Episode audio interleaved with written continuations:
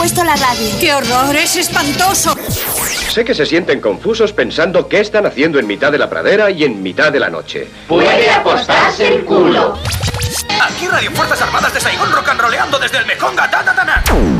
Ese hombre está rompiendo los discos. No, estamos dentro en 15 segundos. Contrólate, por favor. ¡Ey, tú qué cojones sabes, imbécil titulador de locutores! Eso no es lo que programamos aquí. Presta más atención a tus estudios y menos a la radio. Tú siempre estás escuchando la radio. Diferente. Nuestras vidas ya están destrozadas. Tú tienes la oportunidad de llegar a ser alguien. Por el poder que me ha sido otorgado por la Comisión Federal de Comunicaciones, mando y ordeno que abras el micrófono como un profesional y empieces con la emisión correspondiente. Desde ese momento quise dedicarme a la radio. la radio, abuelo, no sonora. En Onda Cero, no sonoras. Gema Ruiz.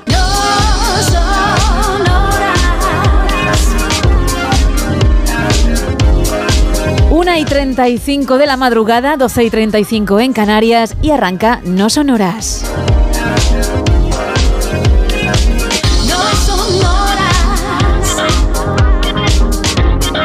En la parte técnica está Sergio Monforte. Le veo contento, debe ser porque estamos a inicios de semana. Dentro de unas jornadas le preguntaremos y aquí lo contaremos. Pero ahora se le ve alegre, ¿eh? que es lo que buscamos. Bueno, no lo buscamos, queremos pasarlo bien todos. Si él está apagado, pues es su problema, ¿no? Pero que si está feliz, mucho mejor. También está Carlos Padilla, muy buenas madrugadas. ¿Qué tal, cómo estamos? Muy bien. Yo sí busco que solamente él sea la persona alegre. Por favor, pero ese peloteo a Sergio Monforte. A mí, para mí, es la persona más importante. Ahora mismo de, de Onda Cero, incluso de Transmedia, diría yo, ¿no? ¿Tú sabes lo que estás diciendo? Sí, lo sabes, sí. ¿no? Vale. Total, total, total. Una exageración, una exageración. Ahí, una, eh, cosa, una cosa, un peloteo de estos asquerosos. Estamos echando marcha atrás, me gusta. Sí, sí, no, no, nada, nada. No, lo importante es, es que se lo pase Bien. bien el oyente, por supuesto. Exacto. muy bien. si, si Monforte sufre a lo largo de la emisión, no, no le interesa al oyente porque no lo escucha. Exacto, ¿qué más da? ¿Por qué tenemos que sacar aquí Nada, los nada. trapos de otras personas? Muy bien, Carlos. Gracias. Muy bien, me ha gustado mucho cómo ¿A quién le importa ese has hombre? pegado el nadie, giro. nadie. Exacto, necesario. Isa Blanco, buenas madrugadas. Muy buenas madrugadas, Gema. ¿Tú qué? Pues un poco en shock con el inicio de, de Carlos y ya luego más tranquila. Más tranquila porque le ha dado igual Sergio Monforte, Le ha dado ¿no? igual Sergio Monforte. Bien, al final va a aparecer esta noche en los micrófonos. Estaba, tú. estaba bastante claro, así empezamos la semana. Bueno, cuéntame, porque la semana también empieza con un tema del que hablar con los oyentes. Sí, la premisa es muy sencilla. Lo barato sale caro en muchos casos. En tu caso, ¿qué fue? ¿Qué es eso en lo que tú dijiste? Oye, pues esto parece una ganga Sí. y luego resulta que no era una ganga, que a lo mejor te compraste un cable que era una auténtica maravilla, que te venía perfecto y que dijiste, uy, Para cargar el móvil, por ejemplo. por ejemplo, Vale. y dijiste, oye, dos euros, esto es una auténtica maravilla. Lo conectaste, lo pusiste en tu móvil y eso no funcionaba. O incluso fastidió un poquito más la batería del teléfono, ¿no? Efectivamente, Vale. entonces lo barato sale caro. Que te compras una carcasa también para el móvil. Seguimos con el tema ¿Qué, móvil. qué te pasa? ¿Qué, qué ha ocurrido en tu vida con, ¿Qué trauma tienes? con eh? los smartphones? Que, necesito un teléfono nuevo, entonces estoy todo el rato pensando Es en que, el móvil. Claro, como has ido a todos los complementos, digo, Isa, cambia de estrategia, ¿no? Claro, claro. Vale. estoy- Bueno, pero valdría también. Claro, entonces dices, oye, qué mona es esta carcasa, qué auténtica maravilla. La colocas en el móvil y es dejarla directamente en la mesa y se rompe una raya de, lado, de un lado a otro. O, o lo, o lo típico de que vas y dices, el- ¿cuál es el restaurante más barato de la zona? Le preguntas Sí, un- sí, sí, y sí. dices, ah, pues mira qué buena pinta. tiene". Y después dices, eh, Ahora me lo explico. Ahora sí, lo entiendo, ahora ¿no? entiendo por qué es tan barato. Llevo toda la semana con sal de frutas y cosas de estas para el estómago. Exacto. Bueno, pues restaurantes, móviles, hoteles, lo que sea, ropa, aquello en lo que efectivamente gastaste poco creyendo que tenías una oferta de la leche entre las manos y luego la cosa pues no resultó tal. Entre todos los que participéis, uy, uy, uy, esto, no me miréis así porque no vais a ganar nada de Vaya. ello, ¿eh? Vamos a regalar un lote conrado de ricos chocolates. Es que la audiencia no os Mm. ve, pero todos me miráis atentos por si eh, a alguien le devuelvo esa mirada y Sí, le digo, sí, sí. y también para ti, pero no va a ser el caso. Va a ser para uno de nuestros oyentes si participa en el tema y además en diferentes vías de comunicación si lo desea. Sí, porque estamos en redes sociales, estamos en X y estamos en Facebook, en arroba NSH Radio, radio, también en un teléfono. Para entrar en directo hay que marcar el 914262599 y estamos también en un WhatsApp, en el 682472555, donde nos podéis mandar mensajes de texto y también notas de voz. Arrancamos.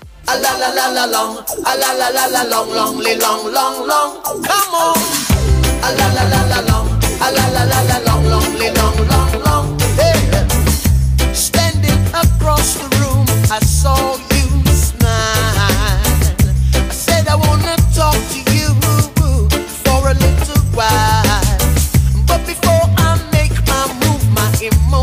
start running wild. My tongue gets tied,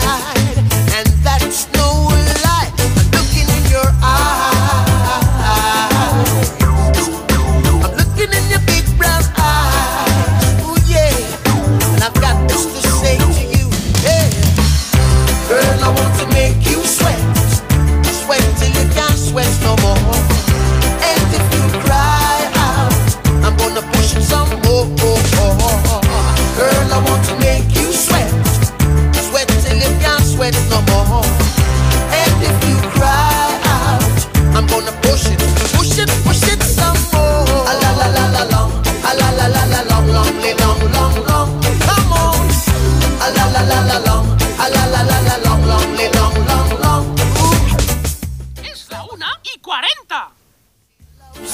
Abrimos la primera taberna de la noche. Aquí abrimos la taberna de redacción, primera edición.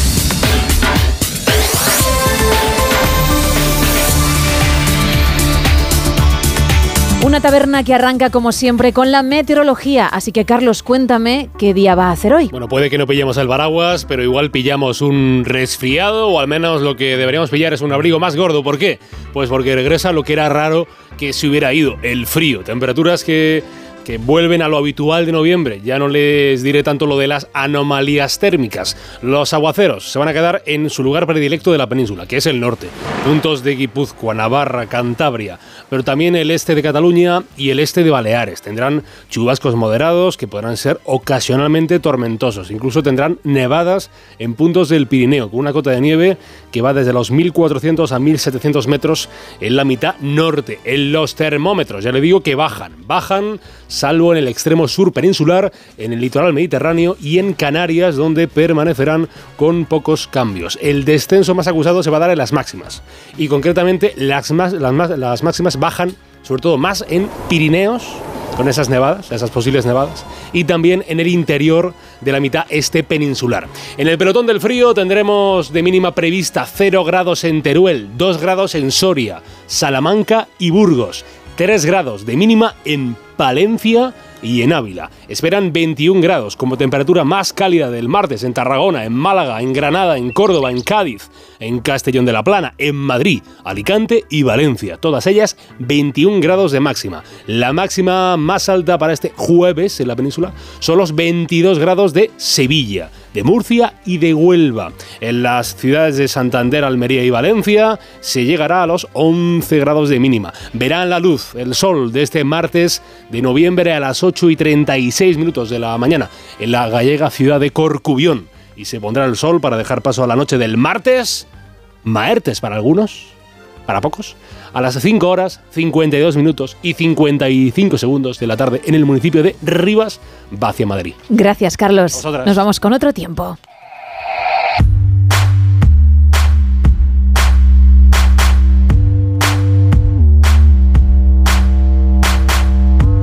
Un tiempo que es la actualidad y vamos a repasar las portadas de algunos de los principales periódicos del país. Arrancamos con La Razón, que titula Sánchez elige un gobierno de resistencia. Se aferra a su núcleo duro para capear el temporal de la implantación de la amnistía. Bolaños se convierte en el superministro de Presidencia, Justicia y Relaciones con las Cortes. Montero asume una vicepresidencia y será la otra pieza clave con los independentistas y el Partido Popular cree que es un ejecutivo a la medida de la amnistía. En la portada del país podemos leer el nuevo gabinete de Pedro Sánchez, un gobierno continuista con mayor peso político. El presidente refuerza a Bolaños, que añade justicia a su departamento, y a Montero, que, que será vicepresidenta. Los ministerios de Estado siguen con sus titulares actuales y Sumar elige cuatro caras nuevas. Y también en la portada del país podemos leer Milei abrirá su presidencia con una ola de privatizaciones. En el mundo, Sánchez monta un gobierno para la guerra total con el PP.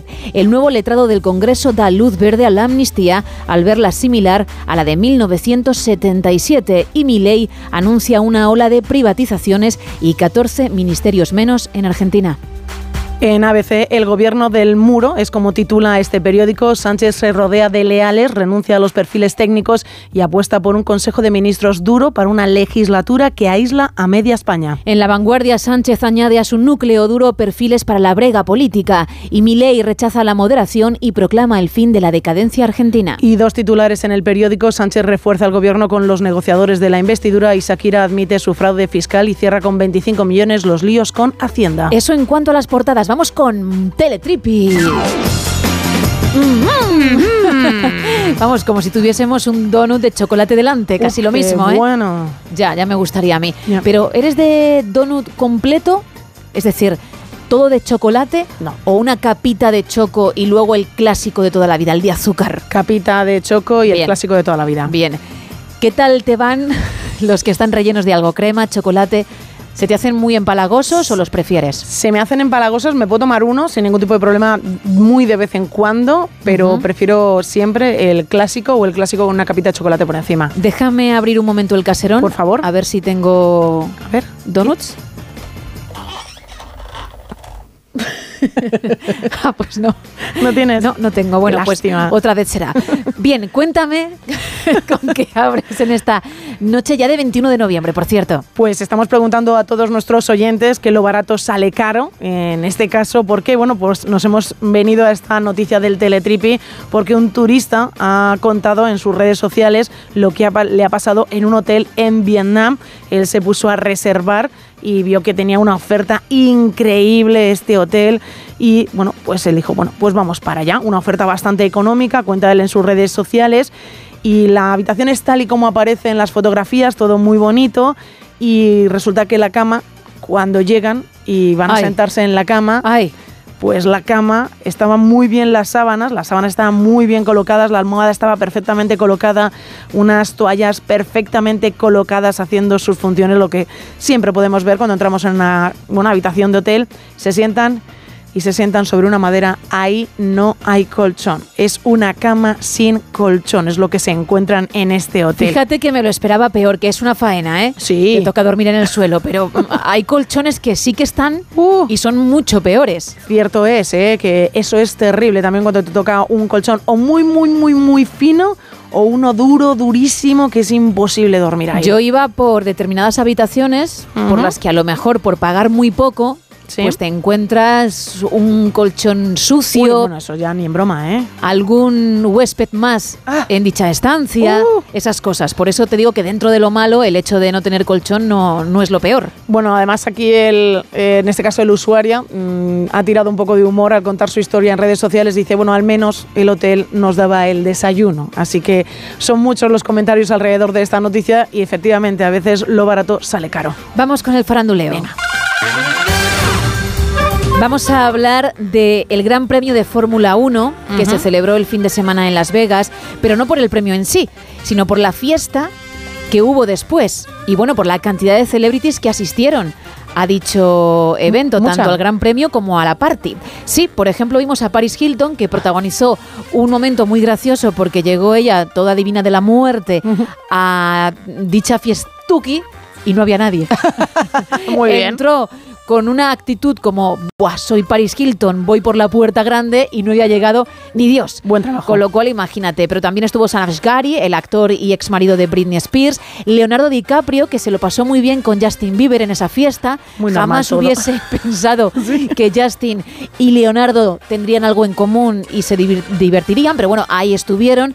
Y sí, sí, fue un evento por todo lo alto, porque claro, Las Vegas, los millonetis. Sí. Pues imagínate. Así que de lujo, donde nosotras no íbamos a estar. Ya te iba a decir que, que no, no estuvimos ahí, no sé por qué no nos no lo por, invitaciones. claro, no lo digo por la Fórmula 1, que al final vas, echas el rato, te entretienes, lo ves y tal, y tal. No, lo digo por el evento en cuestión. El evento, no. Nada, tampoco. A la fiesta tampoco nos han llamado. Pero si lo hubiesen hecho, ¿a ti te habría apetecido ir? Hombre, ya que vas, ¿no? O sea, ya que te invitan, es un evento diferente. Yo nunca he estado en un evento como estos, hay que probar de todo.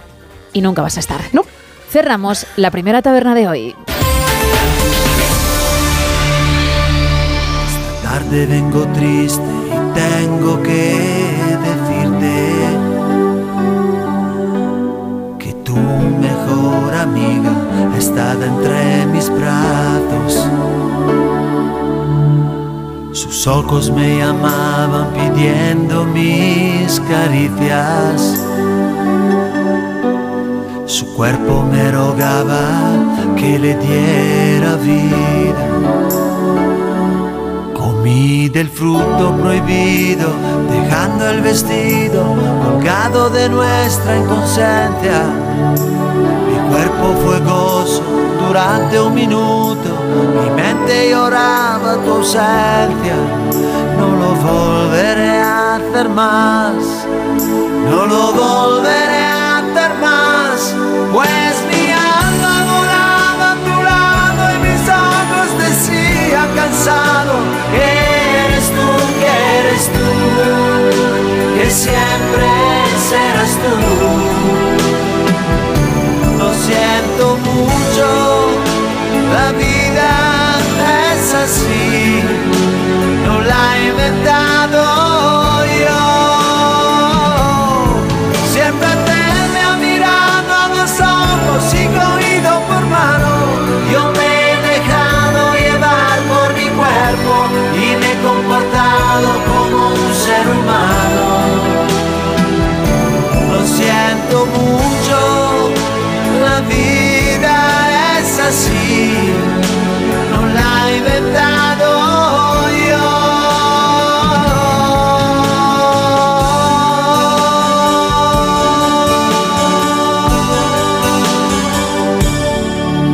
Bueno, qué bonita la canción, un poquito cara dura la letra, pero bueno, es canción de karaoke, mucha gente se la sabe y por eso hemos decidido ponerla en esta primera media hora. Pero el tema de la noche no va de eso, va de las gangas que en un principio parecían ser eso, gangas, porque oye, menuda oferta, qué poquito he pagado por esto o por lo otro, pero luego salió cara la cosa. Salió muy cara. Por ejemplo, nos cuentan por WhatsApp, lo barato sale caro y tan caro. Encontré una super oferta de un frigorífico que era un pelín más ancho que el que tenía. Me empeñé en que entraba y al final me cargué todos los azulejos de la cocina. El resultado, mi mujer se enfadó y como tenía en mente hacer reforma en casa, aprovechó y ya tocó reformar la casa entera, teniendo que ir a un piso de alquiler cuatro meses. Total, que el frigorífico lo puse pues en internet para vender. Pero por muy buen precio que tuviese, hay que medir las cosas para Sí. que esto no pase, por Dios. Sí, porque fíjate lo carísimo que le salió después sí, sí. El, el- en- el decir este frigo entra, entra, entra, pues al final no entró y nos tuvimos que ir a otro lado. Nos cuentan por aquí en arroba NSH Radio, Alfonso, la pantalla protectora del móvil se rompió el mismo día, salió, bueno, sali- le pusieron varios y le, además le lo pagó dos veces. También nos cuentan por aquí, pues recientemente unas luces de Navidad para el exterior. Perdóname, no, no, no, no quiero parar en el mensaje porque es que no me he enterado de nada. Es que es muy complicado porque a nuestro oyente se le han ido varias letras de un lado para el otro. Vale, a lo mejor ha utilizado el dictado y, y el móvil le ha cogido cuatro frases, ¿no? La pantalla protectora del móvil se le rompió el mismo día. Vale, entiendo que a lo mejor mm, compró la famosa pantalla de cristal templado, Sí. ¿no? Y, y le pusieron varias, todas fueron una pifia y además Y la- pagó el doble, Y ¿no? lo pagó dos veces. Nos Vale. pone, salió varios y me costó dos veces. Entiendo también es eso, que se le, se le pusieron, salió, se le rompió, volvió, se le rompió y tuvo que pagarlo, y llegó un momento en el que dijo, mira, pues ya por este en concreto no voy a pagar ya, otra no- vez, ¿no? ya se Vale, acabó. vale, Nos cuentan también por aquí unas luces de Navidad para el exterior, que lo que me ha llegado no se parece en nada a la fotografía. Bueno, de eso vamos a tener mucho esta noche, ¿eh? Mucho, mucho, mucho. Lo que se ve en internet y lo que luego Y llega lo a que casa. te llega. Que de eso hay mucho, así que contadnos también, sí. Nos cuenta también por aquí una oyente, pues yo me compré tres bolsos baratos eh, el año pasado, uno de cada color, uno blanco, otro negro y otro marrón, y se me hicieron polvo enseguida. Y eso que yo cuido mucho las cosas. Al final, como me decía mi madre, hija, cómprate uno bueno de piel que le vaya con todo y ya está. Bueno, pues el bueno, el bueno caro aún lo tengo y los otros tres, pues evidentemente ya no están con nosotros. Mira, yo soy el Grinch, creo que los que me conocéis lo sabéis, y para un año que quise ser un poquito más navideña, la cosa se fastidió precisamente por un esto es lo que se muestra, esto es lo que te llega. Porque me quise comprar, bueno, de hecho compré un jersey rojo en el que aparecía un oso la mar de bonito para ponérmelo tres días en Navidad y a lo mejor en las fechas señaladas, punto. Y lo que llegó era un jersey no con el rojo no. que se veía en la página web y encima aquello no era un oso, era un Yorkshire mínimo. ¿eh? o sea, una cosa, pero, pero pensé, vaya, qué rabia, pero esto no fue una oferta, sino que en otro lado no lo vi. Porque si lo hubiese visto físicamente, pues lo hubiese pagado y me lo habría llevado. Pero dije, ostras, tampoco salió muy caro, de ahí que al final, pues lo barato resulte de esa manera, pero qué desilusión. Pero lo- Así que Grinch again. ¿Te lo pusiste? ¿Disfrutaste No. del jersey? Nada de ¿Qué nada. Vamos a ver, si era una nutria. Bueno, pero- Más que un oso. Pero ahí estaba. Luego tengo que explicarle a todo el mundo por qué en Navidad decido llevar esto y no algo un poquito más cookie. Bueno, mm, ¿algún mensajito más que voy a recordar el regalo y los canales? Pues nos cuentan también por aquí unos zapatos que me compré para una boda y el día de la boda se me rompieron y eran de una marca y de unos grandes almacenes conocidos, así que nada de nada. Es una faena eso, primero porque efectivamente tiras el dinero y segundo porque la mayor parte de la gente que se compra zapatos para una boda luego no se los vuelve a poner. Claro. Y a lo mejor esta oyente que sí lo habría hecho, pum, no pudo ser. Nada. ¿Cómo es la vida, eh? Qué caro. La ley de Murphy. Oh, qué malo. Bueno, entre todos los que participéis vamos a regalar un lote conrado de ricos chocolates del Rey del Roscón de la Bañeza, un lote que está buenísimo. Y, y que el equipo quiere probar, alguna vez lo ha hecho, pero por ahora no va a caer, pero ahí está para ti, insisto, si participas. Nos puedes llamar al 914262599, también estamos en WhatsApp en el 682472555 y hay dos redes sociales, porque sí, también ahí con tu mensaje de texto puedes participar. Estamos en Twitter, es decir, X. Estamos también en Facebook. En ambas redes sociales nos puedes encontrar con el mismo nombre. Hay que poner arroba NSH Radio y ahí pues nos habéis encontrado. Oye, he dejado de lado los Ruiz original. Uh, es cierto. Volverán, ¿eh? Qué bien. Porque tengo ahí una legión de fans importantes que aman mi arte. Obviamente, No sé por qué, pero sí. en esa vía, ¿de acuerdo? En la parte más pictórica, en, en- en esa venita, ¿no? Que tengo yo. Venita, venita, ¿eh? Chiquitita, chiquitita. Pero que cuando sale no veas. cómo sale. Y están preocupados. Bueno, pues volverán. Volverán de vez en cuando para que lo podáis disfrutar. Ahora llegamos a las dos, la una en Canarias, con Bananarama.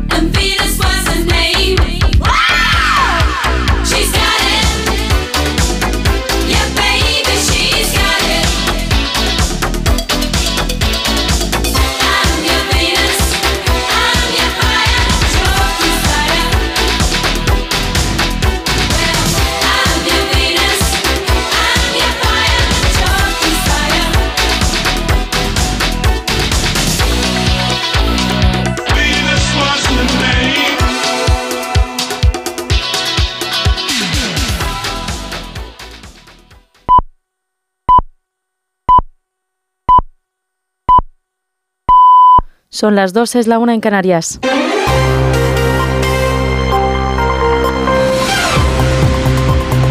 Noticias en Onda Cero. Buenas noches. Pedro Sánchez ha confirmado que su primer viaje oficial como presidente del gobierno recién investido va a ser este próximo jueves a Israel y a Cisjordania. Lo va a hacer junto al primer ministro belga, Alexander De Croo, que asume la presidencia de la Unión Europea a partir del 1 de enero. Se va a reunir tanto con el primer ministro de Israel, Benjamin Netanyahu, como con el presidente de la Autoridad Nacional Palestina, Mahmoud Abbas. Mientras, en Gaza, Médicos Sin Fronteras ha confirmado que una clínica de su propiedad ha sido atacada en medio de intensos enfrentamientos entre Hamas y las tropas israelíes. Mientras tanto, 28 bebés prematuros han llegado a Egipto desde hospitales gazatíes e Israel ha afirmado que no hay nada cerrado sobre la liberación de rehenes. Más detalles con nuestra corresponsal en Jerusalén, Hanna Beris. La información sobre la supuesta inminencia de un acuerdo que permita la liberación de los casi 240 secuestrados que tiene la organización terrorista Hamas en sus manos desde hace 45 días no está clara y no es seguro que se trate de algo que esté por concretarse en los próximos días. Lo que sí es seguro es el clamor que sale de la sociedad israelí contra la comunidad internacional, muy especialmente como se vio esta noche en una manifestación frente a las oficinas de UNICEF en Tel Aviv, Hoy, justamente el Día Internacional del Niño, un clamor que dice, vuestro mandato es preocuparse por todos los niños, también por los israelíes. Entre los secuestrados hay casi 40 menores en manos de Hamas y hubo más de 40 asesinados el 7 de octubre. En nuestro país este martes van a prometer su cargo los 22 ministros del nuevo Ejecutivo de Continuidad de Pedro Sánchez. Destacan Félix Bolaños, que asume justicia.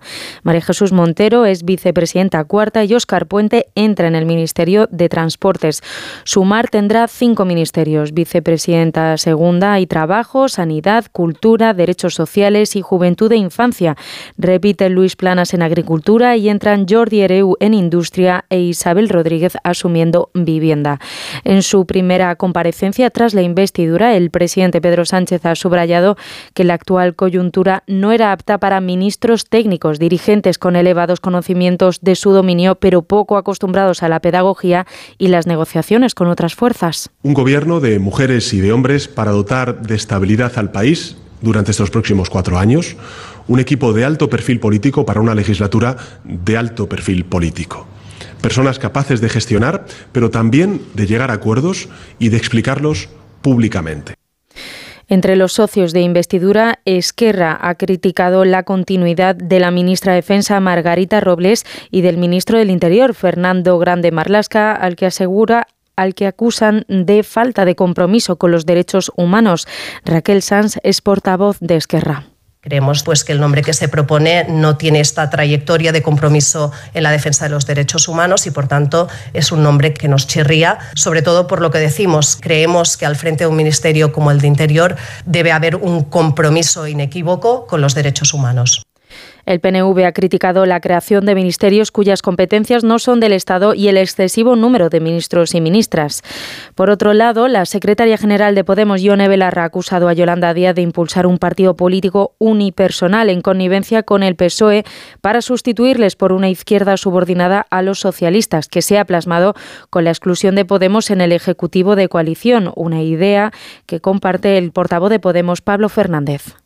Pedro Sánchez y Yolanda Díaz han echado a Podemos del gobierno y esto es un grave error y es una muy mala noticia para España porque limita, cuando no cercena completamente, las posibilidades de transformaciones profundas y de cambios reales que precisa y que necesita nuestro país.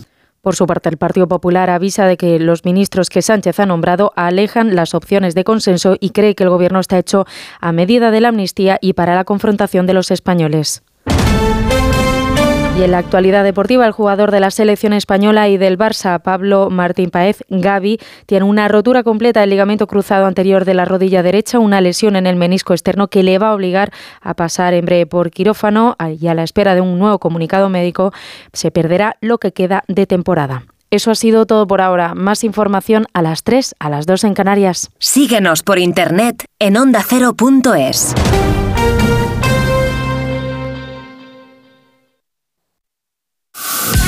¿Buscas emoción?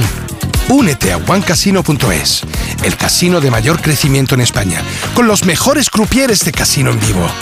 Juega uno de nuestros enormes botes. Solo hay One Casino. Este es un mensaje solo para mayores de 18 años. Juega con responsabilidad. El jueves 23 de noviembre se cumplen 20 años de la emisión de La Brújula desde León, todo un clásico de la radio. Rafa La Torre y el equipo del programa estarán en directo en el Museo Casa Botines Gaudí para ofrecerte el análisis y el resumen de la actualidad del día. Gracias al Ayuntamiento de León, a la Diputación Provincial de León y a Patatas y Jolusa. El jueves 23, a partir de las 7 de la tarde, vigésima edición de La Brújula desde la capital leonesa, con Rafa La Torre. Te mereces esta radio. Onda Cero, tu radio.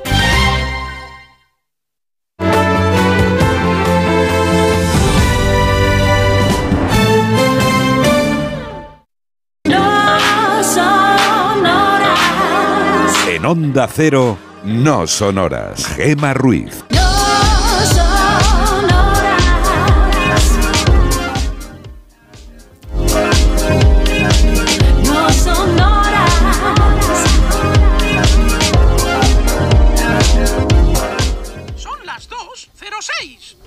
La 1 y 6 en Canarias.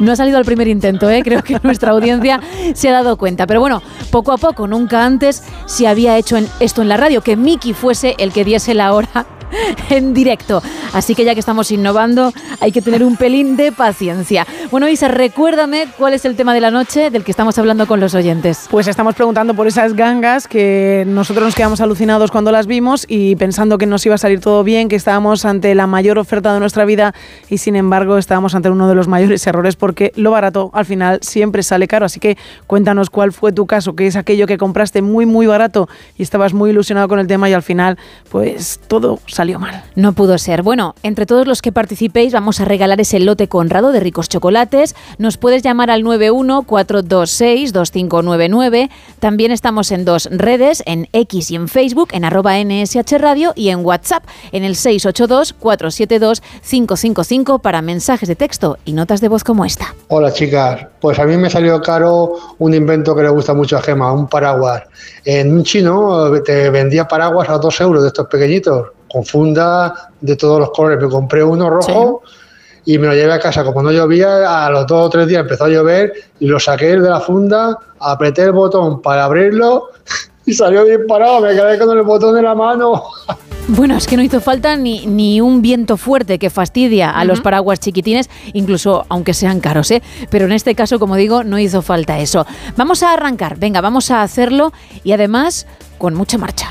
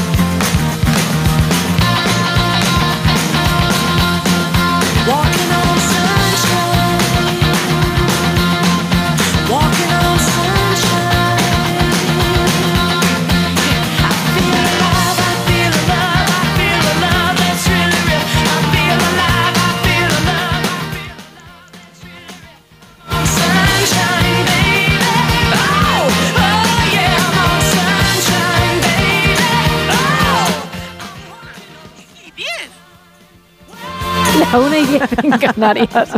Vamos a intentarlo otra vez.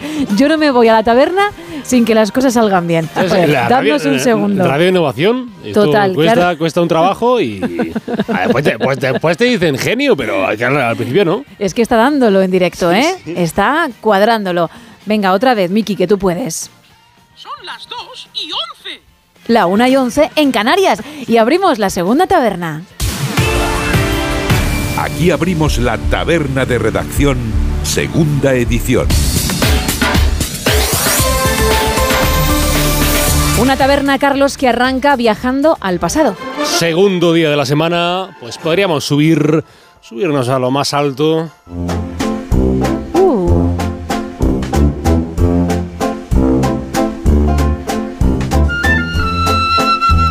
subirnos al cielo de una forma algo romántica, por ejemplo en un globo aerostático. Pues hoy deberíamos darles las gracias a los franceses dos, dos químicos y físicos que se llaman eh, Jean-François Pilate de Rosier y François. François- Porque un 21 de noviembre de 1783, en la ciudad de París, físico y el químico, pues eh, usaron, patentaron el buen uso del globo aerostático, haciendo su primer vuelo, que es una cosa muy romántica, eh, lo del vuelo del globo. Aunque también puede no serlo, pues imagínate que subes a tu novia, a tu novio y le pide matrimonio y te dice, no, pues ahora ponte tú a bajar, pues eso no es tan sencillo. Un viaje que se puede hacer más largo que un día sin pan. En 1877, en Nueva York, en Estados Unidos, Thomas Edison anunciaba la creación del fonógrafo, un instrumento para grabar y para reproducir sonidos. Hombre, pues sin la calidad evidente que tenemos hoy en día, el Dolby Surround, pero con grandes avances de la humanidad.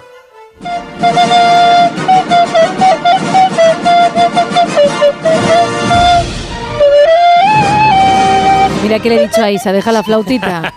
Que no, que no, no llegas al nivel de los artistas del show. Pues ¿Nos toma. gusta? No. hecho muy bien. Pues algo más afinado sonaba el fonógrafo, tampoco mucho más, algo más afinado. Año 1969, un día 21 del mes de noviembre, en los Estados Unidos también, se estableció un precedente para que hoy tú chates con, con el ligue por internet, para que pidas comida a domicilio, para que veas el último documental, por supuesto en la 3 Player. 3 Player, la 3 Player. O para que escuches Onda Cero o las emisoras del grupo 3 Media Radio a través de internet. Por primera vez se conectó eh, la, la UCLA, que era la Universidad de Cali- que es la Universidad de California, eh, con la Universidad de Stanford, a través del, del ARPANET. ARPANET, que es así como, mm, como el padre o el abuelo de Internet, el ARPANET. Un día agradecido, un día agradecido para los fans de lo que tu madre llamaba las consolitas.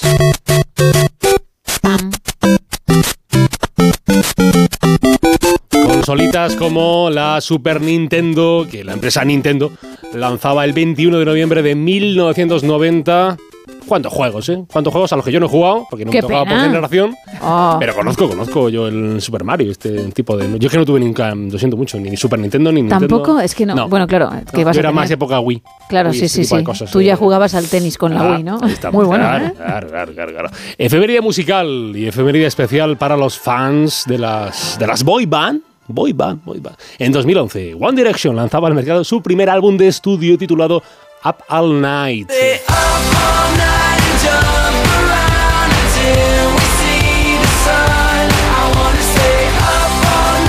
Felicidades a los fans, ¿eh? ¿Algu- ¿Alguno habrá? Digo yo. de, eh, fans Puede ser, al otro lado seguro. De la extinta banda de Harry Styles, de Lion Payne, de Zayn Malik, de Niall Horan, de Louis Tomlinson. Al que mejor le ha ido es a Harry Styles, ¿eh? Hombre, por supuesto, yo creo que fue el que dijo vamos a separarnos porque creo sí. que voy a ganar más en solitario, pero mucho más. Ah.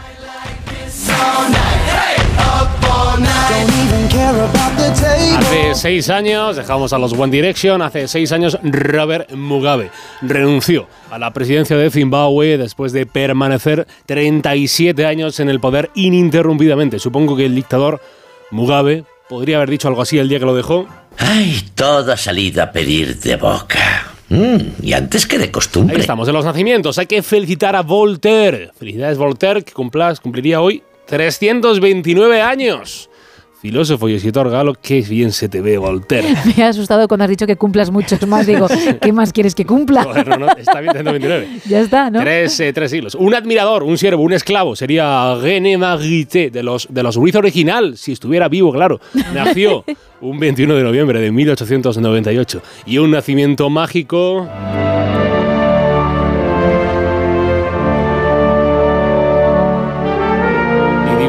No porque su nacimiento fuese algo misterioso.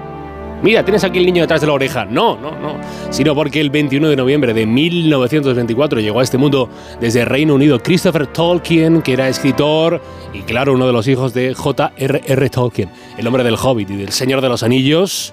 Y hay que agradecer su papel como editor de la obra de su padre, porque cuando el padre falleció, pues eh, el hijo Christopher, Christopher o Christopher fue en gran parte pues el que, el que fue editando las cositas que sacó su padre y las mostró al mundo y ahora el mundo, parte del mundo, las leo, las ha leído. Y es el cumple, el cumple de un hombre asociado al ra, ra, ra.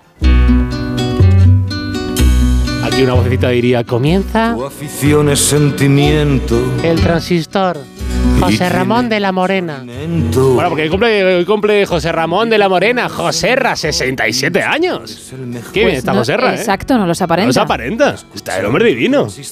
Bueno, pues el nombre del transistor. El lobito está cobrando. ¿Cuántas veces habrá sonado esta sintonía en la radio española? Eh? Muchísimas, ¿Cuántas hombre. noches? ¿Cuántas noches? 67 para el locutor de Brunete, que por cierto es un pueblo que está muy bien, la verdad. Estuve el otro día en la plaza del pueblo de Brunete. Entiendo ahora a José Ramón de la Buena. Yo tampoco me iría de ahí, José Ra. Felicidades. Además cumple 50 años el alcalde de Zaragoza, Jorge Azcón. Felicidad, si lo ven por la calle, pues felicidades, alcalde. 50 años ya Jorge Azcón. Llega a los 38 años Jesús Navas, al que seguramente no verán tanto por la calle. Y a los 38 tampoco la verán por la calle en España. Alcanza ella.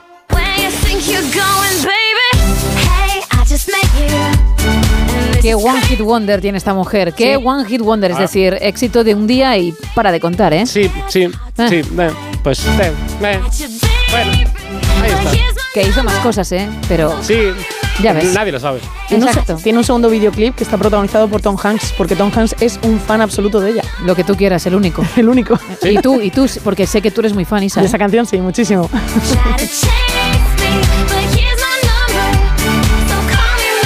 Estaría, bien que José Ramón de la Morena fuese el mayor fan de Carla Rey Gibson en España, ¿eh? ¿Imagináis? Bueno, en un mundo ideal Se todo desvela, es posible, se con tal de desvela, soñar. ¿eh? Se desvela. Bueno, pues cumple 38 Carla Ray Gibson, cantante canadiense. El dos decesos, fallecimientos, a resaltar un 21 de noviembre, pero de 1695. El del compositor británico Henry Purcell, el que está entre, en la lista de los mejores autores clásicos de la música inglesa. Hace tan solo tres años nos dejó un hombre español que investigó en profundidad el mundo de las drogas. Yo lamento, es que me preocupa mucho que se legalicen las drogas porque es como si se legalizase la escritura o la pintura eh, o el uso del tiempo. Ay, quedaría bien como titular, ¿eh? Bueno, pues Historia General de las Drogas eh, fue la obra cumbre de Antonio Escotado, hombre libérrimo que dejó este mundo a los 80 años en la isla de Ibiza. Es además, hay días mundiales siempre, es Día Mundial del Reciclaje y del Aire Puro. Elegí mal día para dejar de fumar. Realmente es eh, Día Mundial del Vestido. ¿Dónde vas con mantón de Manila? ¿Dónde vas Fue la primera que se me ocurrió cuando hablé de Qué maravilla, Carlos. Estamos ahí. Cuando la gente hablaba así, ¿eh? La gente hablaba así antes en Madrid, ¿eh? Un poco de café. Sí, sí. Bueno, pues, vosotras que sois de Madrid, eh, antes se hablaba así. Y que tenemos bastante más años que tú, sí, lo, Sí, que sí. lo hemos escuchado, ¿no? Alguna vez. Y aparte es Día Mundial de la Televisión, un medio del que, digámoslo así, Carlos Bollero pues no tiene una visión demasiado romántica. Yo creo que es una, es una espiral todo, ¿no? Audiencia significa publicidad y publicidad significa dinero, pasta, money.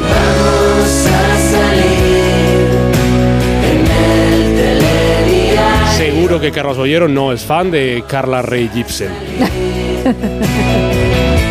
Ya, ya hemos dejado claro que en cualquier caso solo lo es Tom Hanks. Sí, sí.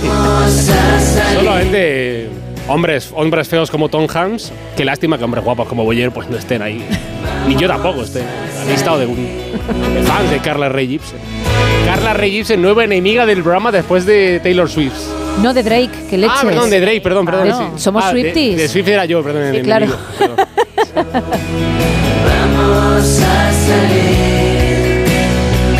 Gracias, Carlos. A mandar. Volvemos al presente con más actualidad.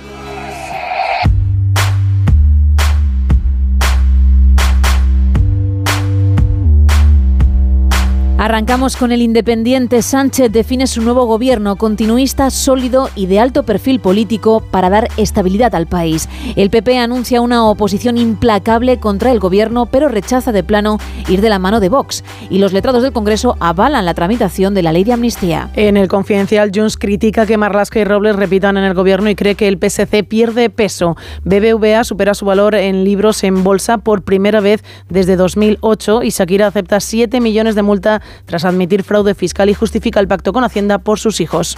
En el diario.es, Ana Redondo asumirá el Ministerio de Igualdad. La jurista fue concejala de Cultura y Turismo en el Ayuntamiento de Valladolid con Óscar Puente como alcalde.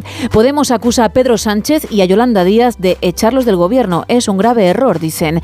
Y Estados Unidos negocia un alto el fuego de cinco días entre Israel y Hamas para la liberación de los rehenes. En expansión podemos leer, Bayer registra su mayor derrumbe de la historia en bolsa. Sus acciones se han hundido un 17,96% en la bolsa de Frankfurt. El Bitcoin roza máximos con el triunfo de Milei en Argentina y la riqueza financiera de las familias aumenta por encima de las expectativas. En el economista, el Banco Central Europeo promete más subidas de tipos de interés si el mercado sigue apostando por recortes inminentes. El gobierno quiere resucitar el plan de pensiones de los empleados públicos y la investigación de la Unión Europea derrapa. China aumenta las exportaciones de coches eléctricos a Europa. Seguimos con cinco días. Nadia Calviño repite de número dos hasta que despeje su futuro en el Banco Europeo de Inversiones. El mercado no se inmuta y la prima de riesgo cae de los 100 puntos básicos y el IBEX 35 firma su sexta sesión consecutiva al alza y supera los 9.800 puntos. Y terminamos con el español. Sánchez opta por un gobierno continuista que refuerza a Montero, Bolaños y Alegría. Milei anuncia que privatizará la televisión pública argentina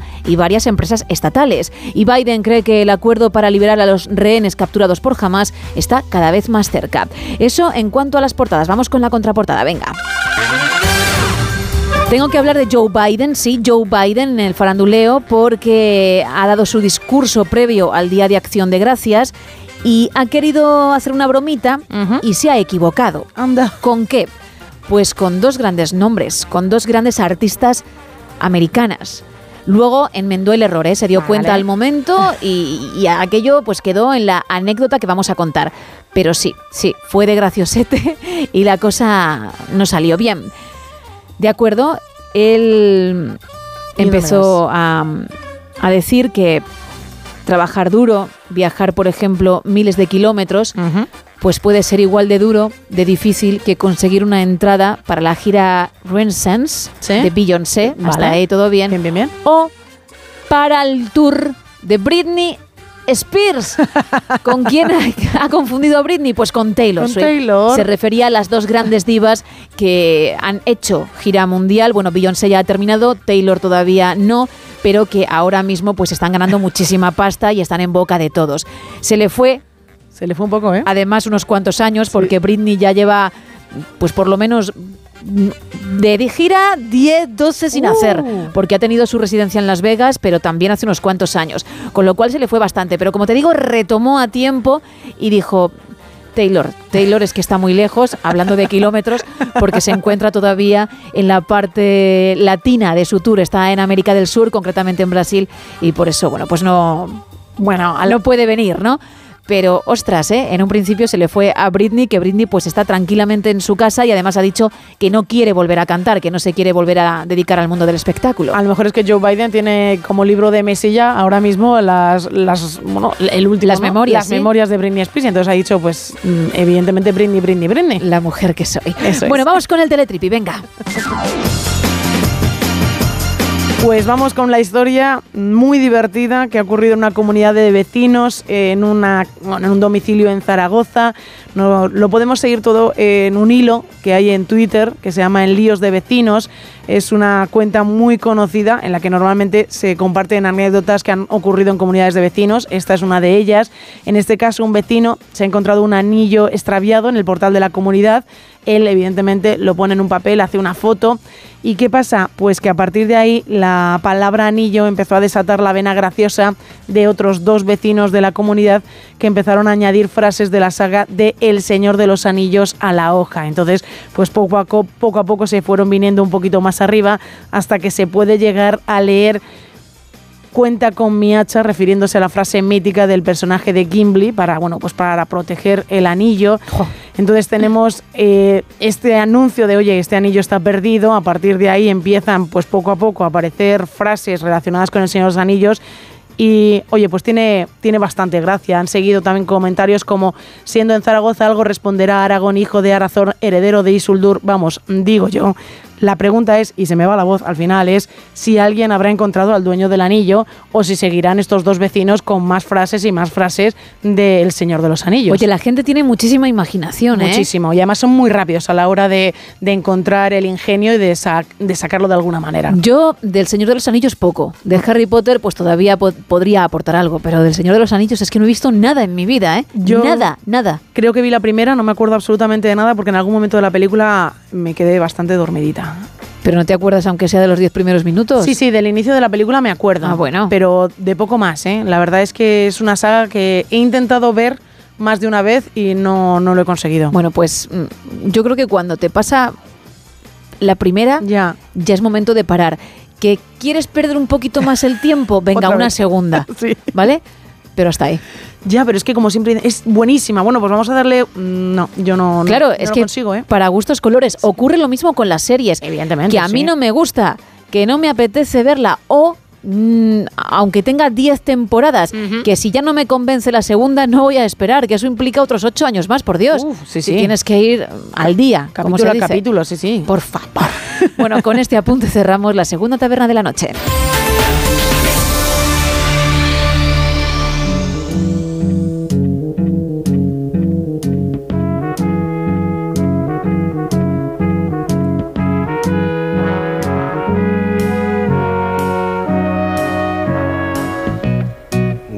Began.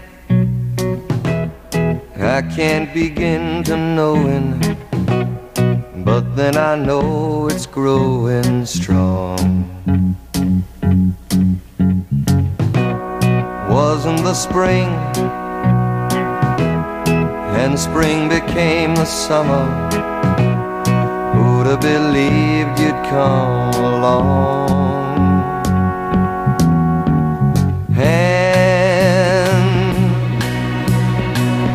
Touching hands, reaching out,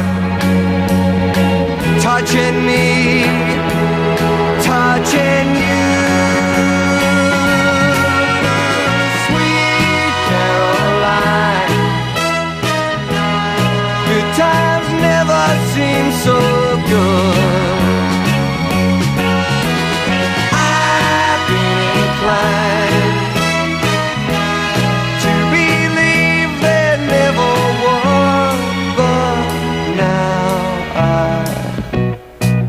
I look at the night and it don't seem so lonely. We fill it up with only two. And when I hurt Burden runs off my shoulders. How can I hurt when holding you?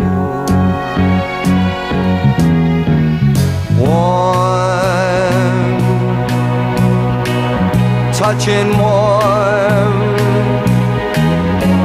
Reaching out Touching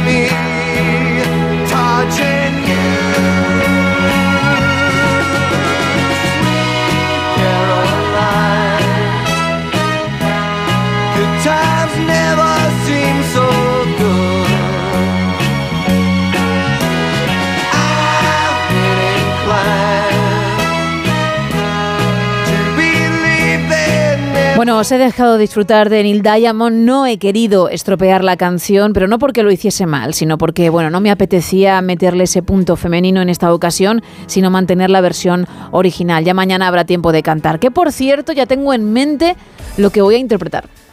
Ay, Sí. madre. Y va a gustar. ¿Sí? Va a gustar. Yo me voy a sentir muy cómoda. ¿Nacional o internacional? Internacional. Internacional. Sí. ¿Baladón o algo así más? Baladón. Baladón. Bueno, balada. Balada. Tampoco- Bueno, bueno, baladón, baladón. Balada, pero que todo el mundo ha escuchado alguna vez, aunque no sea su estilo. Mm, Pero será interesante. Ya podemos ir pensando cosillas. ¿Tú qué quieres de mí?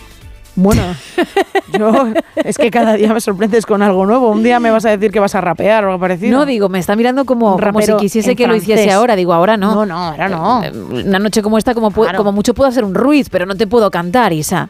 ¿Verdad? ¿Vas a hacer un ruiz? No lo sé. No, en principio no. bueno, bueno.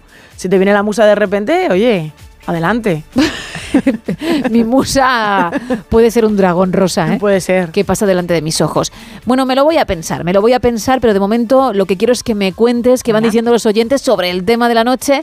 Porque estamos hablando de esas cosas que parecían una ganga, parecían la leche. Oye, pagar poco merecía la pena, pero luego se demostró que no, que en ese caso lo barato salió caro. Cuéntanos tu anécdota. Pues Antonio nos dice, pues fue que compramos por internet unos trajes para una obra de teatro clásica y fue ponérselo a las actrices y se descosían todas las costuras, un auténtico desastre. Suerte que teníamos una amiga que sabía coser y se tiró unos días arreglando los trajes para poder estrenar la obra. También nos cuentan por WhatsApp por el 682-472-555. A mí me salió muy caro unas gafas de sol que compramos de una web muy económica, todo el grupo para ir un fin de fiesta con las gafas todos iguales. Mm. Casi me quemo las córneas, qué desastre. Ostras, no ¿eh? vuelvo a comprar unas gafas baratas. Que no es lo mismo que ver un zapatero Claro. con su plantita encima a modo de entradita, que luego es un cacho de plástico que, que- que ni cierra. No, no, esto ya es tu salud, ¿eh? Esto pero ya- lo del zapatero también puede pasar. ¿Te ha pasado lo del zapatero? no, no, no, no, Ah, pero digo- quiero decir digo, hay- que, que puede ocurrir, nos lo pueden contar. Sí. También nos cuentan por aquí, yo pillé unas sandalias de tiras. Si me duraban ese verano, me daba por contenta. La tarde del estreno, el día que estrenaba estas sandalias, al rato notaba que andaba mal. Las tiras se habían salido de su lugar, entre el suelo y la plantilla. Las llevé al zapatero, las pegó y me duraron unos metros más. Siguiente parada fue el contenedor. No sé qué hacer. No sé qué hacer. Pues nada, nosotros estamos aquí para cualquier tipo de duda. Cuéntanos. No sé si. No, si es por lo del ruiz, no, No, ya, otra cosa. ya ¿no? suponía, ya suponía, pero bueno. No sé.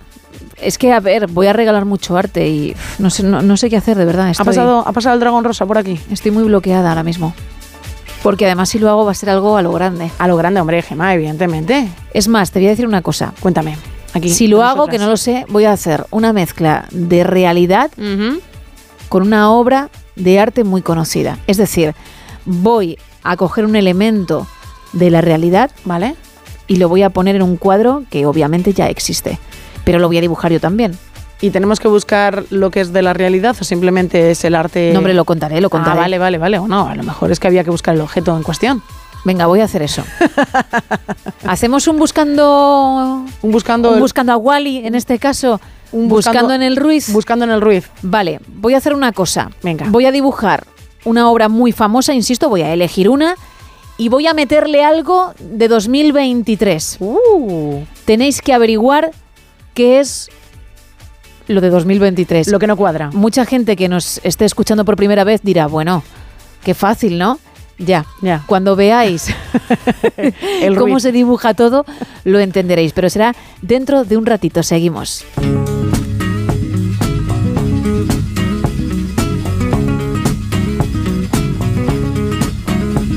Jolene, Jolene, Jolene, Jolene.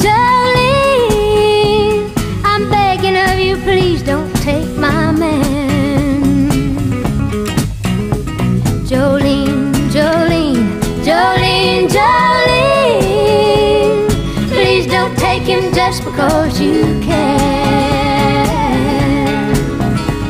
Your beauty is beyond compare with flaming locks of auburn hair, with ivory skin and eyes of emerald green. Your smile is like a breath of spring, your voice is soft like summer rain, and I cannot compete with you, Jolene. Talks about you in his sleep, and there's nothing I can do to keep from crying when he calls your name, Jolene. And I can easily understand how you could easily take my man, but you don't know what he means to me, Jolene. Jolene, Jolene,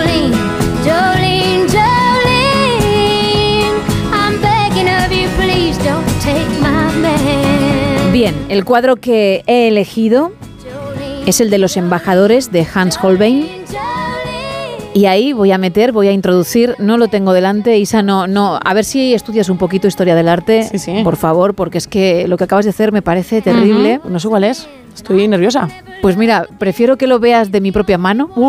Ah, y vas a buscarlo a en buscar. smartphone haciendo trampa. Hombre, voy a buscarlo, voy a buscar. Y en ese cuadro voy a meter algo, insisto, que se puede ver en la actualidad, pero no cuando se pintó dicha obra, ¿vale? Vale, o sea que un dragón no.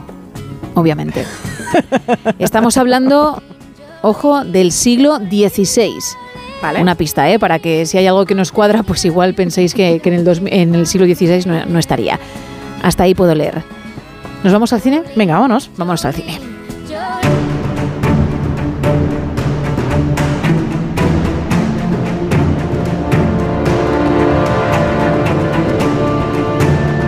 Pues vamos a hablar, Gema, de próximos estrenos de cine. Algunos con fechas Venga. ya determinadas, otros todavía pendientes de saber esos, esas fechas y algunos simplemente son proyectos con fechas aproximadas. Voy a empezar con uno de esos proyectos porque la saga Creed va a tener una cuarta entrega con él, con Michael B. Jordan de nuevo como director. La historia de Adonis Creed continúa con él de nuevo, con Michael B. Jordan, no solo como protagonista, sino también, como decía, como director, algo que ya hizo en Creed 3. Estos últimos siete años de mi vida han sido un auténtico sueño. Bianca, Rocky, mi padre. Todo esto se lo debo a ellos.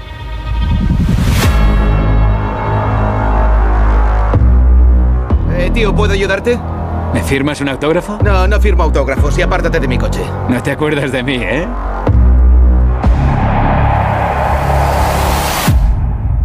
Damian.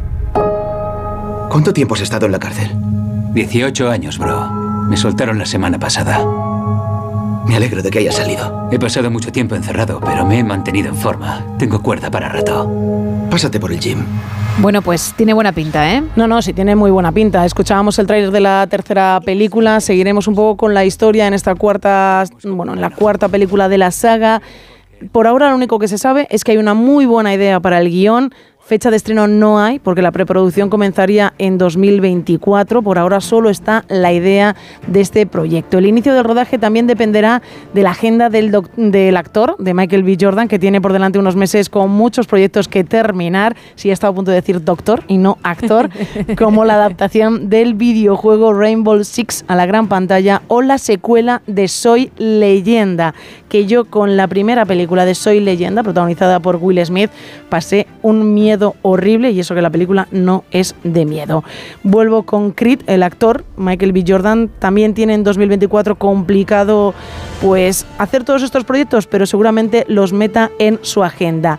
También tengo un Tom que en 2024 Hombre, va a, estar va a estar trabajando y mucho. En este caso es Tom Hardy, que entre otros proyectos tiene la nueva película de otra saga. ¿De cuál?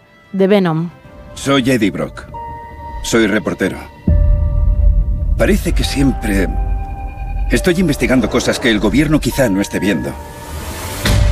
He encontrado algo muy malo. Y ahora me ha... ¿Quién ha dicho eso? Atrapado.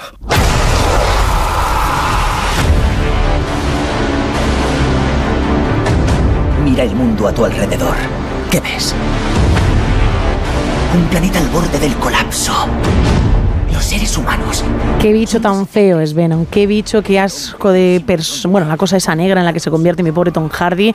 La tercera parte de la saga de Venom se estrenará en la gran pantalla. Isa, ¿pero qué te pensabas? ¿Que Venom iba a ser como Hello Kitty o Doraemon? No, pero es que el bicho es, es horrible, de verdad, es que es espantoso. Es más, me recuerda un poquito a los bichos desagradables de Soy Leyenda, ahora que estaba pensándolo. En fin, evidentemente, si tienen que dar algo de grima, pues cuanto más asquerosos, mejor. Lo decía, eh, Venom, la nueva nueva película se estrenará el 8 de noviembre de 2024. Esta película comenzó a rodarse a principios de 2023, pero claro, llegó la huelga de guionistas, la de actores, y tuvo como otras muchas producciones que paralizarse. Un parón que ha hecho que se retrase el estreno cerca de cinco meses. En 2024 también tendremos un regreso muy esperado, la cuarta entrega de la saga Cazafantasmas, bajo el nombre de Cazafantasmas Imperio Helado.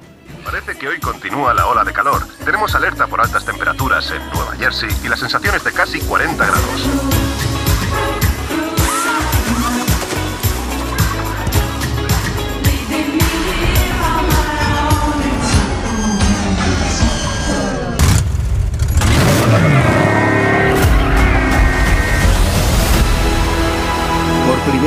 Esta película se estrenará el 29 de marzo de 2024 con Jason Reitman, hijo de Ivan Reitman, el director de la película original Detrás de las cámaras. Los Splinger vuelven al icónico parque de bomberos de Nueva York para formar equipo con los cazafantasmas originales que han desarrollado un laboratorio de investigación ultra secreto. Los nuevos y los viejos cazafantasmas, bueno, pues van a unir sus fuerzas para proteger su hogar y salvar a quién? Pues al mundo entero, evidentemente, de una segunda edad de hielo. En la pantalla veremos a Paul Rudd, a Peyton, a Patton Oswald, a Dan Ike madre mía los apellidos, Aykroyd, Bill Murray y Ernie Hudson, entre otros.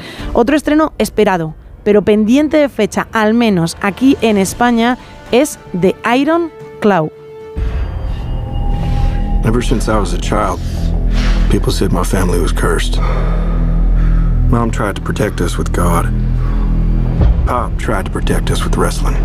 He said if we were the toughest, the strongest, nothing could ever hurt us.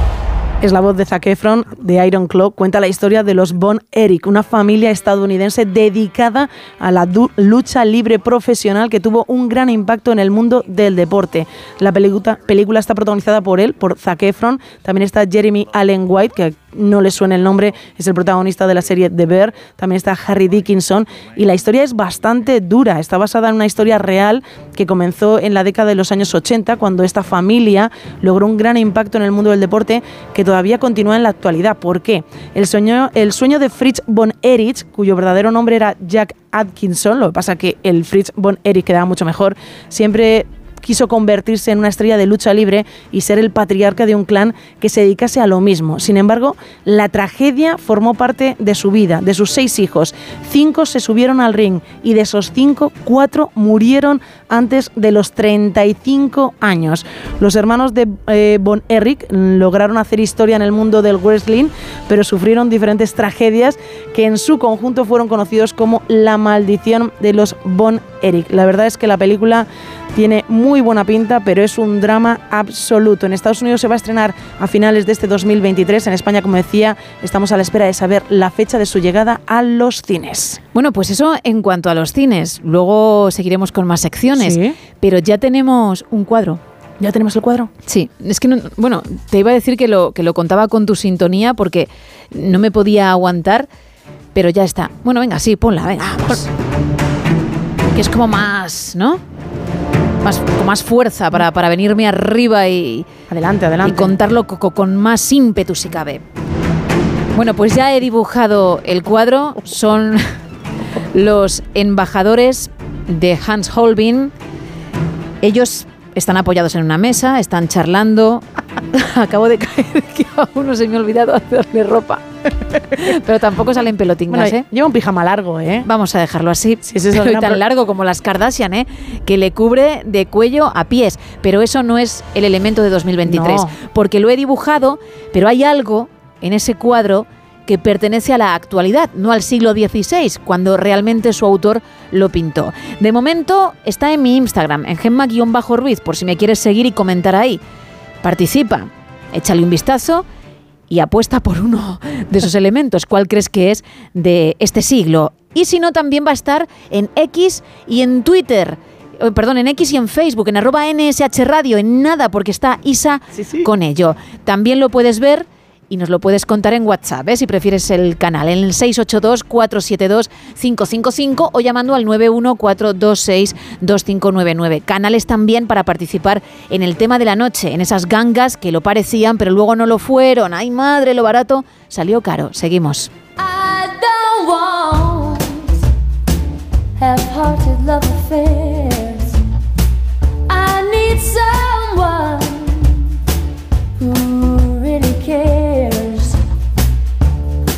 Life is too short to play silly games.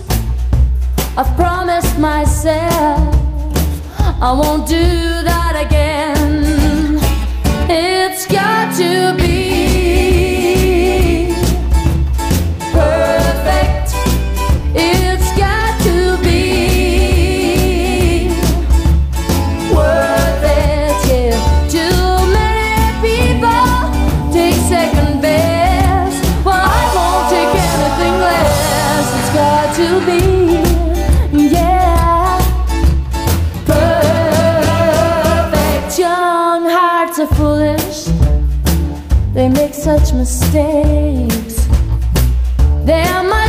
Bueno, Isa, tú que has tenido la suerte de, de ver por primera vez, bueno, por ver la imagen antes que nadie e incluso gozar de la versión original que tienes aquí, primeras impresiones. ¿Es así el original? ¿Es, cla- es clavadito? No, no lo has visto, ¿no? No, no, no lo he pues visto, no lo he visto te- porque- no, te, no te lo he permitido. bueno, pues lo puedes buscar, ¿eh? Ahora lo buscaré. Los embajadores, así se llama el cuadro. Y, y sí, es prácticamente igual. Lo que te tienes que, en lo que te tienes que fijar, en lo que te tienes que concentrar, es en ese elemento de 2023 o del siglo XXI, porque ya lleva un tiempo con nosotros. Bueno, no voy a decir lo que he dicho a micro cerrado porque me has dicho que eso no era. No, y a lo mejor hay alguien que piensa lo mismo que tú y apuesta por ello, entonces hay que darle la oportunidad de participar aunque se equivoque. Pero, ¿qué le pasa en los brazos a esta gente? Bueno, pues que han trabajado más uno que otro. Bueno, pero basta. Es, además es que tienen cara de pena esta pobre gente mirándose esos brazos, que no Bueno. es ni medio normal. Entiendo que el, el personaje de la derecha mira al personaje de la izquierda con más cara de pena por el hecho de decir, jo, tío, a ti te da más tiempo a que te vistan y a mí me han puesto este pijama largo sin ningún tipo de sentido. Hay uno que, que tiene cara de pena, el otro tiene Uf. cara de sorpresa y, y unas cejas que son auténticos ladrillos, ¿eh? El de la derecha solo tiene una ceja, solo hay una sí, ceja. bueno, claro, no le ha dado tiempo a, a un poquito. Y luego tendríamos que hablar de la nariz del de la izquierda, pero eso es para otro día. Esas narices que Esas me han- narices, sí. ya han llegado a otros cuadros son peligrosas. Muy, muy Son peligrosas. yo lo sé, pero Y el- bueno. Y el colgante del de la izquierda también es peligroso, no sé exactamente lo que es esto. Si tienes redes, échale un vistazo y participa. En Instagram estoy en Gemma-Ruiz porque no tenemos Instagram del show, pero en X y en Facebook sí nos puedes encontrar con arroba NSH Radio. Y si no puedes participar ahora, no te preocupes porque en nuestras redes del show va a continuar esa imagen, ¿eh? en X y en Facebook una vez que finalice el programa. Pero ahora lo tienes en tres, así que será por canales. ¿eh? Y luego tenemos el tema de la noche. Venga, esas gangas que luego no lo fueron, así que cuéntame. Pues mira, nos van contando por WhatsApp, buenas noches. Yo pedí unos tirantes a una empresa por internet y me enviaron unos que no tenían pinzas para enganchar al pantalón. Oye, pues la verdad es que muy útil no eran los tirantes, evidentemente. También nos cuentan desde Valencia, yo me compré un smartphone de oferta y, y resultó ser una patata. Nos cuentan también por aquí, yo me pillé unas zapatillas en un sitio muy, muy barato y no me duraron ni siquiera 48 horas. A las 48 horas el dedo gordo del pie derecho ya empezaba a, sumar, a asomar por delante de la zapatilla. Ojo, ojo, porque en uno de los canales, ¿sí? En uno de ellos, no diré cuál, hay alguien que ya lo ha averiguado. ¿Tan rápido? Hay alguien que ya lo sabe. También hay gente que falla y ahora leeremos unos cuantos mensajes. Pero sí, al menos una persona en una de las tres redes sabe qué elemento del cuadro no pertenece al siglo XVI. Más. ¡Qué barbaridad! Nos cuentan también desde Salamanca. Yo al final cogí una oferta de un hotel que era todo muy bonito y cuando llegué allí ni era bonito ni era un hotel, era un hostal y la verdad fue la peor noche de mi vida. Pero al final me ahorré unos euros. Pues yo la verdad esto no lo termino de ver. ¿eh? Nos cuentan ya también, nos empiezan a mandar ya por redes sociales los comentarios en re- bueno, en- sobre tu cuadro, Gema. Nos dicen por aquí un micrófono que se puede ver. No, no, no, no. También lo he leído yo, pero no, no es el caso. Ni el globo terráqueo, ¿eh? que también apuntan a ello. Pues también nos vuelven a poner por aquí un micrófono, también veo. No. Hay un tercer mensaje, nos ponen, ¿es el micrófono? No. Y un... Cuanto antes acabemos mejor. Es verdad que es un elemento extraño que aparece en dicho cuadro. Si veis el original, pues lo entenderéis. Y que parece un micro de mesa, pero no lo es, no lo No es, lo no, tiene, es. no tiene nada que ver. Nos cuentan desde Bilbao, pensamos que comprando unas chaquetas de montaña de marca por internet nos ahorraríamos bastante dinero. Su apariencia en acabado y calidad parecían muy aceptables. Cuando nos llegaron venían comprimidas en un paquete que no ocupan mucho más que una botella de refresco de 2 litros. Imaginaros nuestra sorpresa que fue mayor aún cuando fuimos capaces de abrir aquello y darnos cuenta que las tallas eran para personas liliputienses. Las pudimos usar, pero hay que decir que han sido los llaveros más caros que hemos comprado. Bueno, sé que cuesta, sé que cuesta, pero también está la imagen ahí por si quieres participar. Y si no, en el tema de las gangas, que luego no lo fueron tanto, insisto, como bien está leyendo Isa. Vamos a regalar un lote Conrado para una persona que participe en ese tema y otro lote para una de las personas que averigüen ese elemento que, insisto, no pertenece al siglo XVI cuando se pintó el cuadro original Los Embajadores. Si nos acabas de sintonizar y no sabes dónde encontrarlo, lo puedes ver en Instagram, en Gemma-Ruiz, lo puedes ver también en Facebook y en X, el antiguo Twitter, arroba NSH Radio. Y si quieres participar en el tema, insisto, de la madrugada, pues además de esos canales tienes también el 914262599 y nuestro WhatsApp, el 682 472 555 para mensajes de texto y notas de voz.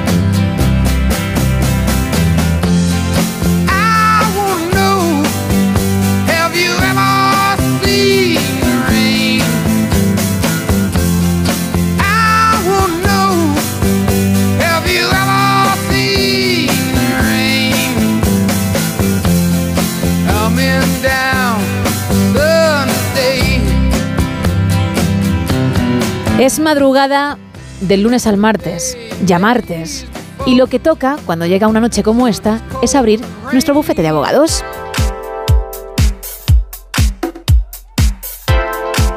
Con el nuestro, el del No Sonoras, nuestro abogado de cabecera, Raúl Gómez. Muy buenas noches. Muy buenas noches, Gemma.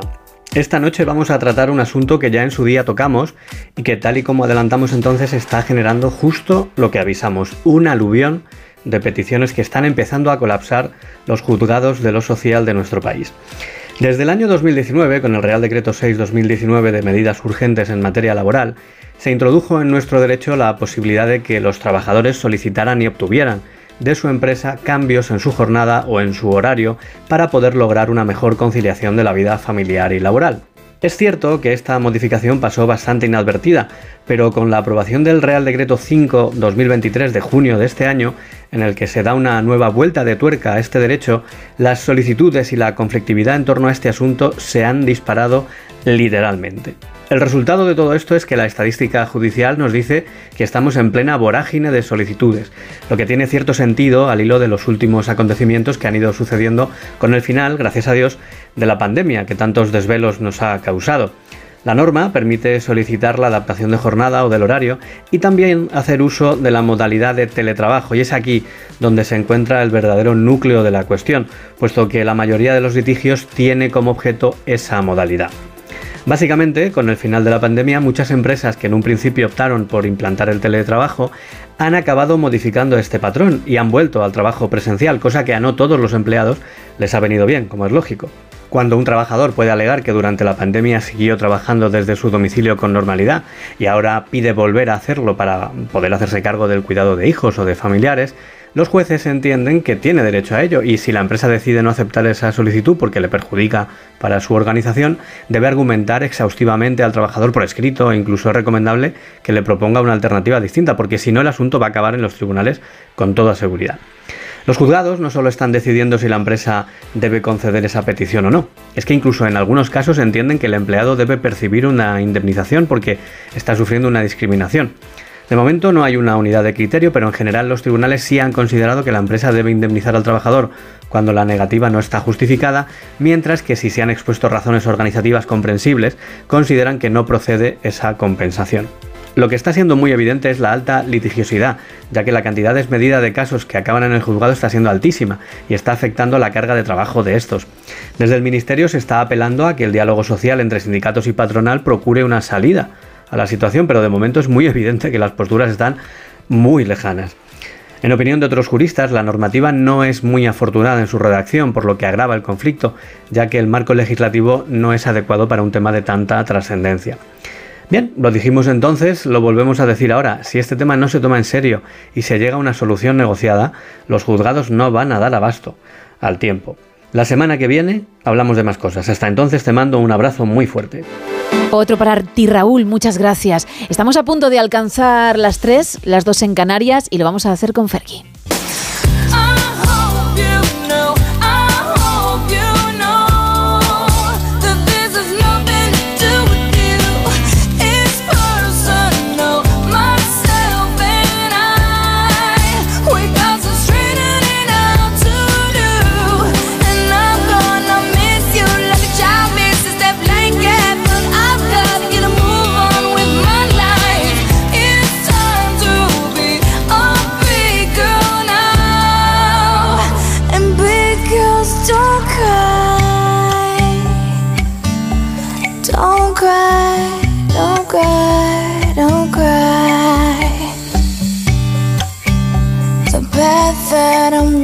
I'm I must go alone.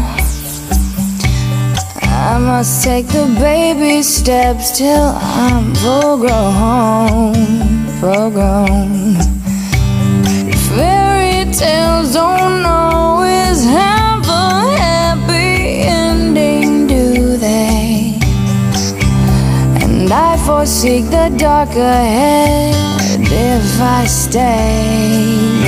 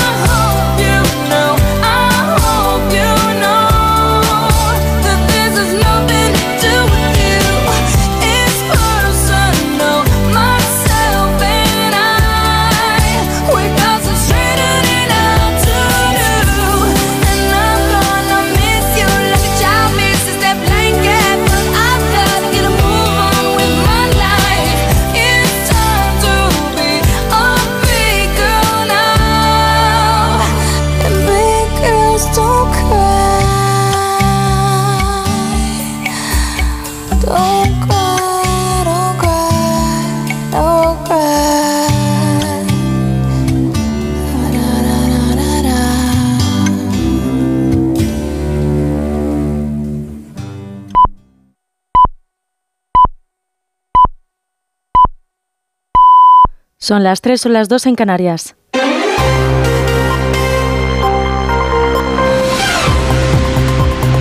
Noticias en Onda Cero. Buenas noches. El letrado mayor del Congreso de los Diputados ha avalado este lunes tramitar la ley de amnistía. No ve que la proposición sea inconstitucional. A diferencia de lo dispuesto en el año 2021, entiende que puede tramitarse porque no es un indulto general. Por eso, hoy martes, la mesa del Congreso va a calificar el texto que presentó el Partido Socialista, pero que cuenta con el apoyo de los grupos del nuevo bloque de investidura. Una tramitación que este martes se aprobará para que la ley se haga por vía de urgencia. Borja Semper es portavoz del Partido Popular. Es una ley de semejante entidad, de semejante impacto, tramitada por vía de urgencia. Es verdaderamente curioso. Porque yo entiendo que las formas han, se han saltado por los aires en España. Del contenido ya ni le hablo. Pero vamos a intentar mantener las formas. Nosotros queremos recuperar también las formas en la tramitación de las leyes. Y ya que en el Congreso pues nos observan, es lo que hemos provocado en el Senado. Una reflexión más profunda y más serena de la ley planteada por el Gobierno. Esto es lo que vamos a hacer. Para cosas raras, para saltarnos la ley y la institucionalidad, que nadie cuente con nosotros, ni en el Senado ni en ningún sitio. Este martes también a prometer su cargo los 22 ministros del nuevo Ejecutivo de Continuidad de Pedro Sánchez. Destaca Félix Bolaños como hombre fuerte de su Ejecutivo al aglutinar las carteras de Presidencia y Justicia y entrega más poder a las ministras de la dirección del PSOE. María Jesús Montero es vicepresidenta cuarta, manteniendo la cartera de Hacienda, y Pilar Alegría será la portavoz del Gobierno, manteniendo educación y sumando además el Ministerio de Deportes. Óscar Puente entra en Transportes, Sumar tendrá cinco ministerios, repite Luis Planas en Agricultura y entra Jordi Ereu en Industria e Isabel Rodríguez asumiendo Vivienda. En su primera comparecencia tras la investidura de la semana pasada, Pedro Sánchez ha subrayado que la actual coyuntura no era apta para ministros técnicos. Es una legislatura de alto perfil político y debemos contar con un equipo a la altura, un equipo de alto perfil político, un gobierno solvente, un gobierno sólido para ofrecer seguridad en un país, en una Europa, en un mundo agitados por grandes transformaciones y desafíos a los que me referí con amplitud en mi discurso de investidura. Desde Podemos, la secretaria general Ione Belarra ha acusado a Yolanda Díaz de impulsar un partido político unipersonal en connivencia con el PSOE para sustituirles a los de Podemos por una izquierda subordinada a los socialistas, que se ha plasmado con su exclusión en el, en el Ejecutivo de coalición. El portavoz de Podemos, Pablo Fernández, decía que han formado un gobierno con miembros que no molesten. Pedro Sánchez y Yolanda Díaz han echado a Podemos del Gobierno para que en el Consejo de Ministros no haya nadie que incomode de verdad al poder económico, al poder judicial y al poder mediático. Pedro Sánchez ha confirmado también este lunes su primer viaje oficial como presidente del Gobierno. Será este próximo jueves a Israel y Cisjordania y lo hará junto con el primer ministro belga Alexander De Croo, asume la presidencia de la Unión el 1 de enero. Se van a reunir tanto con el primer ministro israelí Benjamin Netanyahu como con el presidente de la Autoridad Nacional Palestina, con Mahmoud Abbas. El presidente de Estados Unidos, Joe Biden, ha manifestado este lunes su optimismo sobre la cercanía de un acuerdo para la liberación de rehenes capturados por Hamas y retenidos en la franja de Gaza. Por su parte, el secretario general de la ONU, Antonio Guterres, ha advertido de que la matanza de civiles en territorio gazatí no tiene precedentes. Ha llamado a convertir la actual tragedia en una oportunidad para también avanzar en la solución de dos estados que consolide la paz entre israelíes y palestinos. We are witnessing a killing of civilians that is unparalleled and unprecedented in any conflict since I am Secretary General. Decía Guterres que es una situación sin precedentes desde que llegó a la dirección de la ONU. Además, las autoridades de la franja han elevado este lunes a 13.300 las los fallecidos como consecuencia de la ofensiva militar israelí sobre el enclave de la Franja de Gaza. Y en Argentina, la reunión que estaba prevista entre el presidente saliente Alberto Fernández y el vencedor de las elecciones presidenciales este domingo, Javier Milei, ha quedado pospuesta. Se iba a celebrar este lunes, pero quedaría para hoy martes o incluso para el miércoles. El presidente electo quiere actuar cuanto antes para que los cambios sean efectivos, pero darle la vuelta al sistema actual será difícil. En una entrevista Radio Continental, Milei apostaba por convertir a Argentina en una potencia económica. Eso ha sido todo por ahora. Más información a las 4, a las 3 en Canarias. Síguenos por internet en ondacero.es.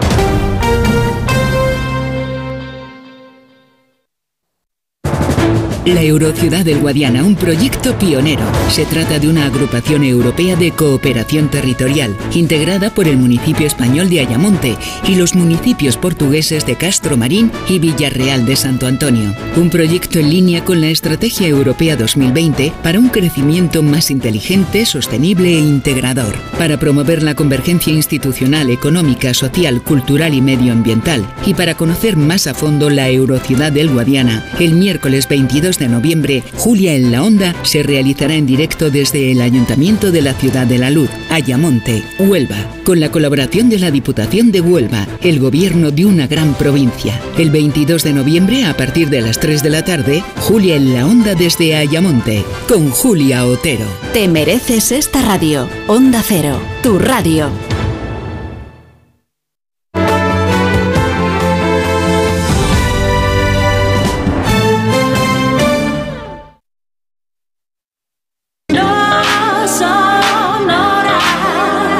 Onda Cero, no son horas. Gema Ruiz. No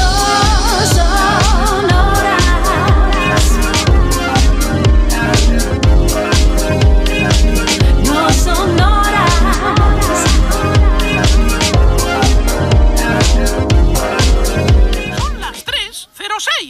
Las 2.06 en Canarias. Sí, si nos acabas de sintonizar, Miki hoy colabora con nosotros diciendo en directo la hora. Ha costado un poquito al principio porque también estaba nervioso. Un primer día lo hemos tenido todos, ¿no? Pero ya va cogiendo el gustillo a esto y le ha salido a la perfección.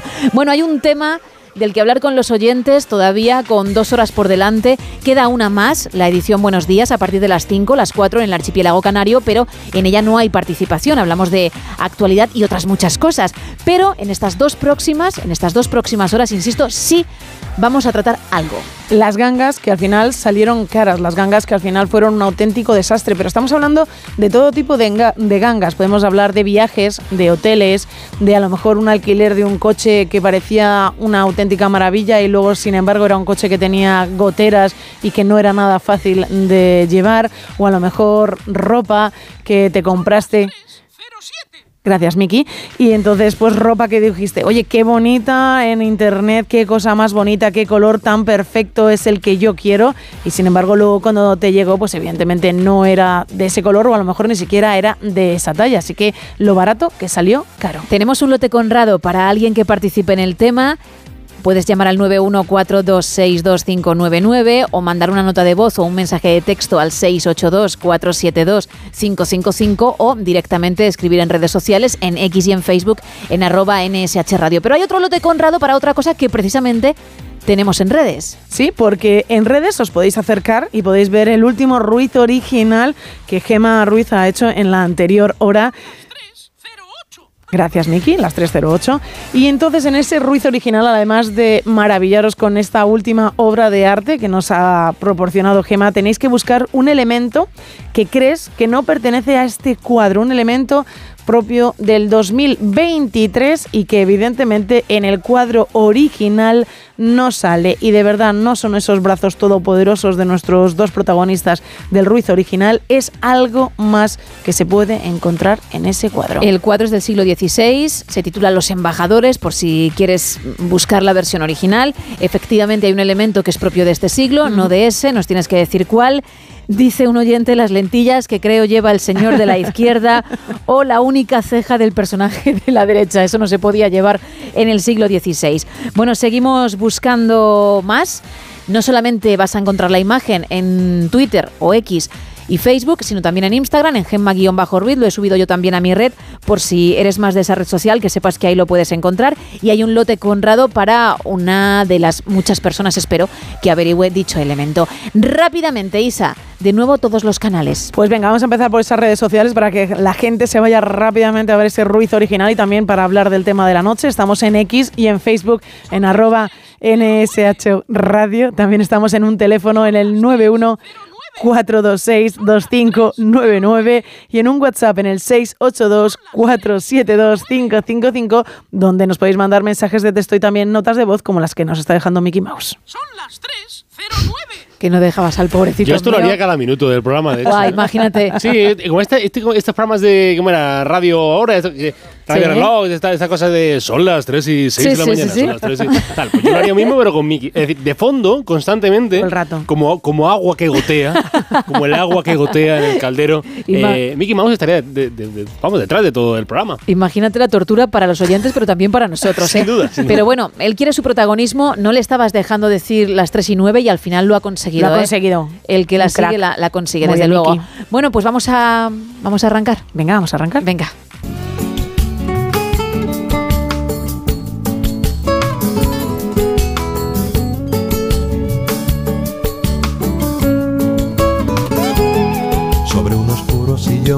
Cuero rojo y beige siento mi obsesión y mis ojos también. Qué gran bebé, qué primera vez.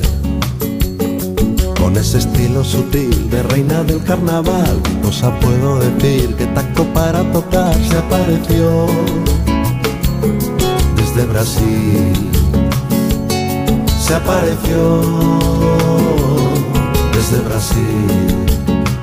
Y es que por más que yo te quiera y aunque tres vidas viviera, pendenciero y mujeriego lo seré hasta que me muera. Y aunque a tres mujeres quieras y las tres vidas viviera, a ti que lo mereces te querría la primera.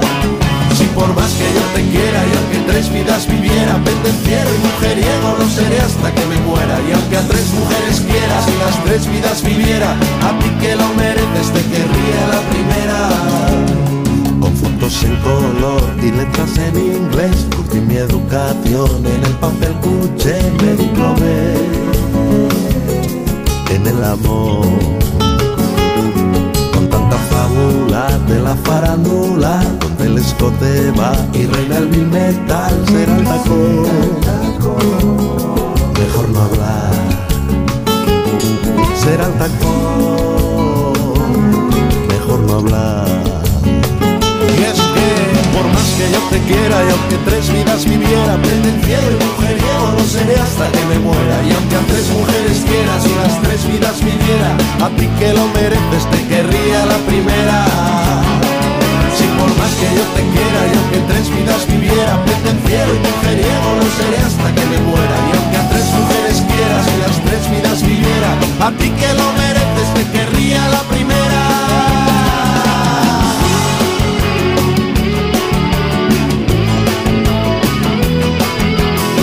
Después del guitarreo de Café Quijano y también de mover los pinreles con ellos, abrimos la tercera taberna de la noche.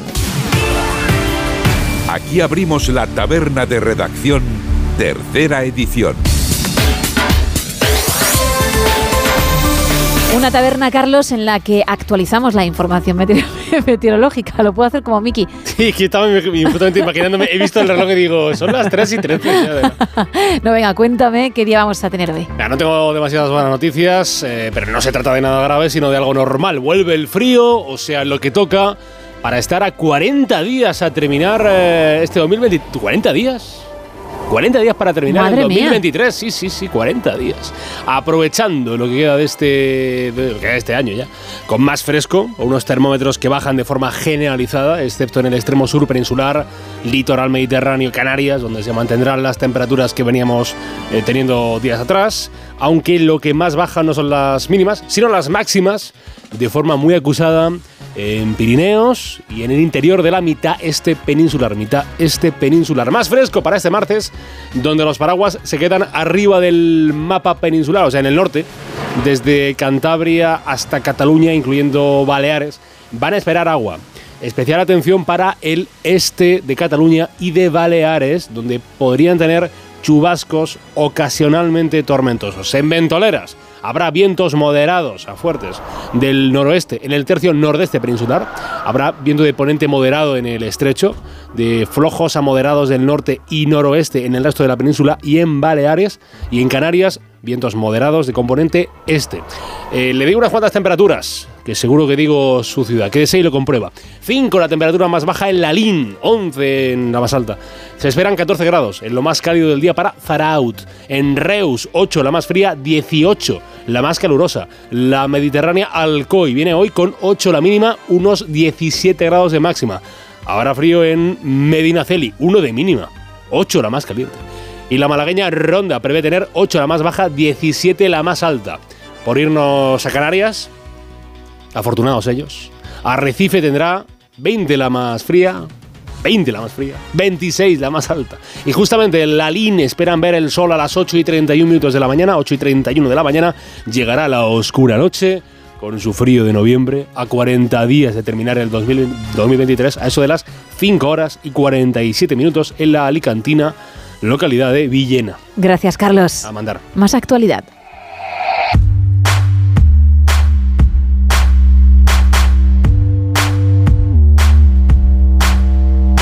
Arrancamos con el diario de Cádiz. Renfe anuncia la reapertura de la estación de Bahía Sur en San Fernando. El Ayuntamiento de San Fernando arremete contra la Junta por el preocupante estado del Parque Natural y hasta ocho meses de retraso en la renovación de las tarjetas de aparcamiento para personas con movilidad reducida. En el correo, las víctimas de violencia machista escoltadas pasan en el último mes de 16 a 28 en Vizcaya. 2.738 mujeres reciben protección policial y las denuncias por delitos ejercidos por parejas o exparejas crecen un 12, 21%.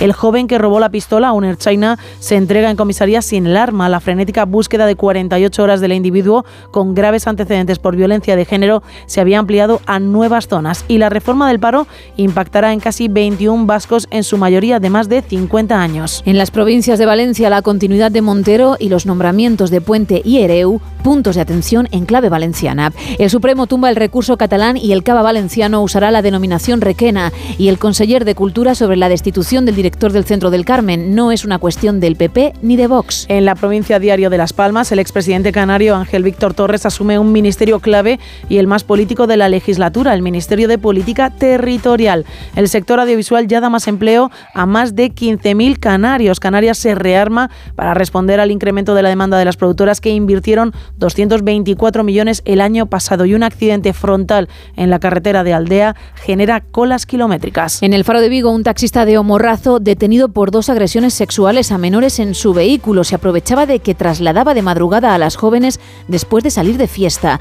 Casi 700 abogados y procuradores de oficio vigueses convocados a una huelga histórica y Juan Carlos I llega a San Sencio para disfrutar de sus amigos y de la última regata del año. Seguimos con la opinión de Murcia. Los niveles del herbicida glisfosato en el Mar Menor superan con creces lo permitido. La Asociación por un Mar Vivo ha llevado el caso ante la Fiscalía.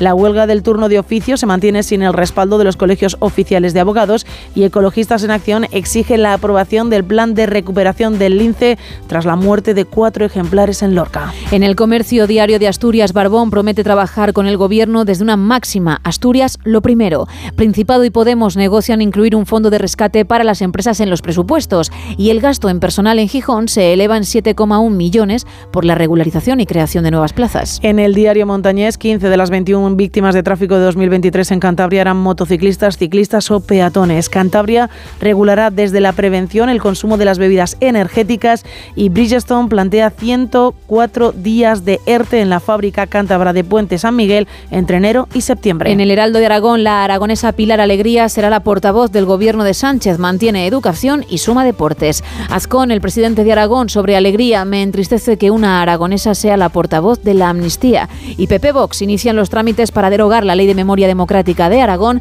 y hacerlo efectivo en febrero. En Huelva Información podemos leer el PSOE andaluz sin nuevos referentes en el gobierno. Denuncian condiciones de insalubridad en las urgencias del antiguo Manuel Lois de Huelva y el recreativo logra desbloquear el fichaje del guardameta uruguayo Guillermo Centurión. En la nueva crónica de León, el Ayuntamiento de León cerrará 2024 habiendo reducido la deuda a 96,4 millones. León también ultima detalles para iluminar la Navidad y un detenido en Palencia tras saltarse un stop y abandonar el coche con un menor en el maletero. En Hoy Extremadura decepcionan el PSOE extremello por, por no contar con un ministro en el gobierno. La renuncia de Guillermo Fernández para asumir una cartera deja a la comunidad sin representación en el Ejecutivo de Sánchez. María Guardiola pide una reunión con el nuevo ministro de Transportes para tratar el tren y más de 160 mujeres necesitan ayuda psicológica por violencia de género en Mérida. En el diario de Mallorca, los hoteleros de Mallorca esperan que el ministro Jordi Elimine impedimentos. Un organismo asesor de la UNESCO preocupado por las carreras ilegales de motos en la Serra.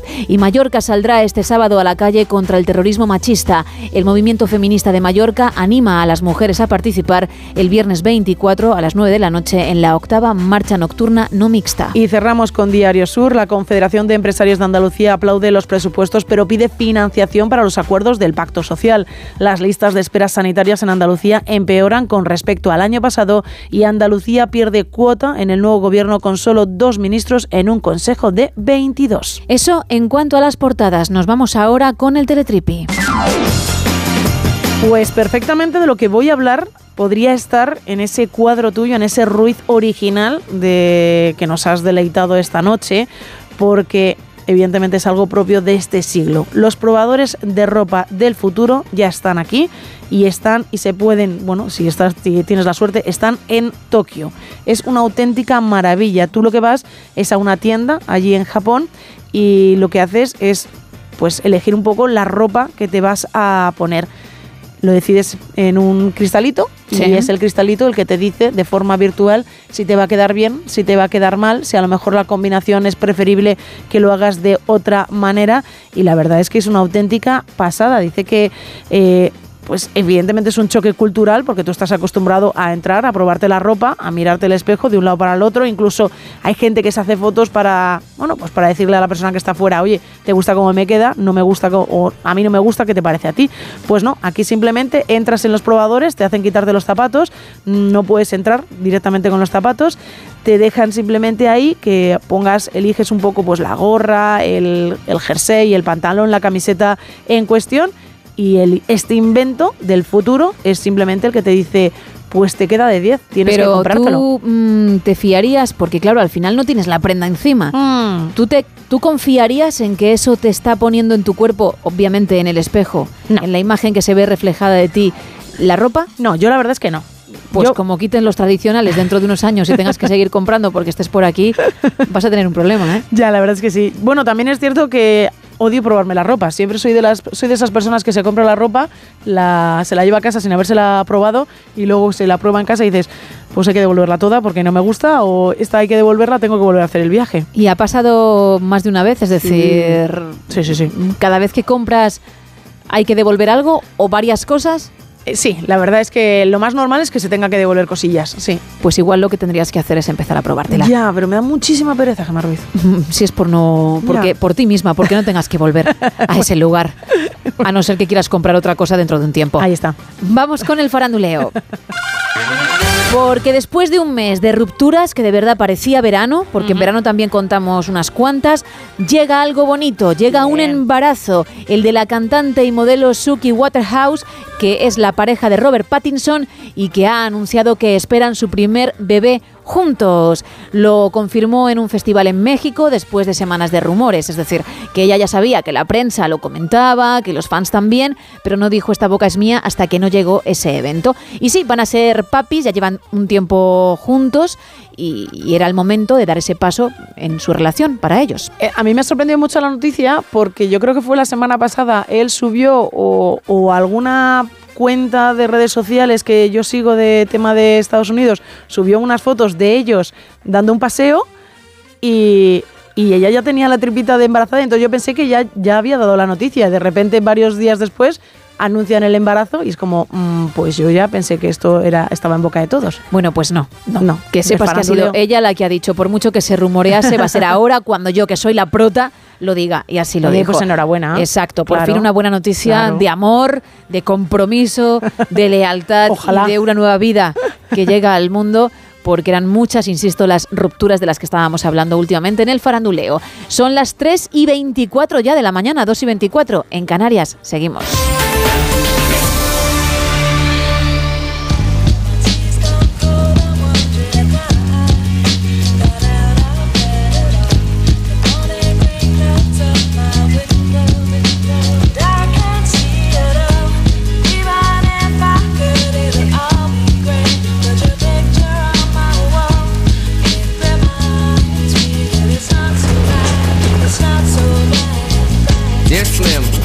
But you still ain't calling. I left my cell, my pager, and my home phone at the bottom. I sent two letters back in autumn, you must not have got them. There probably was a problem at the post office or something. Sometimes I scribble addresses too sloppy when I jot them. But anyways, fuck it. What's been up, man? How's your daughter? My girlfriend's pregnant too. I'm about to be a father. If I have a daughter, guess what I'ma call her? I'ma name her Bonnie. I read about your Uncle Ronnie too, I'm sorry. I had a friend kill himself over some bitch who didn't want him. I know you probably hear this every day, but I'm your biggest fan. I even got the underground shit that you did with Scam. I got a room full of your posters and your pictures, man. I like the shit you did with Ruckus too, that shit was fat. Anyways, I hope you get this, man. Hit me back, just a chat. Truly yours, your biggest fan. This is Stan.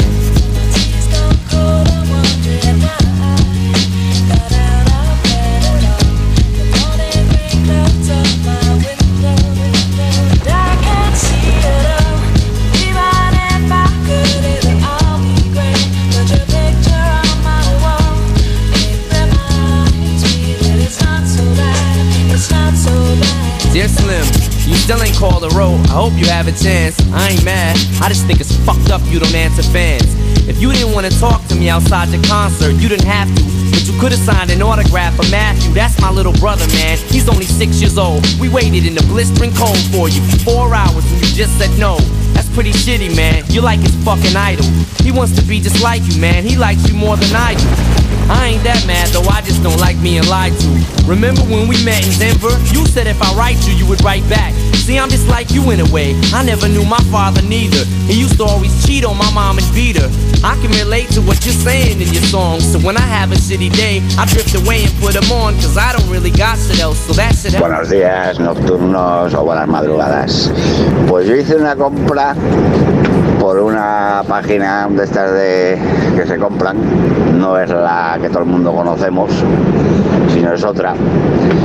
Y compré una especie de columbio para el jardín. Sí. Para estar sentados ahí en el jardín y de lujo, ¿no? En plan chilaos de esos. y cuando me llegó el paquete, me cago en la madre que me parió. Ahí va. Resulta que era una miniatura para una casa de muñecas. Ay, no me digas. Vamos, yo me eché a reír y digo, ¿y esto es el columbio que voy a montar yo en el jardín? digo, anda, llévatelo otra vez, llévatelo, que no quiero saber nada. Vamos, y lo del Ruiz, yo creo que hay ahí un micrófono. Un micrófono que me parece que ahí no tiene que estar. Venga, un saludo. Bien. Bueno, Nando, podrías haberte quedado el columpio, lo ponías en una esquinita del jardín y ya estaba montado, ¿eh? Al final sí que era un columpio para dicho lugar. Y en cuanto al Ruiz, se refiere a la obra que yo he plasmado sobre un folio.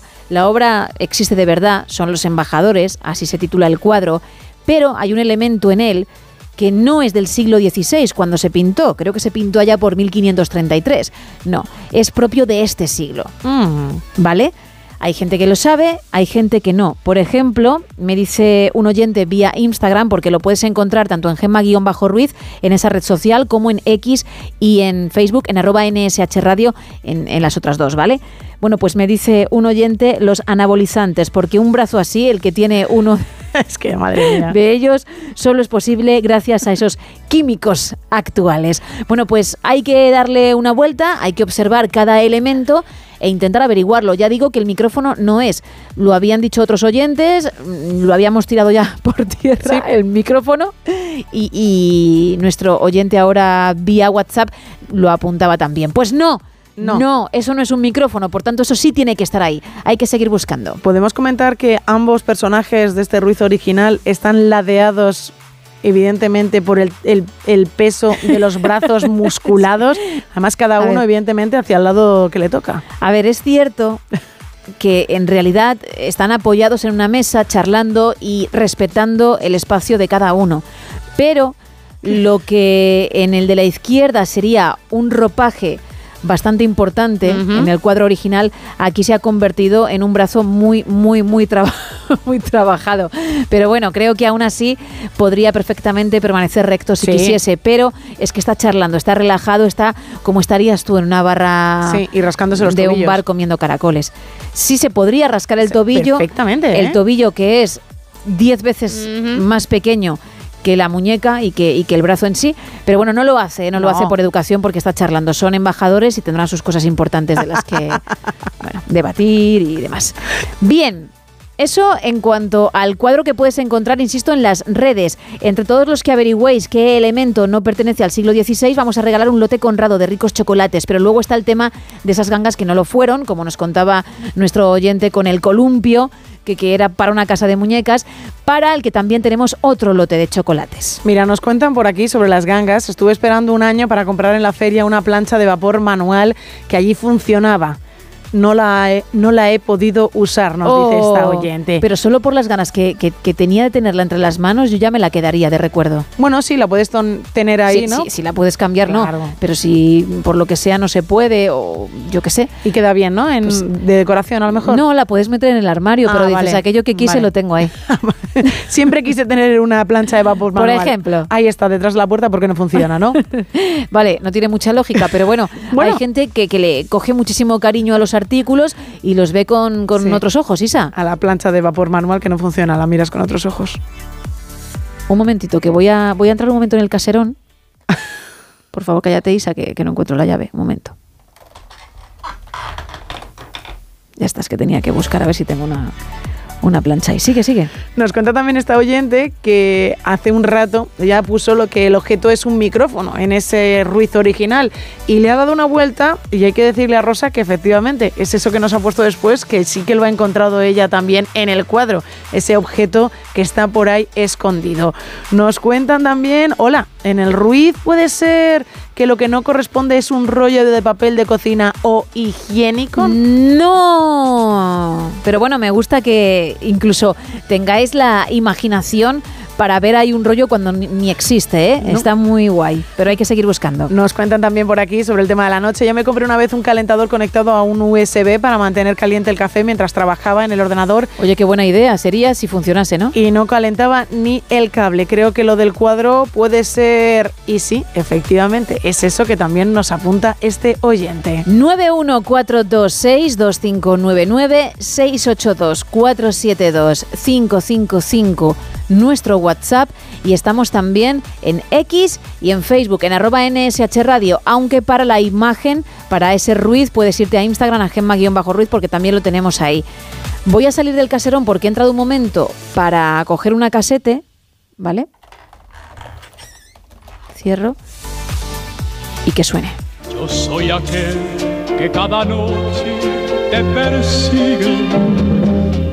Yo soy aquel que por quererte ya no vive. El que te espera, el que te sueña, el que quisiera ser dueño de tu amor, de tu amor. Yo soy aquel que por tenerte da la vida. Yo soy aquel que estando lejos no te olvida. El que te espera, el que te sueña, aquel que reza cada noche por tu amor. Y estoy aquí, aquí para quererte. Estoy aquí, aquí para adorarte. Estoy aquí, aquí para decirte que como yo nadie te amó. No son horas. Gemma Ruiz.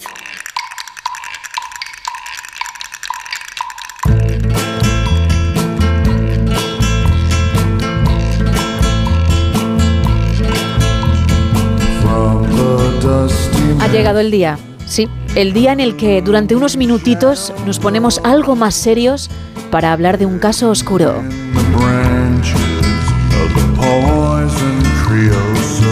Y el encargado de aportar todo lujo de detalles es Carlos Padilla. Hola de nuevo. ¿Qué tal? ¿Cómo estamos? Muy bien. Los que podamos, los que podamos. Deseando escucharte. Siempre es un gusto venir aquí, ¿eh? trabajar con Ah. gente, ¿no? estar con, con un otro, una otra, unas otras, sentirse acompañado y hacer compañía, que para eso estamos, ¿no? Acompañar, hacer reír, emocionar, informar, contar historias, porque a pesar de que tengamos nuestros días misántropos, ¿no? Esas jornadas donde no queremos ver a nadie, no salimos de casa porque que no queremos verle la cara ni al perro del vecino, pues a pesar de todo eso somos seres sociales, ¿no? Es condición del ser humano estar en relación con muchos otros, ¿no? Rozarse en la calle, mirarse a los ojos, hablarse y a veces insultarse, ¿por qué no? Sí. ¿Qué sería de nosotros, no? Si no tuviéramos contacto con los demás.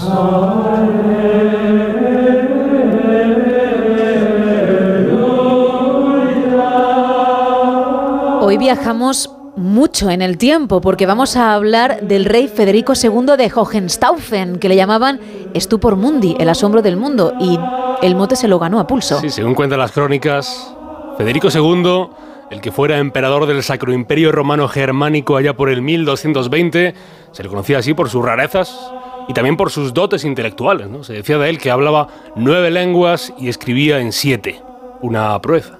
Se cuenta, lo escribió el monje franciscano Salime de, de Adam, cronista de la época, que el monarca de Hohenstaufen quiso averiguar cuál era la lengua originaria del ser humano, aquella en la que hablaron Adán y Eva, como si la lengua surgiera por osmosis, ¿no? como si fuera algo natural. Pensó Federico que si había una lengua primigenia bastaría con que a un ser humano no se le enseñara lengua alguna, que no se le hablara.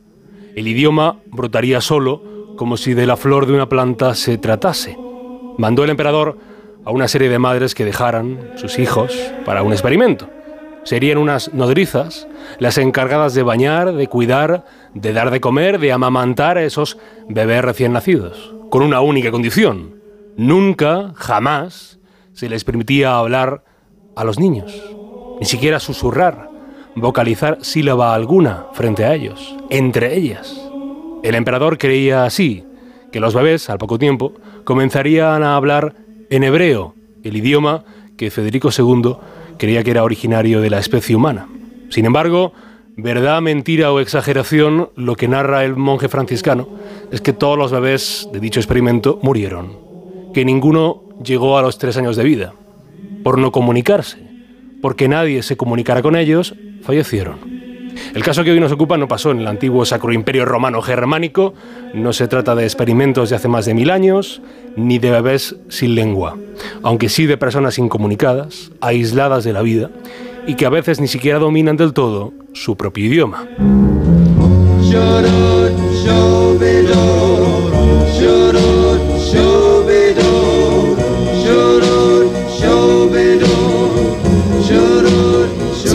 Tuviésemos que elegir una fecha, un inicio del caso, nos iríamos hasta 1985. Sí, ahí está el enlace, el enlace entre David Allen Turpin y Louise Anne Robinet en el pequeño pueblo de Pittsburgh.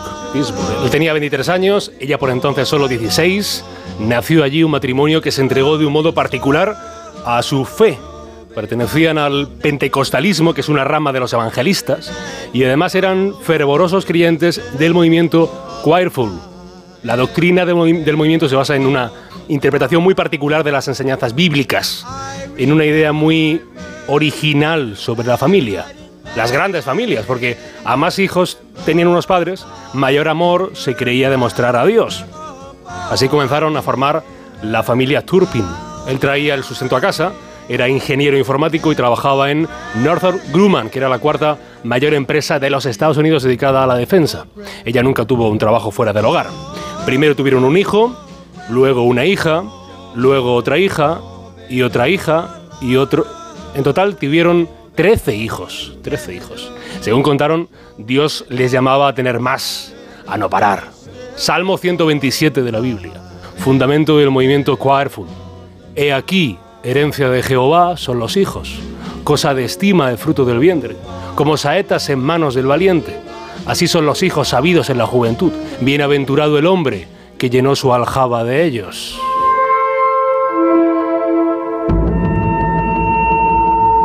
Hablando de aljabas, tuvieron tres, Trece hijos, pero tres casas. El primer destino de los Turpin, una casa móvil, que tuvieron alquilada en la ciudad de Fort Worth, en Texas, desde 1986 hasta el año 2003.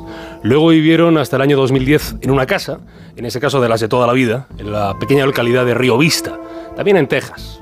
Por lo que se sabe, a la familia Turpin empezaron a no salirle demasiado bien las cuentas. Solo trabajaba él, los hijos aumentaron mucho, tanto que tuvieron 13, la mujer no tenía trabajo, pues si hacen una suma y una resta, pueden ver que eso no daba y no les dio. Los Turpin se declararon en bancarrota y se tuvieron que marchar de su hogar.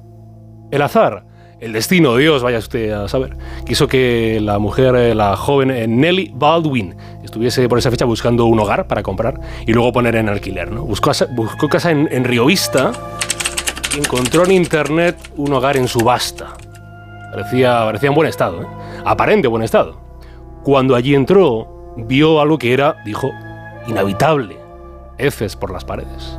Terrible olor, basura por cada lugar donde se pusieran, se pudieran posar unos ojos. Nunca se lo contó a la policía. Lo supo después, mucho después. Porque quizá el suplicio de los hijos de los Turpin habría acabado mucho antes. Cuando abandonaron Texas, se marcharon hacia Perris, una ciudad de California. Un nuevo hogar, si es que a eso se le podía llamar hogar. Duró, duró ocho años más. El infierno de los hijos, de los trece hijos de los Turpin. Bueno, de puertas para afuera, una familia feliz. Sí, había, había fotografías, fotografías en redes sociales. Fotografías de los Turpin.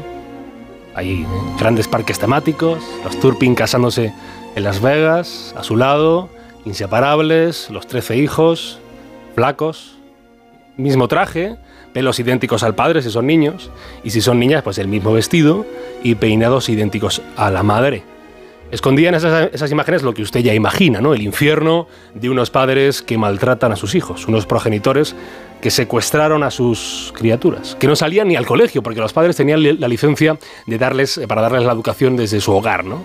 Pequeños que vivían encadenados a los muebles durante semanas, a veces durante meses, sin poder ducharse más que un par de ocasiones al año. Si acaso solo se lavaban las manos, nunca por encima de las muñecas, contaron los niños, porque lo demás consideraban los padres que era jugar con el agua. Comidas escasas y controladas, despiertos de noche, dormían de día, todo para evitar alguna mirada ajena que descubriera el horror que allí dentro se sufría. Los niños planearon entonces la escapada, duraron dos años en, esa, en, esa, en ese planteamiento, en esa, en esa huida, huir para vivir. 14 de enero de 2018 llegaba la noche ya a Perry y dos chicas huyeron de la casa por una ventana. La más pequeña tenía 13 años, la mayor apenas 17.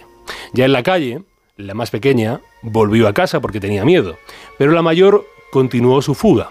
Tenía un móvil que estaba apagado, pero logró llamar a ese teléfono que recordaba que era para emergencias. En Estados Unidos, el 911. This is 911. Do you have an emergency? Uh, I just went away from home because I live in a family of Dice 15. la chica que vive en una familia de 15 personas. Can you hear me? And we have abusing parents. Did you hear that? Tiene unos padres que abusan de, de nosotros. Jordan Turbin, que así se llamaba la chica que liberó a sus hermanos. Esperó en la calle, era ya de noche, cuando llegó una patrulla de la policía. Y a ellos se lo contó también. I live in a family of 15. La familia de 15 My personas. two little sisters right now are chained up. They're chained up. Up, o sea que tiene- tiene a sus dos hermanos pequeños eh, atados, atados. La pequeña nerviosa confiesa que es la primera vez en su vida que habla sola con otra persona ajena a su familia. Entre otras cuestiones, a la gente le, le pregunta, ¿tomas alguna medicación? Do you take any medication? What's medication? Medication? Yeah, what's medication? Lo que es medicación, ¿qué es medicación? Le contesta la pequeña. No, no hay, no hay un lenguaje primigenio, lo supo el rey Federico II, pero también uno no, no domina el lenguaje del todo si está encerrado en un hogar, en su hogar.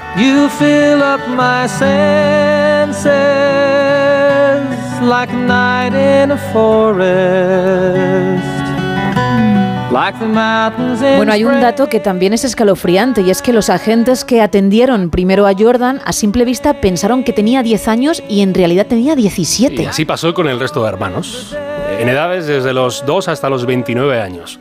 Edades eh, físicas, en el DNI, eh, ponía eso, pero apenas lo aparentaba. Lo aparentaba ¿no? Pa- Parecían zombies, declararon los agentes que entraron al hogar ese mes de enero del año 2018. Desnutridos, encadenados unos cuantos, en condiciones infrahumanas. En abril del 2019, David Turpin y Luis Turpin, o sea, los padres, fueron condenados a cadena perpetua. Entre los cargos, tortura, abuso infantil y secuestro. Ahora los 13 hijos de los Turpin aún se recuperan de vivir parte de su vida, quizá la parte que más marca de una vida en cautiverio, cuando el hogar se convierte en presidio, cuando tus padres son tus carceleros. Let me always be with you. Let me love you. Come, love me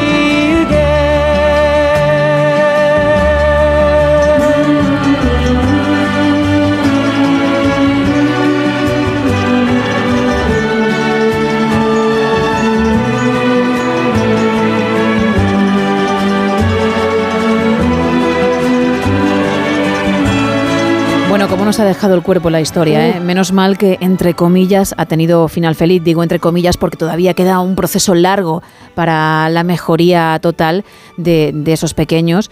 Algunos ya no tanto, pero, pero ha sido muy, muy duro lo que nos ha contado Carlos. Bueno, volviendo de nuevo al presente, a lo que estamos tratando esta noche, esas gangas, bueno, lo que parecía que era una ganga, pero no fue así. ¿Qué más te van contando, Isa? Pues nos cuentan desde Madrid, me, re- me robaron un reloj de 400 euros en el bus, regalo de mi madre, que casi me mata, por cierto, nos dice esta oyente.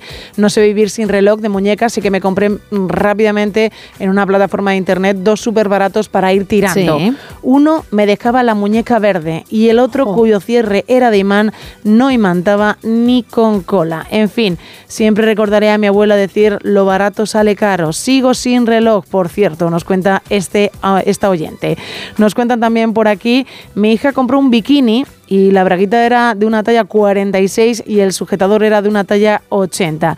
Y el objeto nos dice de ser Ruiz original, que se puede ver en un montón de sitios, nos pone, creo que es Ya un quisiera yo. micrófono. Ya quisiera yo que estuviese expuesto en el MoMA, por ejemplo, pero no es el caso. Poco le queda, ¿eh? En tres sitios lo puedes encontrar, ¿eh? En nuestro X o Twitter, en nuestro Facebook, en ambas redes con arroba NSH Radio y también en Instagram, en Gemma-Ruiz, en el mío, entre otras cosas, porque no tenemos un Instagram por ahora del show. Así que ahí está, elige la red que más te guste, échale un vistazo y dinos qué elemento de ese cuadro no pertenece a 1533 cuando se pintó, sino a este siglo. Entre todos los que participéis hay un lote conrado en juego, así que yo lo haría, además de otro lote para los que nos habléis de esas gangas que no lo fueron. Pues mira, nos vamos a quedar con el Ruiz original, a ver lo que dale. cree la gente que es exactamente lo que está en ese cuadro que no pertenece. Mm, lo están averiguando mm, varios, no voy a decir muchos, varios, otros están fallando, pero hay más gente de la que yo pensaba, ¿eh? Sí, la verdad es que Porque lo veo complicado. Incluso sabiendo lo que es, teniendo en cuenta como dibujo, lo veo complicado. Y aún así están dando con ello. La bola del mundo. No.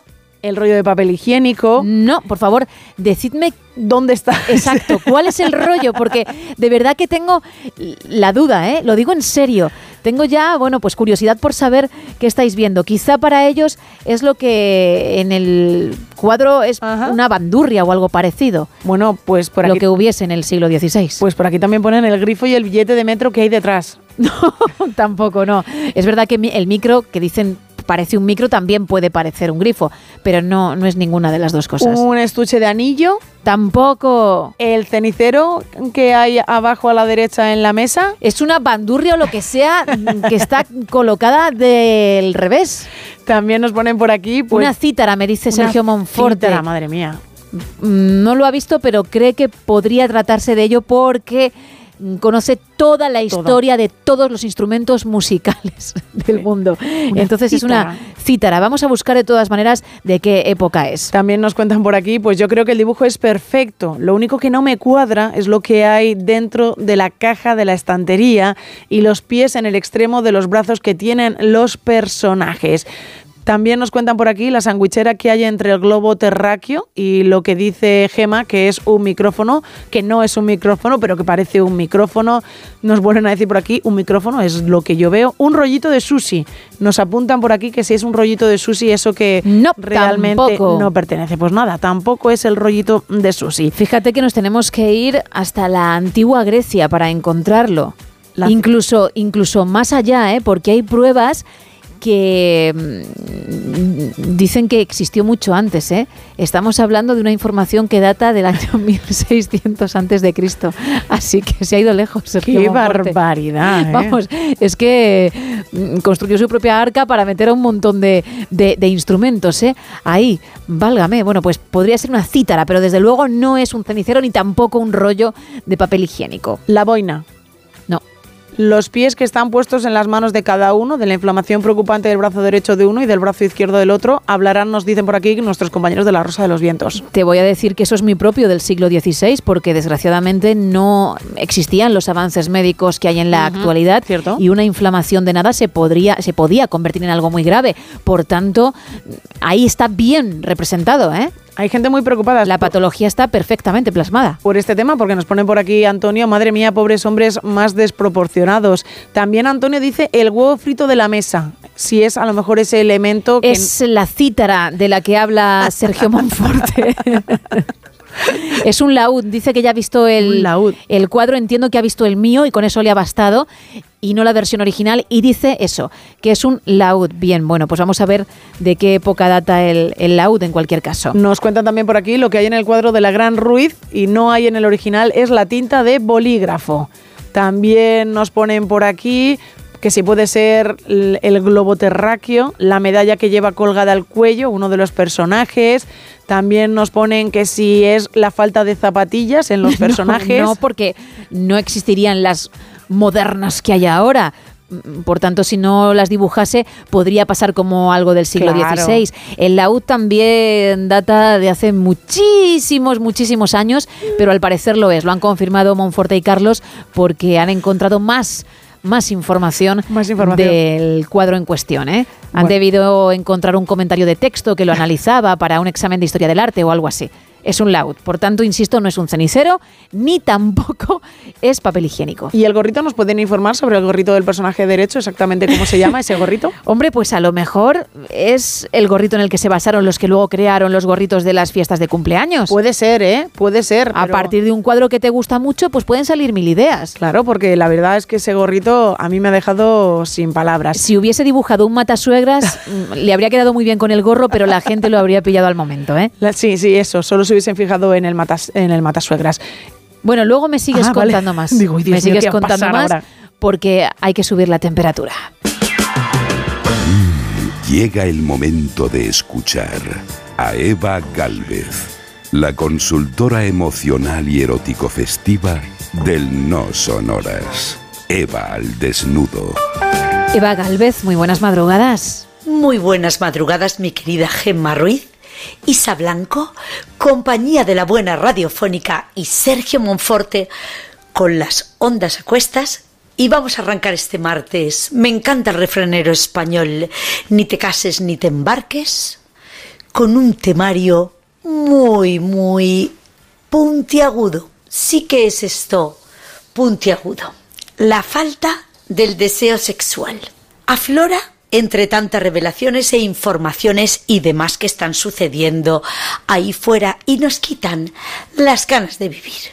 Tú pon la radio que estas zagalas resucitan a cualquiera y como es martes no quiero que decaiga el verdadero espíritu conyugal. Españoles, y los que oigan y nos entiendan en nuestra bonita lengua castellana, cómo mantener el deseo en auge. La agudeza visual perfecta, si no ves bien, te pones gafas o consultas a tu óptico de confianza, no te debe impedir que mires, que mires con categoría, viendo las cosas bonitas que hay por la calle. Levanta un poco la cabeza del móvil. Recomiendo a las mujeres, a los hombres diversos, gays y lesbianas, LGTBI más Q, que intensifiquen todos, sin excepción, el olfato.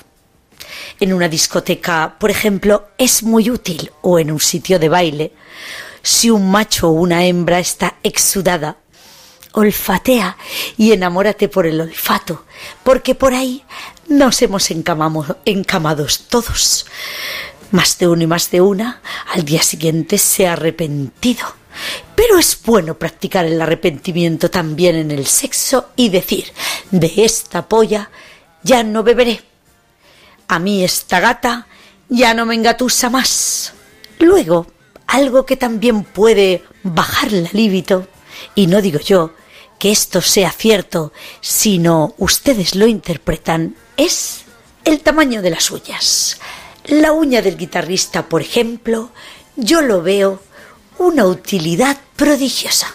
Las uñas no bien limadas o muy largas, me encanta verlas las largas y arregladas de, de acrílicos y estas cosas. Me encanta verlas desfilar durante mi cara haciendo gorgoritos cuando me explican algo. ¡Qué elegancia! Te pone un montón, pero yo, por ejemplo, dentro de mi culete no quiero yo ni con guantes de esos un dedo y menos dos. Estarán algunos de acuerdo conmigo. El tamaño de las uñas es más útil de discutir que la compra de una autocaravana. Pensando en volver a la juventud, porque por mucho que te empeñes, lo más probable es que ni tu chico ni tu chica de 70 a lo mejor para arriba, pues quiera darse unos saltos. Para mantener el deseo sexual sano, la coherencia te da la mano. ¿Cómo va a ser que tú no le pongas a tu amante o a tu marido un saumerio de sándalo, la descalces, te dejes descalzar, te empujes sobre el sofá y te masaje los pies despertando esos efluvios del aroma? Déjate llevar.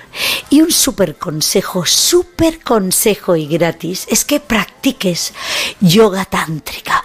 Busca a tu alrededor, hay muchas salas especializadas. Tantas veces como puedas, en pareja. Es excepcional, un excepcional puente de unión.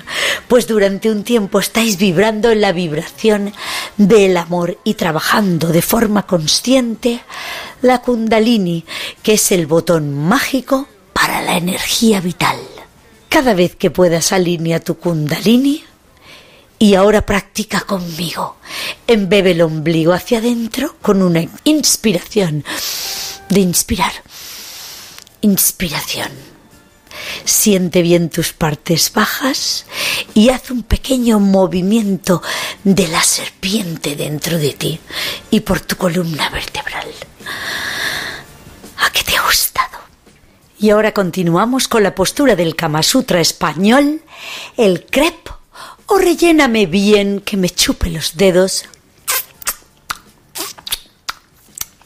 En Nerja, Málaga.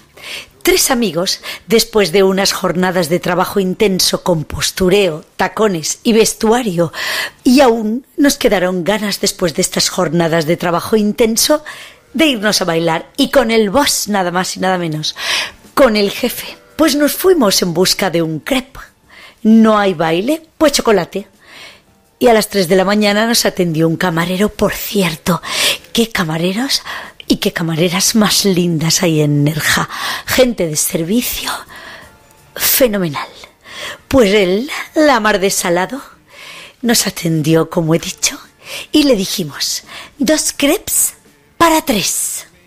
A lo que el camarero nos contestó, el del medio chupará a dos lados. Nos, reía, nos reímos muchísimo, claro. No nos íbamos a poner a llorar. Primera pila angular para el sexo. Y eso fue lo que pasó. Al final de los eh, crepes que estaban rellenos de chocolate. mm, uno blanco y otro negro. Estaban a tope de ricos. Se sitúan ahora porque me estaba yo todavía chupando los dedos, pues cuando terminamos con aquella copiosa merendilla a las 3 de la madrugada empezamos a hablar de qué? De sexo, de guarradas, los tres amigos, dos lobas, una de Sevilla, otra de Castilla y León y el hombre malagueño. Comprobamos que no había micros por la mesa ni cámaras alrededor. Y en la misma crepería, por debajo de la mesa, nos metimos mano los unos a los otros. Y por arriba decíamos, "Mm, cerrar un momento los ojos y imaginaros a vuestra actriz o actor favorito. Yo me imagino a Stallone que me trae un sorbete de pétalos de rosa a la cama y me coge así de los glúteos como King Kong. Apretad, apretad las piernas, no os da gustillo. Claro, nos daban unas risas enormes, así que de tanto reír la gente que estaba al lado pensaría que nos estaría haciendo efecto el chocolate. Luego yo me levanté de la silla humedísima. Cuando llegamos al hotel, al jefe, que ya nos sobraba, lo dejamos en su coche y allí nosotras, mi amiga y yo, que la- las que habíamos currado a gusto, me encantó. Porque ella lo lleva depilado y eso a mí me encanta. Poder lamer ahí tranquilamente sin tener que usar luego. Y lo dental, pues suban que les llevo y España os quiero. Madre mía, Eva, ¿eh? ¿Cómo has venido? Bueno, vamos a alcanzar ya las 4, las 3 en Canarias y lo hacemos recordándote los canales para participar. 914262599, también nuestro WhatsApp 682472555 y dos redes sociales, X y Facebook en arroba NSH Radio, aunque en Gemma-Ruiz en Instagram también puedes encontrar el Ruiz de la Noche. Dinos qué elemento no pertenece a ese cuadro porque es de este siglo, no del 16. Lo dicho, ahora la información y regresamos en No Sonoras.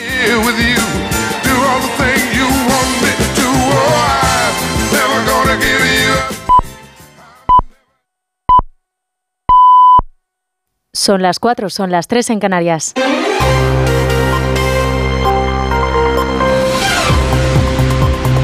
Noticias en Onda Cero.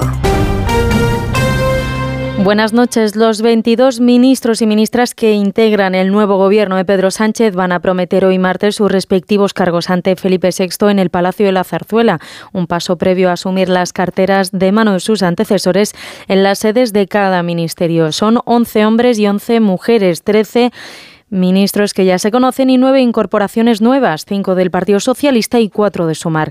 Entre las nuevas incorporaciones está la de Ana Redondo, que será ministra de Igualdad y que fue concejal socialista de Valladolid, o Elma Saiz, ministra de Seguridad Social, que es actualmente portavoz del PSN-PSOE en el Ayuntamiento de Pamplona. Destacan también entre los nombramientos a Félix Bolaños como hombre fuerte al aglutinar las carteras de Presidencia y Justicia y entrega también más poder a las ministras de la dirección del Partido Socialista como María Jesús Montero, que es vicepresidenta cuarta, manteniendo la cartera de Hacienda, o Pilar Alegría, que será la portavoz del Gobierno y mantiene educación, además de tener en esta ocasión también deportes.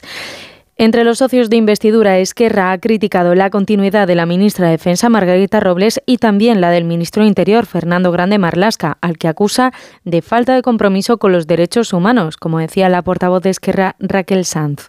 Creemos pues que el nombre que se propone no tiene esta trayectoria de compromiso en la defensa de los derechos humanos y por tanto es un nombre que nos chirría, sobre todo por lo que decimos. Creemos que al frente de un ministerio como el de Interior debe haber un compromiso inequívoco con los derechos humanos. El Partido Popular ve que el nuevo gobierno fractura, critican al nuevo gabinete porque apuesta por la confrontación, por acabar con la separación de poderes, también porque tiene 22 ministros a los que hay que mantener y también critica que Puigdemont esté en el extranjero como vicepresidente sin cartera. José Ramón Arias. En el Partido Popular aseguran que Pedro Sánchez ha nombrado al gobierno más numeroso de su historia. No lo ha igualado con 22 ministros, ya que los populares cuentan también al que dicen es el miembro más decisivo del Ejecutivo. Según Borja Semper, portavoz popular, no se va a aprobar nada sin su permiso. Tenemos un gobierno tan caro como el anterior, que apuesta de manera decidida por la crispación que representan perfiles como el de Óscar Puente, con un mensaje extraordinariamente preocupante para la separación de poderes y en el que pasa a tener 23 personas sentadas a la mesa del Consejo de Ministros. Los populares aseguran que harán una oposición implacable, como también dicen serán implacables en la búsqueda de la recuperación del entendimiento y la concordia entre españoles. Van a plantear todas las iniciativas legales y posibles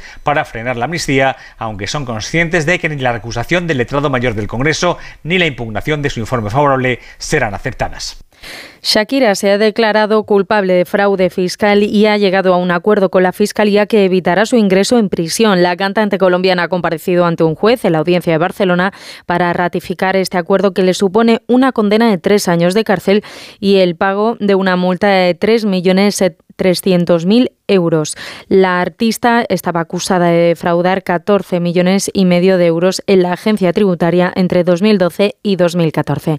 Y en Italia, un tribunal ha condenado este lunes a más de 200 miembros de la Endragueta, la mafia italiana más poderosa del país, y les ha condenado a más de 2.200 años de prisión en uno de los mayores juicios por mafia en la historia del país. Corresponsal en Roma, Darío Menor. En el proceso más importante contra una organización mafiosa celebrado en Italia desde el que tuvo lugar en los años 80 contra la Cosa Nostra, el Tribunal Colegiado de Vivo Valencia condenó ayer a más de 200 imputados en el macrojuicio contra la Endrangheta calabresa, la mafia italiana más poderosa y con ramificaciones en negocios legales y ilegales en medio mundo, también en España.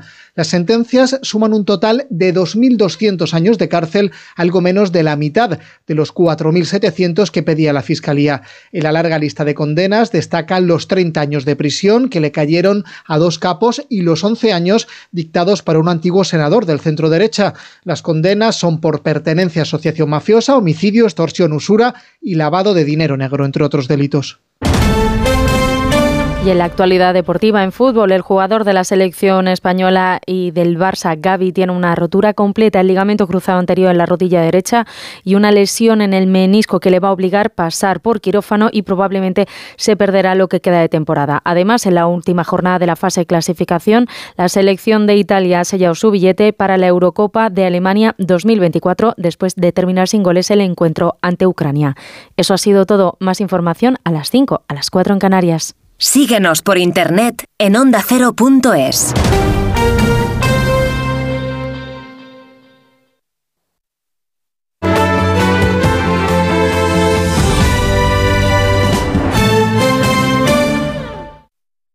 Ayudo a hacer los deberes a los niños y descanso. Eh, Vale, ayudo a hacer los deberes a los niños, acerco a mi madre a Aquagym y descanso. Vale, ayudo a hacer los deberes a los niños, acerco a mi madre a Aquagym, paseo a Coco y... No se puede estar en todo. Bueno, Onda Cero sí, porque está en web, en app, en Twitter, en Instagram, en TikTok, en Facebook, para que puedas escuchar lo que te has perdido en directo, para que puedas comentar y disfrutar de contenidos exclusivos en la comunidad digital de Onda Cero. Onda Cero, tu radio.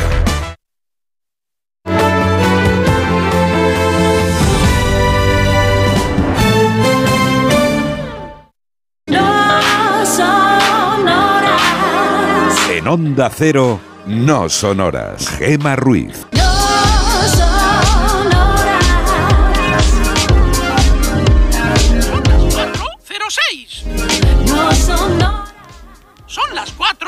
4.06. Las 3.06 en Canarias. Ahí está Mickey Mouse echándonos un cable hoy para decir la hora, sí, en directo. Mm, Le hemos fichado unos días, a ver qué tal va, si la cosa funciona para adelante, si no, bueno, pues encantados de- del tiempo compartido. Todavía queda una hora por delante para participar en el tema de la noche.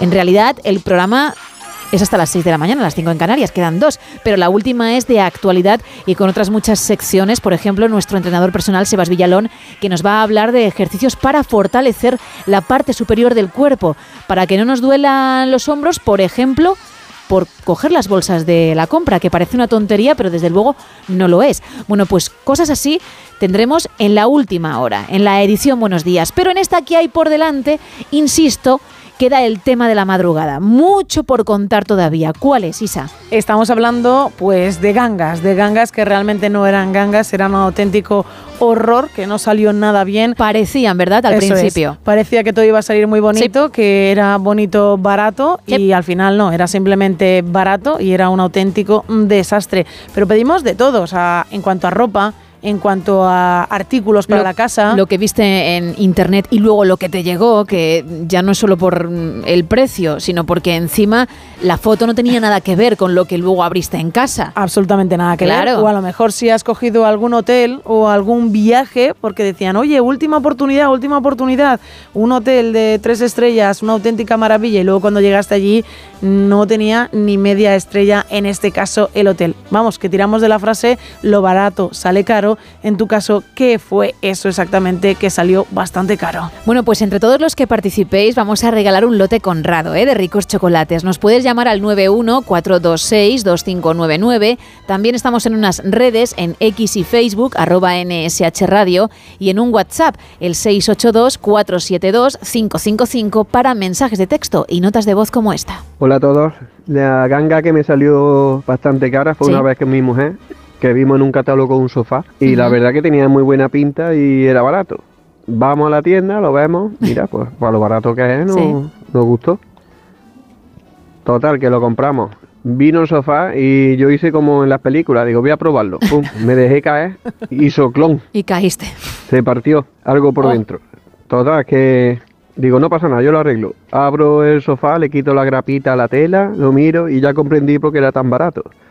Así que cogí el precinto, reforcé todas las tablitas y un año duró. Al año siguiente, 3.000 euros de sofá que tuvimos que pagar.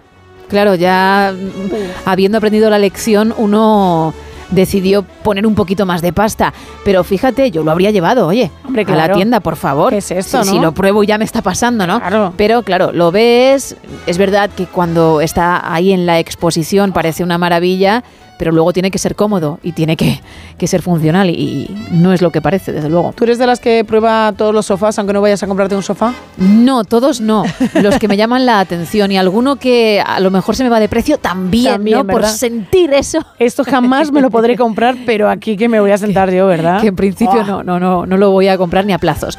Bueno, pues por un lado está el tema, buscamos eso, ¿vale? Pero por otro hay un cuadro, un cuadro del que yo he hecho mi versión, Los embajadores de Hans Holbein.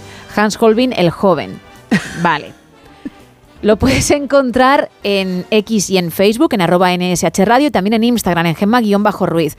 ¿Por qué insistimos tanto si nos acabas de sintonizar? Porque no solo vas a ver el cuadro, prácticamente una copia Igualito. del original calcadísimo, sino que vas a encontrar un elemento que no pertenece a dicha obra, porque no es propio del siglo XVI cuando se pintó el cuadro, sino de este. ¿De acuerdo? Así que nos tienes que decir qué elemento es, qué cosa, qué artículo ahí no encaja y también habrá un lote conrado para una de las personas que lo averigüen. 914262599, recuerdo rápidamente el WhatsApp, el 682472555 y esas redes de las que os hablaba. Qué casualidad que te he encontrado. ¿Qué haces por aquí? ¿Cuánto ha pasado?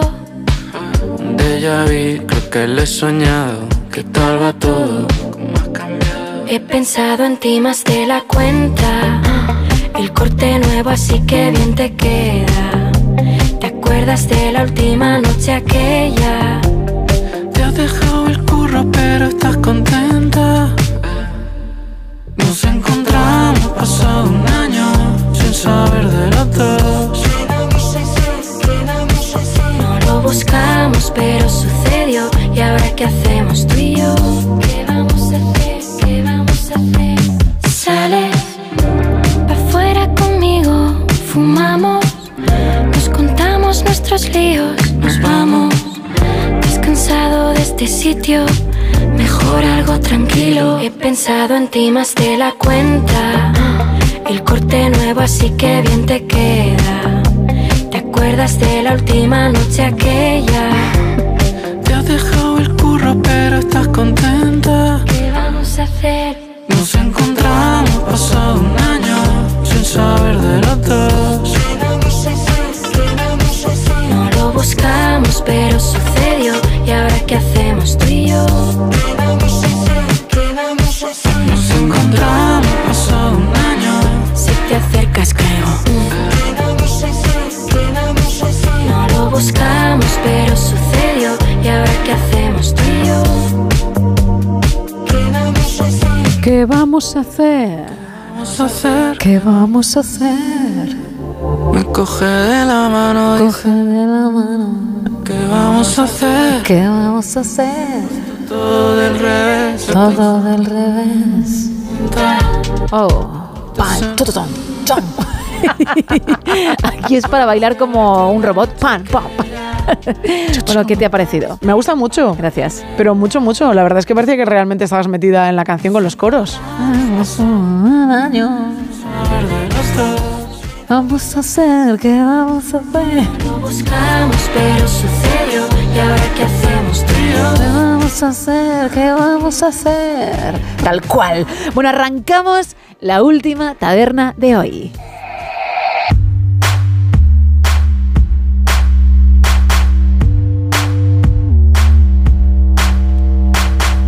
Vamos con las portadas de los diarios. Hoy titula La Razón, Sánchez elige un gobierno de resistencia. Se aferra a su núcleo duro para capear el temporal de la implantación de la amnistía. Bolaños se convierte en el superministro de Presidencia, Justicia y Relaciones con las Cortes. Montero asume una vicepresidencia y será la otra pieza clave con los independentistas y el Partido Popular cree que es un ejecutivo a la medida de la amnistía. En la portada del país, un gobierno continuista con mayor peso político, el nuevo gabinete de Pedro Sánchez. Presidente refuerza a Bolaños, que añade a Justicia a su departamento, y a Montero, que será vicepresidenta. Los ministerios de Estado siguen con sus titulares actuales y Sumar elige cuatro caras nuevas y el PSOE recupera igualdad con Ana Redondo. Fernández Vara declinó ocupar una cartera y también en esta portada podemos leer Milei abrirá su presidencia con una ola de privatizaciones. En el mundo también aparece Milei que anuncia una ola de privatizaciones y 14 ministerios menos.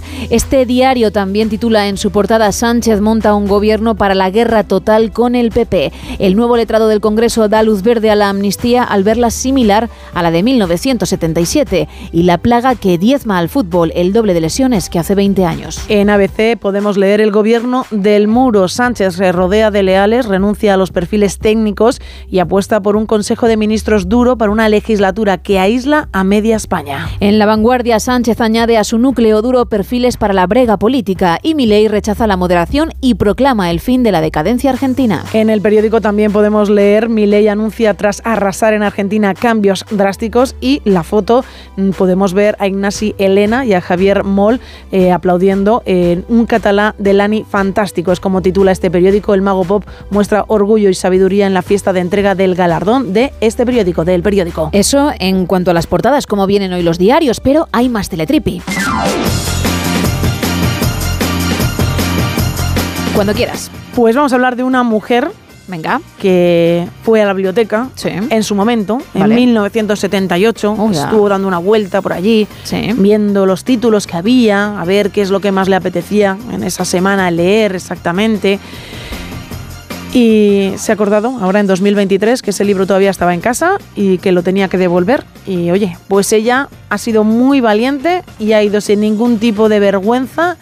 Se ha, acudido a la biblioteca en cuestión y les ha dicho, "Mm, tengo que devolver este ejemplar del Señor de los Anillos que cogí en 1978 y que todavía tenía en casa. La biblioteca en cuestión, evidentemente, habría cierto tipo de multa y le han dicho, mira, usted ha sido muy sincera y no le vamos a hacer ningún, no le vamos a hacer pagar nada. El libro está en perfecto estado, así que la mujer volvió a coger otro libro y esperan este- en este caso que no vuelva a bueno, a pasar 45 años para devolver, en este caso, la nueva obra que ha cogido. No sabemos si se está tirando el moco porque Monforte nos dice por línea interna que en su biblioteca, no sabemos si una que, que regenta o, o a la que acude, cuando tú estás X tiempo sin devolver un libro, luego ese mismo tiempo es el que te prohíben coger otro.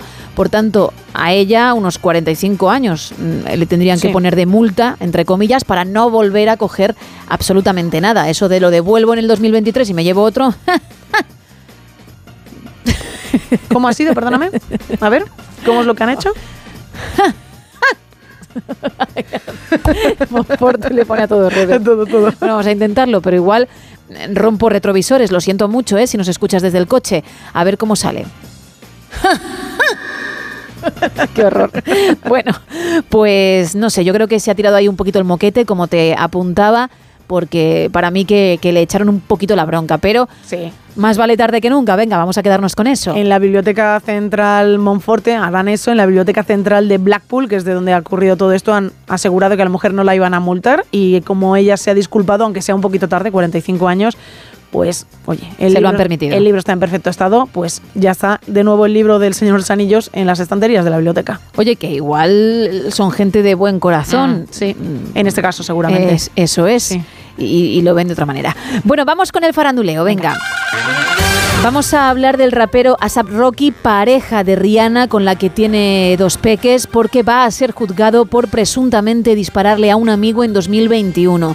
Ayer asistió a una audiencia preliminar en Los Ángeles y el juez dictaminó esto. Tendrá que ser juzgado por ello. En dicha audiencia se presentó una prueba en la que por esas fechas, gracias a una cámara de vídeo, pues se observa cómo Asap Rocky podría llevar un arma encima.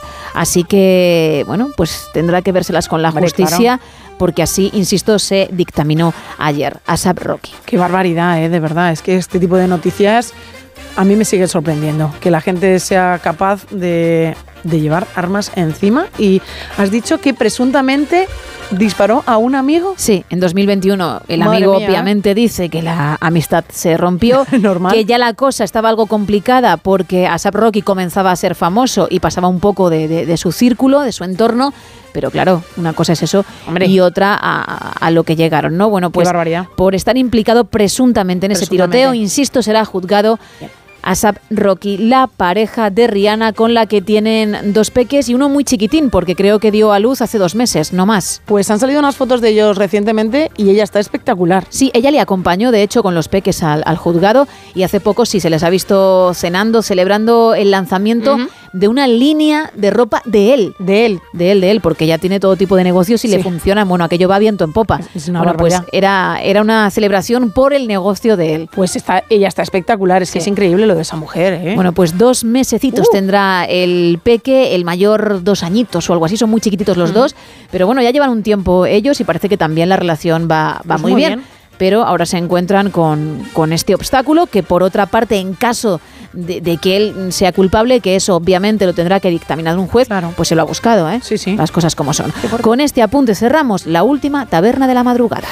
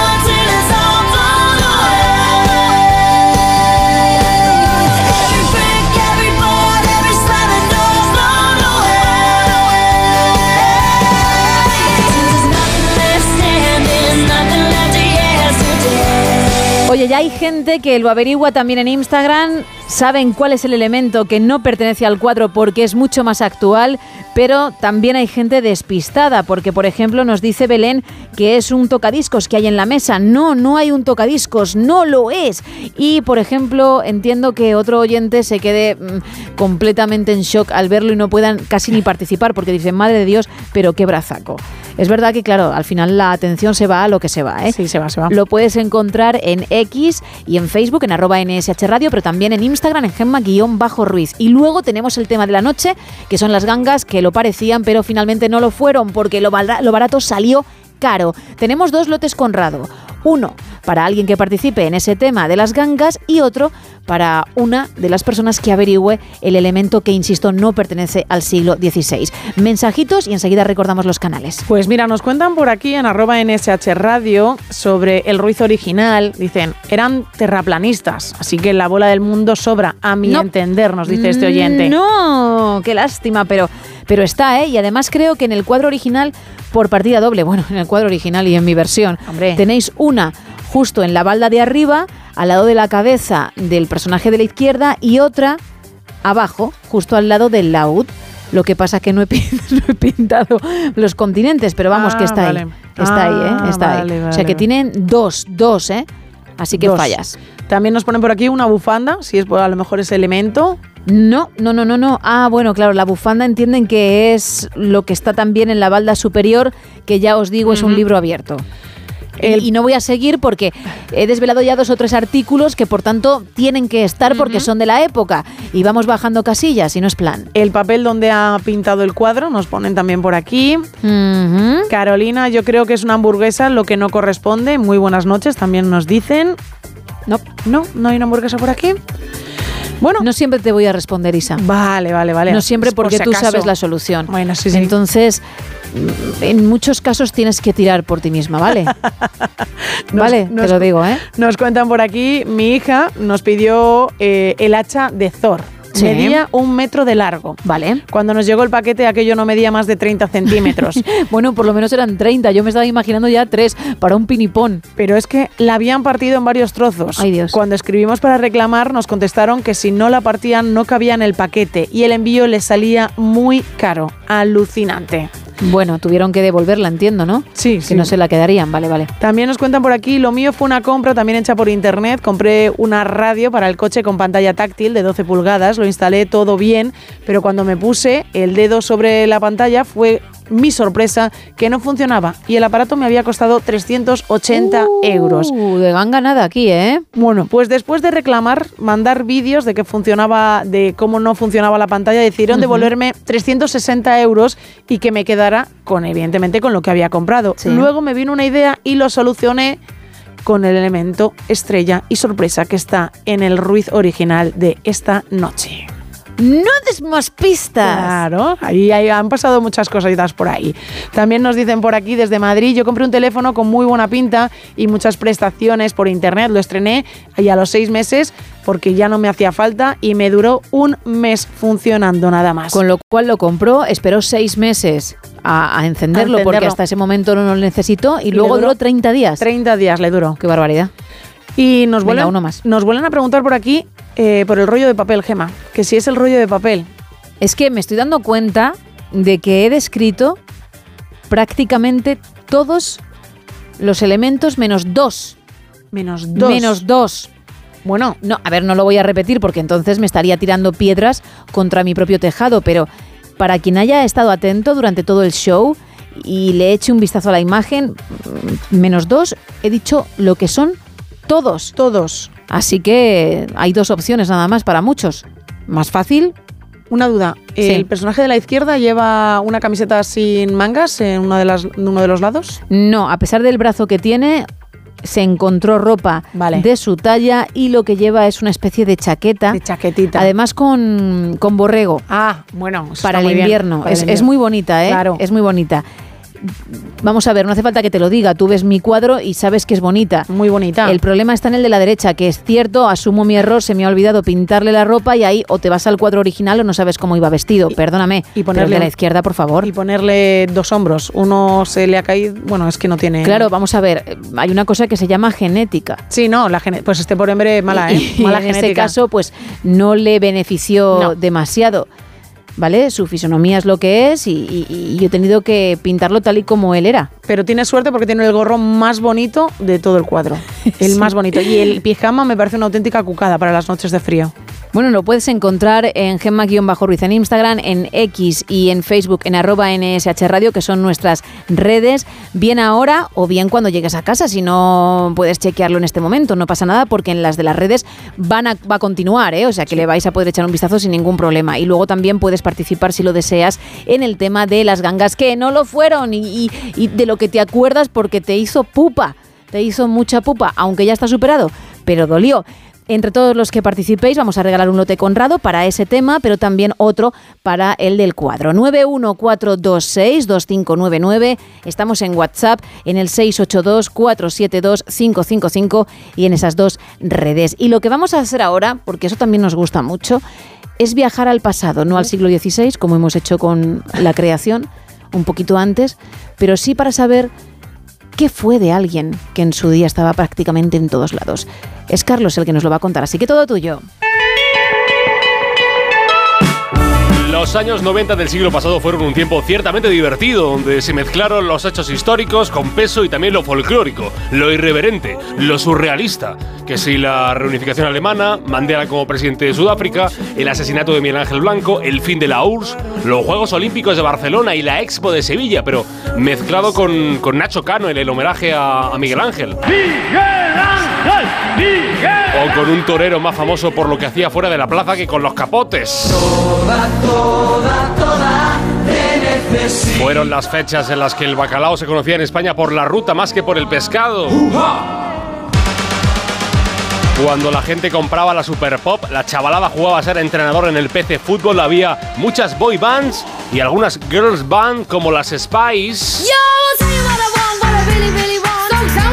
Vimos desfilar a las grandes supermodelos, Naomi Campbell, Kate Moss, Claudia Schiffer y fuimos a disfrutar de grandes pelis en el cine. ¿Qué? Yo. Di que una vez más. Di que una vez más. Te reto, te reto dos veces, Como cabrón. también nos sentamos aquellos tiempos en los que la familia veía unida la televisión frente a la pequeña pantalla para disfrutar del Grand Prix. Y hoy todos los juegos que a ustedes les gustan. Y tres vaquillas, tres juegos con Pero es que vaquilla. también con Ramón García acompañado de Ana Obregón jugamos al que apostamos.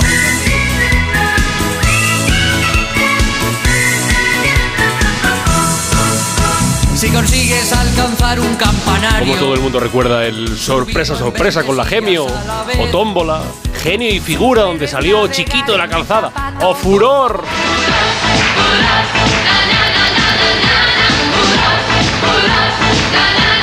Allí empezaban a desfilar por el plató unas chicas en bikini bailando una coreografía que marcaba el inicio de un juego durante 60 minutos. La técnica era simple y eficaz. Grupo de chicos a un lado, grupo de chicas al otro, todos famosos, claro, todos famosísimos. Compiten mediante pruebas musicales, preguntas de culturilla, eh, poco sentido del ridículo, un público entregado y un presentador para la ocasión. Un cóctel explosivo, bien agitado por los brazos poderosos de Alonso Caparrós.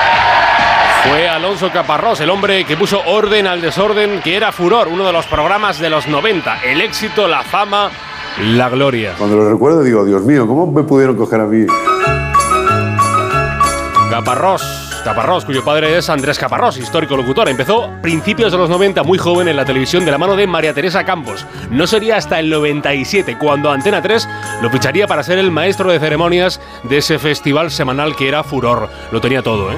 Guapo, alto, donde gente, sonrisa pícara, buena voz. Estaba destinado a ser estrellón de la tele. Pero si hubiese sido un estrellón, lo comprenderás, no estaríamos aquí hablando de él en esta ocasión. Caparrós sumó al dinero, a la fama, a la belleza, a las mujeres, las drogas. Hace tiempo que puede contar, sin miedo a nada, que dejó atrás la cocaína, las noches interminables, el dinero que se ventilaba en minutos, esa vida que se le iba perdiendo tramo a tramo, noche a noche. El hombre de furor se esfumó del imaginario colectivo de los españoles a principios del siglo XXI, ya que ninguna cadena confiaba en él, ni siquiera él mismo seguramente. Pasó de presentador a concursa- concursante de realities, luego ya ni eso, enfrentado hasta con su familia, estuvo a punto de morir, tocó fondo y se marchó a Dejó atrás la capital y todas sus amistades. Empezó el programa más difícil que le tocaría presentar al comunicador madrileño, superar sus adicciones, tener una vida normal. Fue allá por el 2015 cuando regresó quedamente a los medios de comunicación de un nivel muy pequeñito. Le volvieron a llamar para un reality de una gran cadena. Sintió que podía volver y gritar su verdad, la que había estado ocultando. Había sido un adicto, pero ya no. ¡Vamos! ¡Pucho! Caparrós le ha sido útil a mucha gente, ¿eh? normalizar lo que no deja de ser una enfermedad. Ahora hace sus apariciones en la televisión, por ejemplo, con los compañeros de Espejo Público cada semana aquí en Antena 3. Escribe libros, da charlas, ha vuelto a reconciliarse con su familia, con sus dos hijos, con sus exmujeres. Posiblemente nunca más vuelva a aquella fama. ¿Y quién quiere la fama? Que le den a la fama. Teniendo la paz después de la tormenta. Aunque todavía haya personas que se pregunten, ¿qué fue de Alonso Caparrós? No me vale con mis buenas intenciones. no. me vale con mis buenas acciones. No me vale. A ella no le vale con que le escriba canciones. Ingobernable el amor de mis amores. Que no me vale ni una escalera para poder alcanzarte. Ni una pistola para poder gobernarte. Ni una escalera para poder alcanzarte. Ni una pistola para poder gobernarte. No le vale compartirme el pecho y gritar te quiero cada vez que pasa. Eso es. Que sé que tú no tienes precio. Vamos. Reina dentro y fuera de casa. Y en mi corazón que está muerto miedo por tus amenazas. Que te vas a ir. No me vale con mis buenas intenciones. No me vale con mis buenas acciones. Menudo repaso, ¿eh? A una década en la que vimos absolutamente todo. Por supuesto, el, el programa Furor también, ¿eh? Pero todo, todo lo que ha ido mencionando Carlos. Y lo de la Super Pop. Hombre. aquellos cuestionarios y, y- y aquellos regalitos. Porque, claro, tú te comprabas la revista, primero porque probablemente en portada aparecía tu cantante o tus cantantes favoritos o actores o lo que fuese. Y luego porque a lo mejor pues tocaba una pulserita, la mar de mona, una agendita, cosas así. O un bolsito chiquitito, o cosas así, pero sobre todo por los cuestionarios. Claro, es Tirábamos que- de cuestionarios y ¿a, a ti qué te ha salido? Cuéntame, ¿qué te, qué te ha salido exactamente? Era a lo mejor mm, cómo tiene que ser tu chico ideal. Sí. O cómo comportarse en una primera cita, si lo harías bien o mal, estas cosas, ¿no? Voy a buscar algunos ejemplos antes de que acabe el programa, ejemplos reales para contarlos, porque ya no los recuerdo, pero sí recuerdo, como decías, el rellenar, el cumplimentar la, la encuesta en, en cuestión. Y ¿eh? además salían, salieron justo después de la Super Bowl varias revistas también del mismo corte, pero cada, cada una era como una temática un poco más, más mayor, un poco más sí, tú mayor. dices los test de la Vale. De la Vale, por la ejemplo, Vale. sí, sí. La Bravo era parecida a la Super Pop, pero un poquito más canalla más quizás, canalla, ¿eh? sí. Como, y luego estaba la Vale, que la Vale, todo el mundo cuando éramos más adolescentes era como, esta es ya para más mayores, ¿eh? esta era para mayores. Hubo un tiempo en que incluso con la Super Pop daban carpetas, carpetas de, de cartón, que yo recuerdo, compré una porque venía la de sensación de vivir. Buena. Maravilloso, ¿eh? Que qué momentazo con Increíble. mi carpeta que me duró tres telediarios en el momento en el que salí un día del cole y llovió, pero, pero, pero lo que la disfruté esas tres jornaditas, ¿eh? Y los horóscopos, los horóscopos que se incluían también, que nos los, bueno, que los seguíamos al pie de la, a, a todo lo que decía era, efectivamente, esto es lo que me ha pasado, me va a pasar. Pues voy a buscar, ¿eh? voy a buscar algunos y, y lo vamos a comentar antes de que finalicemos al menos esta hora. En esta ocasión hay que cambiar completamente de tema, porque sí, importamos muchas cosas, algunas muy buenas, pero nos dejamos otras por el camino. ¿No es así, Esther Ruiz? Muy buenas. Muy buenas, Gemma. Encaramos la recta final de este noviembre calentito. Los que hablaban de concordia son objeto de discordia. Quienes tradicionalmente estaban en sus casas se han tirado a la calle. Quienes empezaron tomando las calles parece que les van a mandar a su casa. Y es que nada es como antes, y sin embargo, todo parece igual que siempre. Ah, y cómo no, por fin entramos en la semana del Black Friday, el viernes más largo del calendario. Empezó por lo menos hace un mes. Y es que mira que nos gusta importar cosas de fuera. Papá Noel, Halloween, el Oktoberfest. Pero una cosa tan bonita que se celebra esta semana como el Día de Acción de Gracias, eso no nos llama. Será que lo de agradecer, la familia, los amigos, valorar, compartir, pues no va mucho con nosotros. O no sé, que lo nuestro es más de quejarnos, polarizar, quitar mérito, envidiar. O bueno, que simplemente con juntarnos en Nochebuena y salir vivos ya tenemos más que suficiente. Pues ¿qué quieres que te diga? A mí lo de celebrar un día para dar gracias me gusta. Aunque lo suyo, la verdad, sería dar gracias a diario. Por estar vivos, por estar sanos, por estar juntos, por ducharnos con agua calentita, por comer todos los días, por conocer a alguien que te encanta, por quitarte de encima a alguien que no soportas, por levantarte cada día, por un abrazo, por ayudar, por dar, por sentirte querida, por una sonrisa, por levantarte cuando no tenías ni fuerza, por esa mano que te levantó y no dejó que te quedaras en el suelo, por recibir la llamada de papá o de mamá o de alguno de los dos, porque eso significa que aún los tienes contigo. Porque un día diste sin esperar recibir y hoy recibes aunque no puedas dar. Por una llamada, un beso, un me acordé de ti, un cómo estás. Por esa canción que suena por casualidad y que de repente te lleva a ese momento donde fuiste feliz. En fin, Gema, que a veces la vida no es fácil y supongo que no descubro nada nuevo con esto. Pero también a veces es mejor enfocarse en las cartas buenas que te han tocado en la partida y agradecer y no dar por hecho nada. Alejarse de las comparaciones, las quejas, los lamentos. Hoy me apetece terminar el día dando las gracias a quienes estáis ahí y hacéis que me sienta profundamente agradecida. Muchísimas gracias a ti, Esther de corazón. Y cuánta razón llevas, por cierto. Bueno, tengo uno de los test de los que hablaba, lo he encontrado. Son, en, bueno, en este caso no es un test, sino que son unos consejos para que te invite a salir esa persona que te gusta. Vale. Y te dan ocho. El primero, ponte monísima. Buen consejo, venga, vamos a apuntarlo. Oye, que viene ahora el nuevo español. No te quiero eclipsar, pero esto no lo digo yo, lo decía la Superpop o la Vale. Dos, envíale señales. Hmm. Míralo con ojos coquetos de vez en cuando mientras hablas con él y sonríele. También puedes jugar con tu pelo y reír bromas, por favor. Tres, diviértete. A los chicos no les gustan las chicas desesperadas por conseguir una cita. Madre lo mía. Pásatelo guay con tus amigas, muéstrale lo diver que puedes ser. Ojo, esto existe de verdad, ¿eh? Esto es lo que leíamos en los Madre 90. mía, ¿Vale? Han cambiado los tiempos, ¿eh? Un Y- poquito, y- ¿eh? Y según qué frases, afortunadamente. Utiliza indirectas. Algunos chicos son un poco tímidos y necesitan que les den un empujón. Por ejemplo, cuando hables con él, proponle un plan espontáneo, tipo quedar para hacer juntos un trabajo de inglés. Oye, que. Bueno, qué giro, vamos, normal que te diga que sí. Qué ideaza, ¿eh? Hay Qué más, ideaza.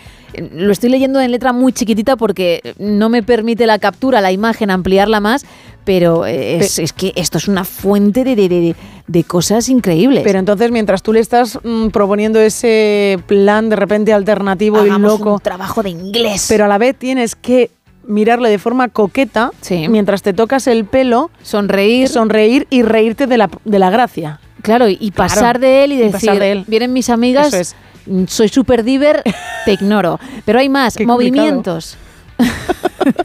Qué complicado todo, ¿eh? Madre mía, ni el twister. Ya ves. Cuando había que poner la mano en el amarillo y el pie en el verde. Dice así, cuando estés con él, cambia de posición.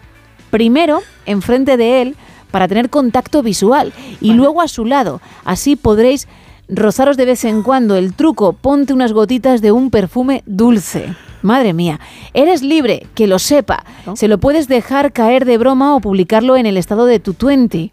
Toma ya, si ha llovido. Toma ya, madre mía. Y eh, dice también, pero tu bombón tiene que saber sí o sí que estás receptiva, ¿no? Que realmente Vale. quieres una cita. Además, ya de paso te viene bien averiguar si él también lo está. Claro. Pon una foto 10 en tu perfil. Mira, aquí ya la gente empezaba con el tema de los filtros y con hacerse sí. 40 capturas hasta conseguir la, la 10. ideal. Y me quedo con, después de todos los pasos que te ha dado... Qué barbaridad, ¿eh? Sé tú mismo. o sea, me estás diciendo cómo tengo que actuar en los siete consejos anteriores, pero en el octavo me dices, tú sé tú mismo, Sé o tú sé tú misma, ¿no? En este caso, por favor, ¿eh? Yo creo que lo más importante es hacer el, el trabajo de inglés, ¿eh? que eso luego para clase hay que presentarlo. Qué barbaridad. Vamos a dedicar unos minutos, si no todos los días, alguna vez por semana, a este tipo de cosas que, que leíamos hace tiempo, revistas de los 90, pero también de los 80, y si lo había en los 70, pues los 70, para darnos cuenta de, de cómo ha cambiado todo, ¿eh? Porque agüita, ¿eh? La pregunta es, ¿lo haríamos realmente? Es decir, ¿seguiríamos al- o, o se nos olvidaría, olvidaría alguno de los puntos? Es que me ha parecido increíble la cantidad de pautas para que luego te digan, bueno, tú sé lo como es. Tú Cómo- sé, es tú cómo te salga, natural. Bueno, hablando de ligoteo. Venga. El listón no está muy alto, ¿eh? Vale. Es muy sencillito, Isa. Que se quede ahí el Tú listón. puedes. Hablo español. hablo español. hablo español. hablo español. I don't speak Spanish. La sección sí, en la que intentamos ligar, pero no en español, sino en otros idiomas. Podría ser la super pop del 2023, pero con un giro de guion. Cada día eliges una lengua diferente por si la persona que nos hace tilín la habla y de esta forma podemos romper el hielo. ¿Con qué vas? Con indie. Venga, muy bien. ¿A qué te invita el idioma? ¿Tiene mucha musicalidad? Es muy musical, es muy divertido, entonces es para sacar una sonrisa, eso es lo más importante de todo. Vale, tú vienes alegre. Venimos alegres, sí, venimos un poco, eh, bueno, no vamos a decir picantones, un poco traviesos. Un poco traviesos, traviesos, perdón. es que después de todo lo que acabas de leer de las pautas, pues ya, ya está la cosa complicada, ¿eh? Madre mía, madre mía. Bien. Pues nada, venga, primera parte en castellano. Pues vamos a proponer un plan.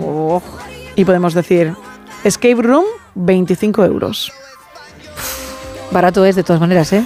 Ya te, ya te aviso. ¿Vale? Ya te aviso que como eches mal las cuentas, igual llegas, no puedes pagar su escape room y, Vaya. y- y- y no puede entrar y ya no te habla más. Pero bueno, vamos a poner que son 25 pavetes, bien, y que sea lo que... l- No lo que surja, pero sí algo así como... Y quédate atrapado conmigo para, para hacer cualquier cosa que la imaginación... ¿No? Y el trabajo de inglés también. Tenga. Sí. Bien, bien. La verdad es que acabo de hacer un brainstorming. Sido increíble, Con mi ¿eh? propia cabeza, que creo que no he dicho ni una sola frase con sujeto, verbo y predicado. Pero bueno, lo que quería decir era algo así como. Eh, Vayamos a ese escape room de 25 euros y encerrémonos tú y yo a solas. Muy bonito. Algo así, ¿vale? Vale. Para que luego pues surgiese lo que, lo que tuviese que surgir. Y, y de ahí lo picantón que has dicho. Esa es mi apuesta. Vale. Pero primero vamos a ver cómo se dice en indie lo de los 25 euros y el escape room. Escape room, bachisiru. ¿Perdona? Escape room, bachisiru. ¿Bachisiru son 25 euros? Bachisiru, correcto. ¿Con quién vienes? Con una amiga. ¿Y, y qué es? ¿Bachisi es 25 y Shiru son euros? Pues por ejemplo, vamos a decir que sí. Vamos a escuchar. Escape room, Bachisiru. Shiro, Hero, Hero, Hero. Ahí sí me cuadra más. Es que tú has dicho Shiru. Shiru, Bachishiru. Shishu. Parece que me has silbado. Shu, ven aquí. Bueno, aquí estoy, aquí estoy en cualquier caso escuchando. No te me vayas. Segunda parte. Bueno, pues vamos a hacer el segundo de los planes de la noche. el ver. primero era escape room, 25 euros. El segundo plan es escaparte a mi room, 0 euros. Tú eliges.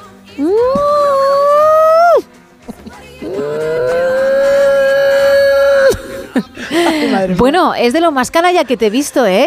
De lo más lanzado que has traído al nuevo Fíjate, español. eh, fíjate. Eso sí que te lo tengo que reconocer. Gracias, mujer, gracias. Mm, Vaya, vaya. vaya, vaya. Bien. Ajá. ¿Cómo se diría en hindi? Pues esto es- que esa es otra. esto- Que a lo mejor le estás diciendo, si tienes unos cordones amarillos para mis nuevas zapatillas, por favor, préstamelos, pero bueno. Pues vamos allá. Mere Kamere Bagyao, Sunie Yuro Ab Chunteje. Vamos a escuchar a, tu colaboración en este caso. Mere Kamle Me Bhagjao, Sunie Yuro, Ab Chunteje. Ha vuelto a decir Yuro, ¿eh? Yuro. Ah, porque tú has dicho cero Claro, euros. cero euros, es que aparte de mi habitación, A cero ella sí la entiendo mejor, ¿eh? Vaya. A ella sí, a pesar de no hablar hindi, pero la entiendo mejor. Está en C1 ella. Perfecto. Bueno, para tu nivel has venido muy canalla. Muy canalla. Con lo cual, mis felicitaciones. Muchas y lo gracias. más importante, no hemos averiguado el resto del equipo qué era lo que ibas a decir. Ay, bueno. Teníamos que haber tirado por lo de Rum, pero fíjate, no se nos ha ocurrido. Un punto para Isa, cero para vosotros. Hay mucha semana por delante. Muchísimo, además. Seguimos en No Sonoras. Hola mi amor, tengo que hablar contigo. Sabes que siempre elijo un tema cuando acaba la sección. Escucha este. Ojalá no tenga que pasar, que, que si hay una relación, pues sea una relación buena y, y leal, con honestidad, con fidelidad y no haya amantes, ¿no? Hombre. Porque al final quieres a la persona y el amante o la amante es ella. Que no pase esto. Yo no quiero ser tu amante y yo no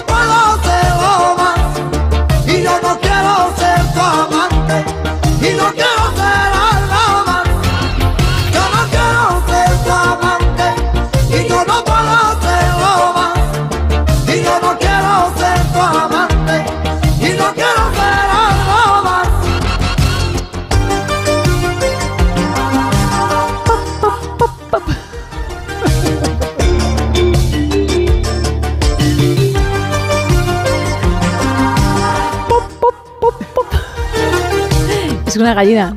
Ah, vale. Pues igual, pero... Ahora sí, ahora sí. Claro, pero es que la gallina se ralentiza para ir con el ritmo de la canción, hombre, que no, no lo entiendes. A ver otra vez. Espera, cuando llegue, tú no te preocupes que va a aparecer. Vale. Quiero algo más, lo necesito. ¿Ves cómo lo necesita?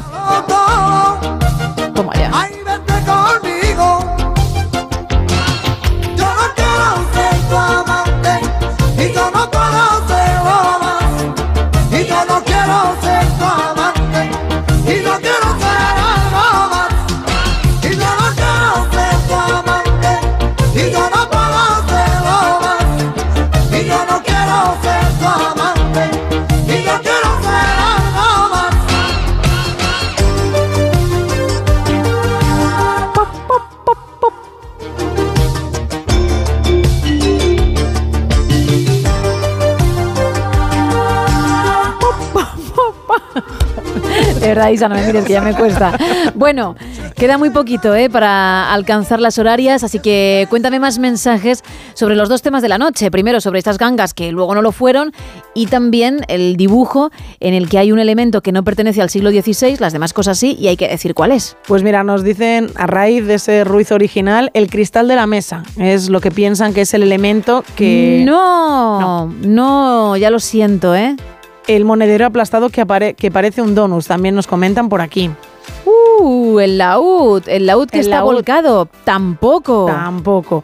Nos cuentan por aquí, bueno, efectivamente, es este elemento que nos dice este oyente y nos dice, decirte, Gema, que dibujas estupendamente. Gracias. También como mi hija, la cual tiene siete años. Bueno, bien, pues Claro.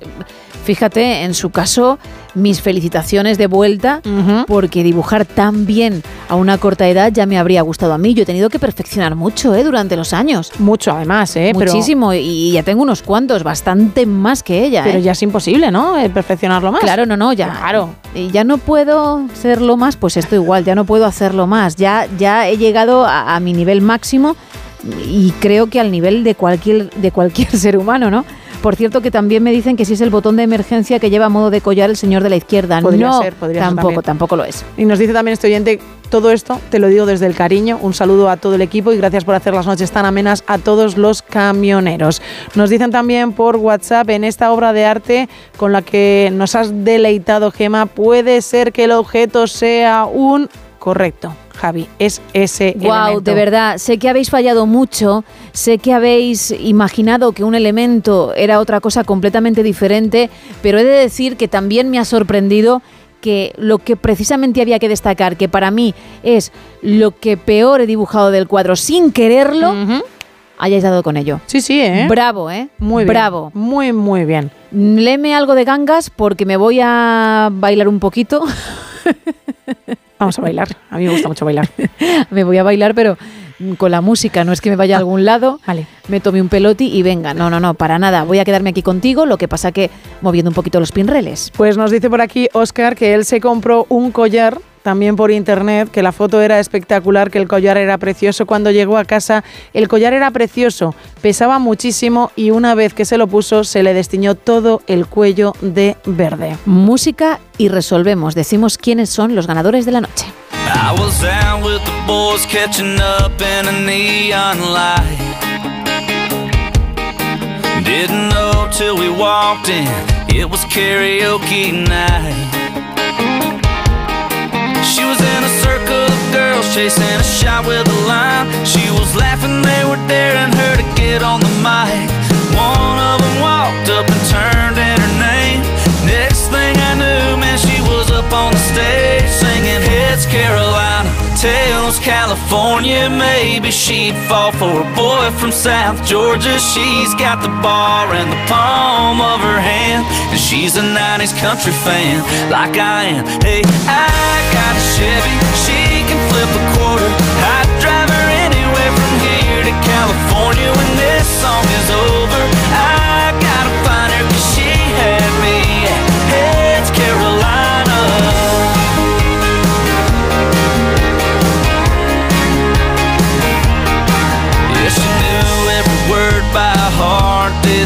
no screen. No, I was raising my glass up for her and saw her smiling at me.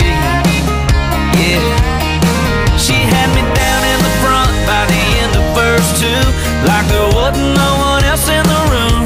We were singing Heads Carolina, Tails California. Maybe she'd for a boy from South Georgia. She's got the bar in the palm of her hand, and she's a 90s country fan like I am. Hey, I got a Chevy, she can flip a quarter.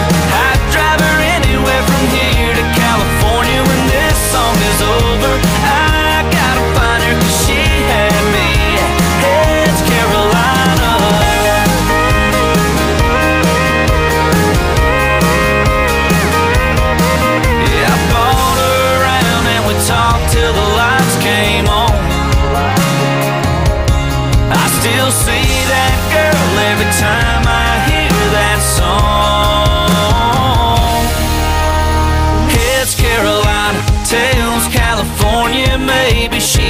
For a boy from South Georgia. She's got the bar in the palm of her hand.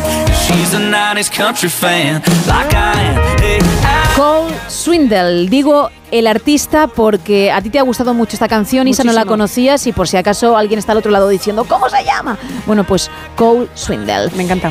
Ha llegado el momento. Tenemos dos lotes Conrado, lo hemos dicho durante toda la noche. Uno para uno de vosotros que haya participado en el tema de las gangas que luego resultaron no serlo. Y otro para uno de vosotros que haya averiguado el elemento que no pertenecía al cuadro del siglo XVI que yo he pintado y que hemos subido a redes. Si nos estás escuchando en podcast, ya sabes que tanto en X como en Facebook, en arroba NSH Radio, puedes verlo porque va a continuar ahí. En Gemma-Ruiz en Instagram también, pero quizás solo unas horas. Pero desde luego en el, en el Twitter o en el X o como lo quieras llamar del show y en Facebook, sí. Así que si eres el oyente del futuro, no te preocupes que lo vas a poder ver. Cuéntame, Isa. Pues venga, vamos a empezar con el ganador de ese Ruiz original, Vale. el que ha acertado, uno de los muchos que ha acertado exactamente cuál es ese elemento que no debería estar en ese cuadro, y es Rafa, que nos escribía desde Córdoba.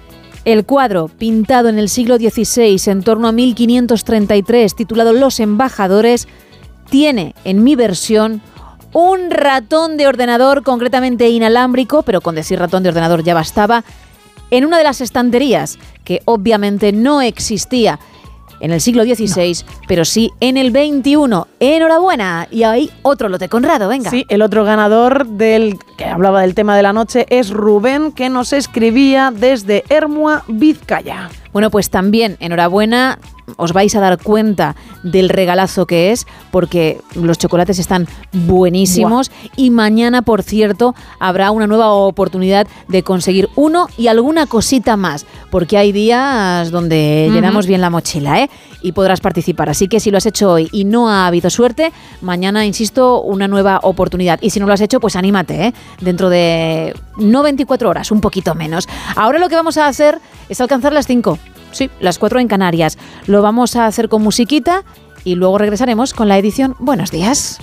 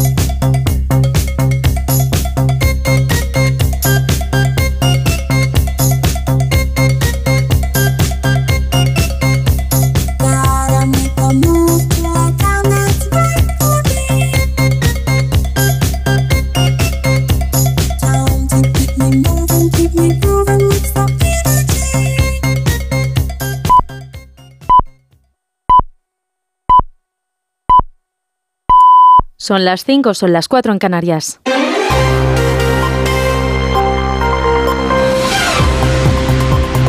Noticias en Onda Cero. Buenos días. La mesa del Congreso va a dar hoy luz verde a la tramitación de la proposición de ley de la amnistía tras recibir el informe favorable del letrado mayor del Congreso que no ve en la norma elementos inconstitucionales y se muestra a favor de que empiece su tramitación parlamentaria por vía de urgencia.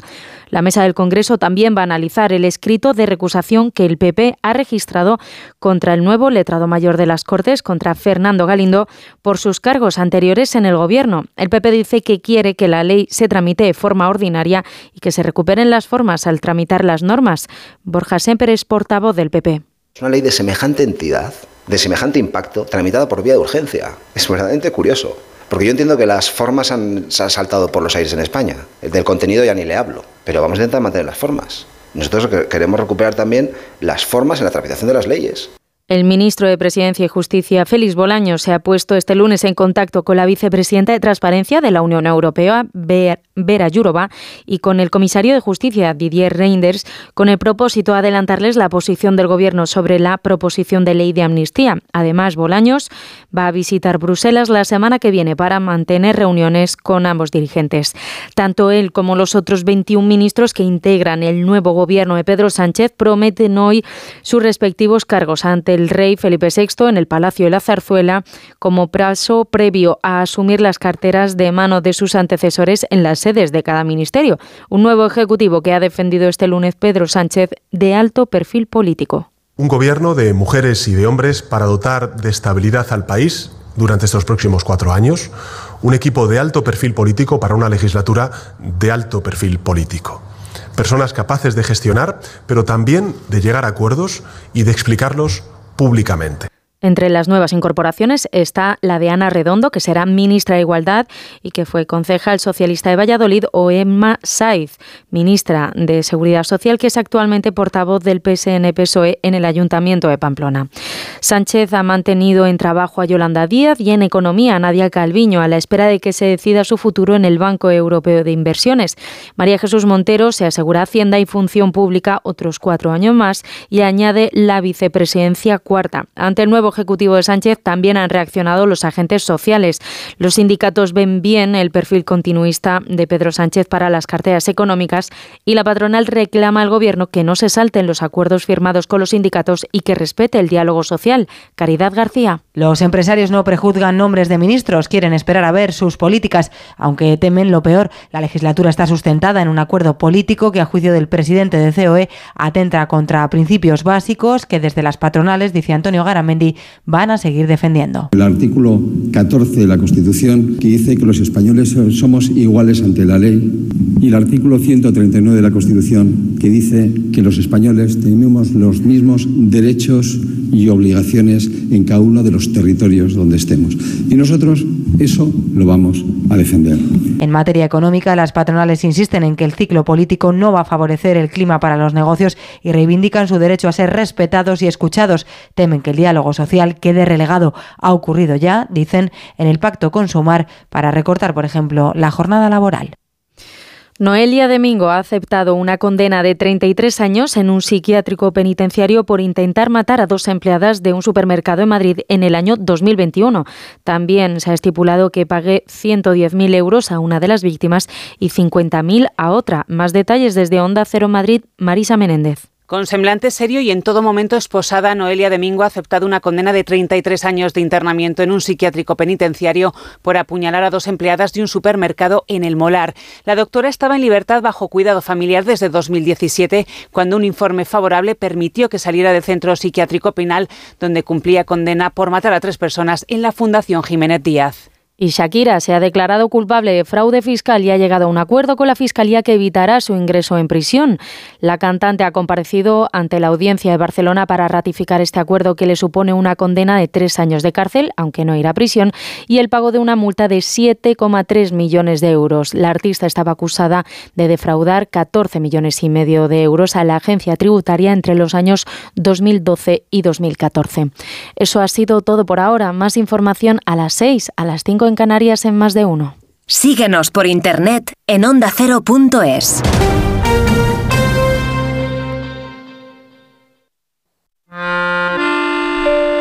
Si eres de los que se duermen con las noticias, aquí eso de despertar interés se nos da bien.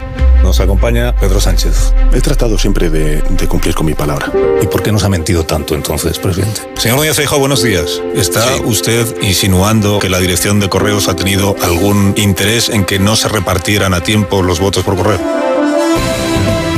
Pocos se atreven a preguntar lo que todos queremos saber, pero en Onda Cero contamos con más de uno. Si escuchar lo mismo de siempre te cansa, despiértate con Alsina. Más de uno con Carlos Alsina. De lunes a viernes desde las 6 y siempre que quieras en la web y en la app. Onda Cero, tu radio.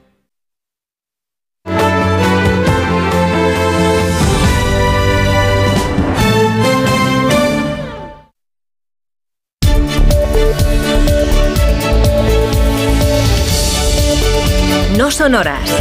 Gemma Ruiz.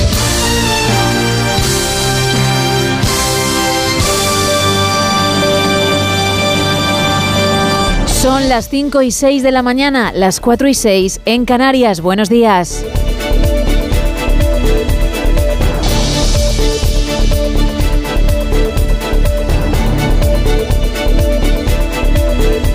Esta mañana estará con nosotros nuestro entrenador personal, Sebas Villalón, para hablarnos de los mejores ejercicios para fortalecer la parte superior del cuerpo, algo muy necesario para movimientos del día a día tan simples como, por ejemplo, llevar las bolsas de la compra. Habrá tiempo para descansar, ¿eh? para sentarnos en el sofá y también disfrutar de series. Y repasaremos la actualidad.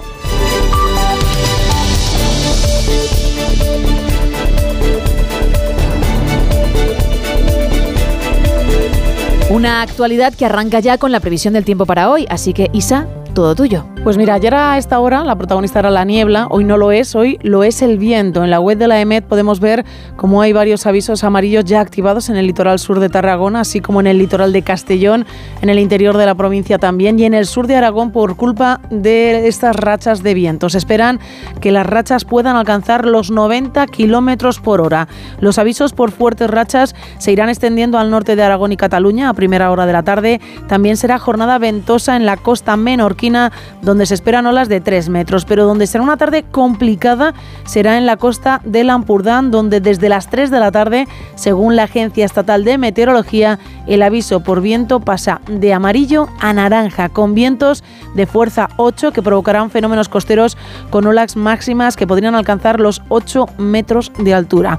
Hoy Gema, ya notaremos el cambio. Hoy diremos definitivamente adiós a ese veranillo de San Martín que se ha quedado con nosotros más de lo habitual y volveremos al tiempo otoñal que al final es lo que, bueno, es la época en la que estamos. Estamos ya a finales del mes de noviembre y toca ya tirar de abrigo. En el norte peninsular el paraguas mejor llevarlo encima porque se espera que llueva durante gran parte del día, unas precipitaciones que serán especialmente intensas en Navarra y en el Pirineo ostense. En el resto del país, martes soleado, pero con bajada más que evidente de las temperaturas. Seguimos viendo máximas por encima de los 20 grados en Almería, Huelva o Ceuta, pero en Ávila y Burgos los, los termómetros marcarán como mucho 9 grados. En cuanto a las mínimas, hay que ir preparando el edredón gordo en algunos sitios porque en Teruel estarán en 0 grados, en Salamanca en 2 y en Lugo en 5. Gracias.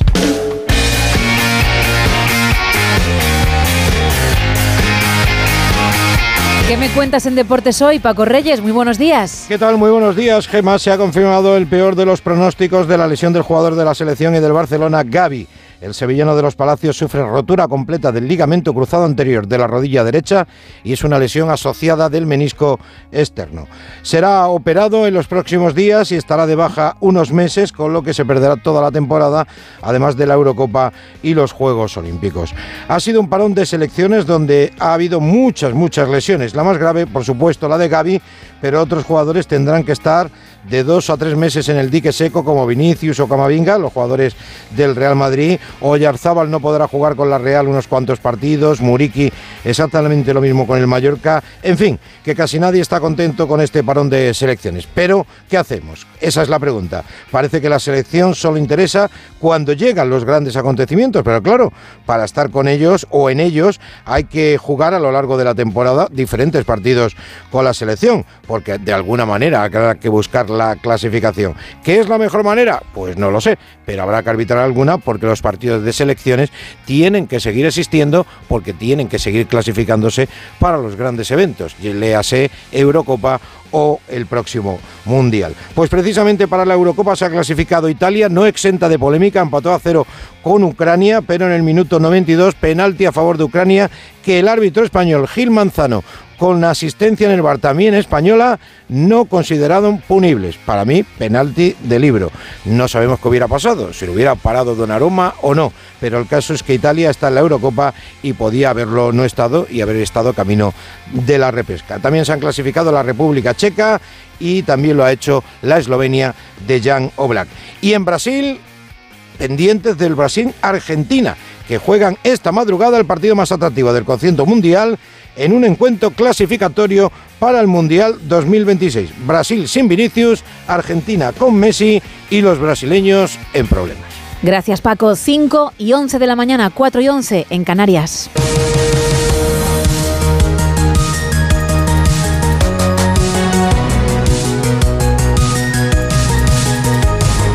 El presidente del gobierno, Pedro Sánchez, dio a conocer ayer quiénes ocuparán los 22 ministerios para la próxima legislatura, de los cuales 12 estarán dirigidos por mujeres. La socialista Ana Redondo, hasta ahora concejala de Cultura y Turismo del Ayuntamiento de Valladolid, ocupará la cartera de Igualdad, sustituyendo a Irene Montero, Juan de Dios Colmenero. Comparecencia del presidente del gobierno donde no han permitido pasar ni a Onda Cero ni a ningún otro medio de comunicación. Era señal institucional, nos decían, sin preguntas, pero tampoco se ha permitido el acceso a las cabinas habilitadas para la prensa. Pedro Sánchez ha dado a conocer su nuevo gabinete de 22 ministros y ministras. Recordamos en la incorporación de cinco miembros de Sumar, las novedades de Óscar Puente en Transportes y Mónica García en Sanidad. Y como hombre fuerte del gabinete Félix Bolaños, que asume también la cartera de Justicia en medio de la aprobación de la ley de amnistía. Un gobierno con perfil político, ha dicho Pedro Sánchez, para una legislatura política. Un gobierno de mujeres y de hombres para dotar de estabilidad al país durante estos próximos cuatro años, un equipo de alto perfil político para una legislatura de alto perfil político. Personas capaces de gestionar, pero también de llegar a acuerdos y de explicarlos públicamente. Los ministros prometerán o jurarán su cargo ante el rey antes del intercambio de carteras y la primera reunión del nuevo Consejo de Ministros. Félix Bolaños ya ha realizado su primera tarea como ministro de Presidencia y Justicia. Ha llamado al comisario europeo Didi Reinders para explicarle que la ley de amnistía es una cuestión interna de España y para pedir que se respete el debate. Como decíamos, el PSOE le ha cedido cinco ministerios a sumar, el mismo número de sillones que tenía Unidas Podemos en la anterior legislatura. Sin embargo, en esta ocasión, la formación morada queda fuera del Consejo de Ministros. José Manuel Gabriel. Cada cosa a su tiempo, dicen en Podemos cuando se les pregunta por una posible escisión de sus cinco diputados del grupo parlamentario de Sumar en el Congreso. Pablo Fernández acusa a Yolanda Díaz de hacer el trabajo sucio de Pedro Sánchez, su colaboradora necesaria. Les echan del gobierno por sus principios transformadores mientras continúan ministros conservadores como Marlasca o Robles. Pedro Sánchez y Yolanda Díaz han echado a Podemos del gobierno para que en el Consejo de Ministros no haya nadie que incomode de verdad al poder económico, al poder judicial y al poder mediático. Desde Más Madrid relacionan su entrada en el Ejecutivo y la salida de Podemos con la debacle electoral de los morados en las municipales y autonómicas del pasado mes de mayo. La presidenta de la Comunidad de Madrid, Isabel Díaz Ayuso, le desea éxitos a Mónica García como nueva ministra de Sanidad, ¿no, Pachilinaza? Todos los éxitos le desea Díaz Ayuso a Mónica García, sí, pero de la quien recuerda su boicot al Hospital Central, su actitud sindicalista antes que política o profesional y hasta su partidismo ideológico. Ojalá esté a la altura y sepa hacer frente a los graves problemas que está atravesando España. Llevamos más de 60 ministros y ni uno de ellos, ninguno de esos problemas ha hecho otra cosa que multiplicarse.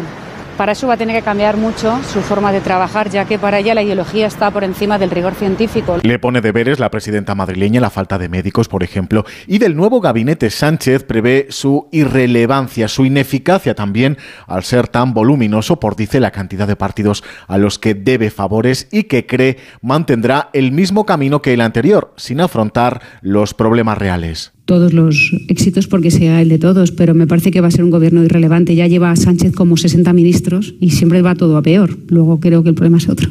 No es a quien pone en cada cartera. Díaz Ayuso en un encuentro informativo promete que Madrid dará la batalla contra el totalitarismo impuesto por el presidente del gobierno. No dejará una puerta sin llamar, un resorte jurídico sin activar, una mentira por contestar y un abuso sin combatir. Ayer dábamos la noticia, Javier Milei del partido La Libertad Avanza ha ganado la segunda vuelta de las elecciones en Argentina y se convertirá en el presidente del país el próximo 10 de diciembre con unas propuestas con las que promete un giro radical, corresponsal en Iberoamérica, Pablo Sánchez Olmos. Las propuestas más radicales de Javier Milei despiertan mucha preocupación tanto dentro como fuera de Argentina, pero la realidad es que su escasa representación parlamentaria no le va a permitir, ni siquiera contando con todo el apoyo del macrismo, implementar muchas de ellas que requieren de una reforma constitucional. En su primera entrevista tras ser elegido presidente, Milei ha lamentado los problemas que podría generar la salida de Sergio Massa del Ministerio de Economía en plena transición de poderes. Después de armar un descalabro macroeconómico para tratar de ganar una elección y como no le sale, pide licencia, entonces yo ahora no puedo exponer mi ministro de Economía a un tembladeral, digamos, generado por la irresponsabilidad del ministro Massa. En medio de estas disputas, los equipos negociadores siguen tratando de cerrar un encuentro entre el presidente saliente y el presidente electo para encauzar una transición de poderes que culminará dentro de tres semanas con la entrega de la banda presidencial. Pedro Sánchez viajará este jueves a Israel y Palestina en su primer viaje internacional tras la investidura. La ONU denuncia el bombardeo israelí de dos de sus colegios en Gaza. Su secretario general, Antonio Guterres, recuerda que esas instalaciones donde muchas personas intentan refugiarse al creerlas seguras son inviolables según la legalidad internacional y niega que puedan considerarse daños colaterales. La cifra de fallecidos en la franja supera ya los 13.000 según Hamas. The Washington Post publicó ayer que el grupo terrorista e Israel habían llegado a un acuerdo para hacer pausas y liberar rehenes, pero ninguna de las partes lo ha confirmado. Corresponsal en el país, Hanna Beris. La información sobre la supuesta inminencia de un acuerdo que permita la liberación de los casi 240 secuestrados que tiene la organización terrorista Hamas en sus manos desde hace 45 días no está clara y no es seguro que se trate de algo que esté por concretarse en los próximos días. Lo que sí es seguro es el clamor que sale de la sociedad israelí contra la comunidad internacional, muy especialmente como se vio esta noche en una manifestación frente a las oficinas de UNICEF en Tel Aviv, justamente el Día Internacional del Niño, un clamor que dice vuestro mandato es preocuparse por todos los niños, también por los israelíes. Entre los secuestrados hay casi 40 menores en manos de Hamas y hubo más de 40 asesinados el 7 de octubre. De vuelta a nuestro país, Shakira ha pactado una multa millonaria y ha admitido el fraude fiscal para evitar la prisión. Onda Cero Barcelona, Ricard Jiménez. Ni 15 minutos ha estado en el banco de los acusados. Uno de los juicios más esperados del año se ha quedado a las puertas de celebrarse. Y nunca mejor dicho, ya que ambas partes han llegado a un acuerdo. Shakira ha tomado esta decisión en boca de su abogada Miriam Compañ pensando en sus hijos. Ha estat una decisió molt meditada. Ha sido una decisión muy meditada y madurada pensando en el bienestar de sus hijos, en su propia tranquilidad personal y con la voluntad de centrarse en su trayectoria profesional. Carrera profesional. De este modo, Shakira se reconoce culpable de seis delitos fiscales, cada uno castigado con seis meses de prisión, que no cumplirá y acepta el pago de 7 millones de euros cuando se enfrentaba a una multa de 23 millones. Una rebaja sustancial de ambos castigos que da la razón a Hacienda y a la Fiscalía, que la denunciaban por evadir impuestos durante tres años en los cuales, a su parecer, era residente fiscal en España. Se libra por el momento de la cárcel, pero Shakira aún tiene abierta una causa en la Audiencia Nacional por presuntamente haber cometido los mismos delitos el año 2011. La Iglesia cuestiona la veracidad y fiabilidad de la encuesta del defensor de pueblos sobre los abusos sexuales, Francisco Paniagua. Los obispos creen que es inaceptable, exigen una revisión exhaustiva de los datos para corregir cualquier sesgo que pudiera haber sido extrapolado de manera maliciosa en esta encuesta presentada por el defensor del pueblo.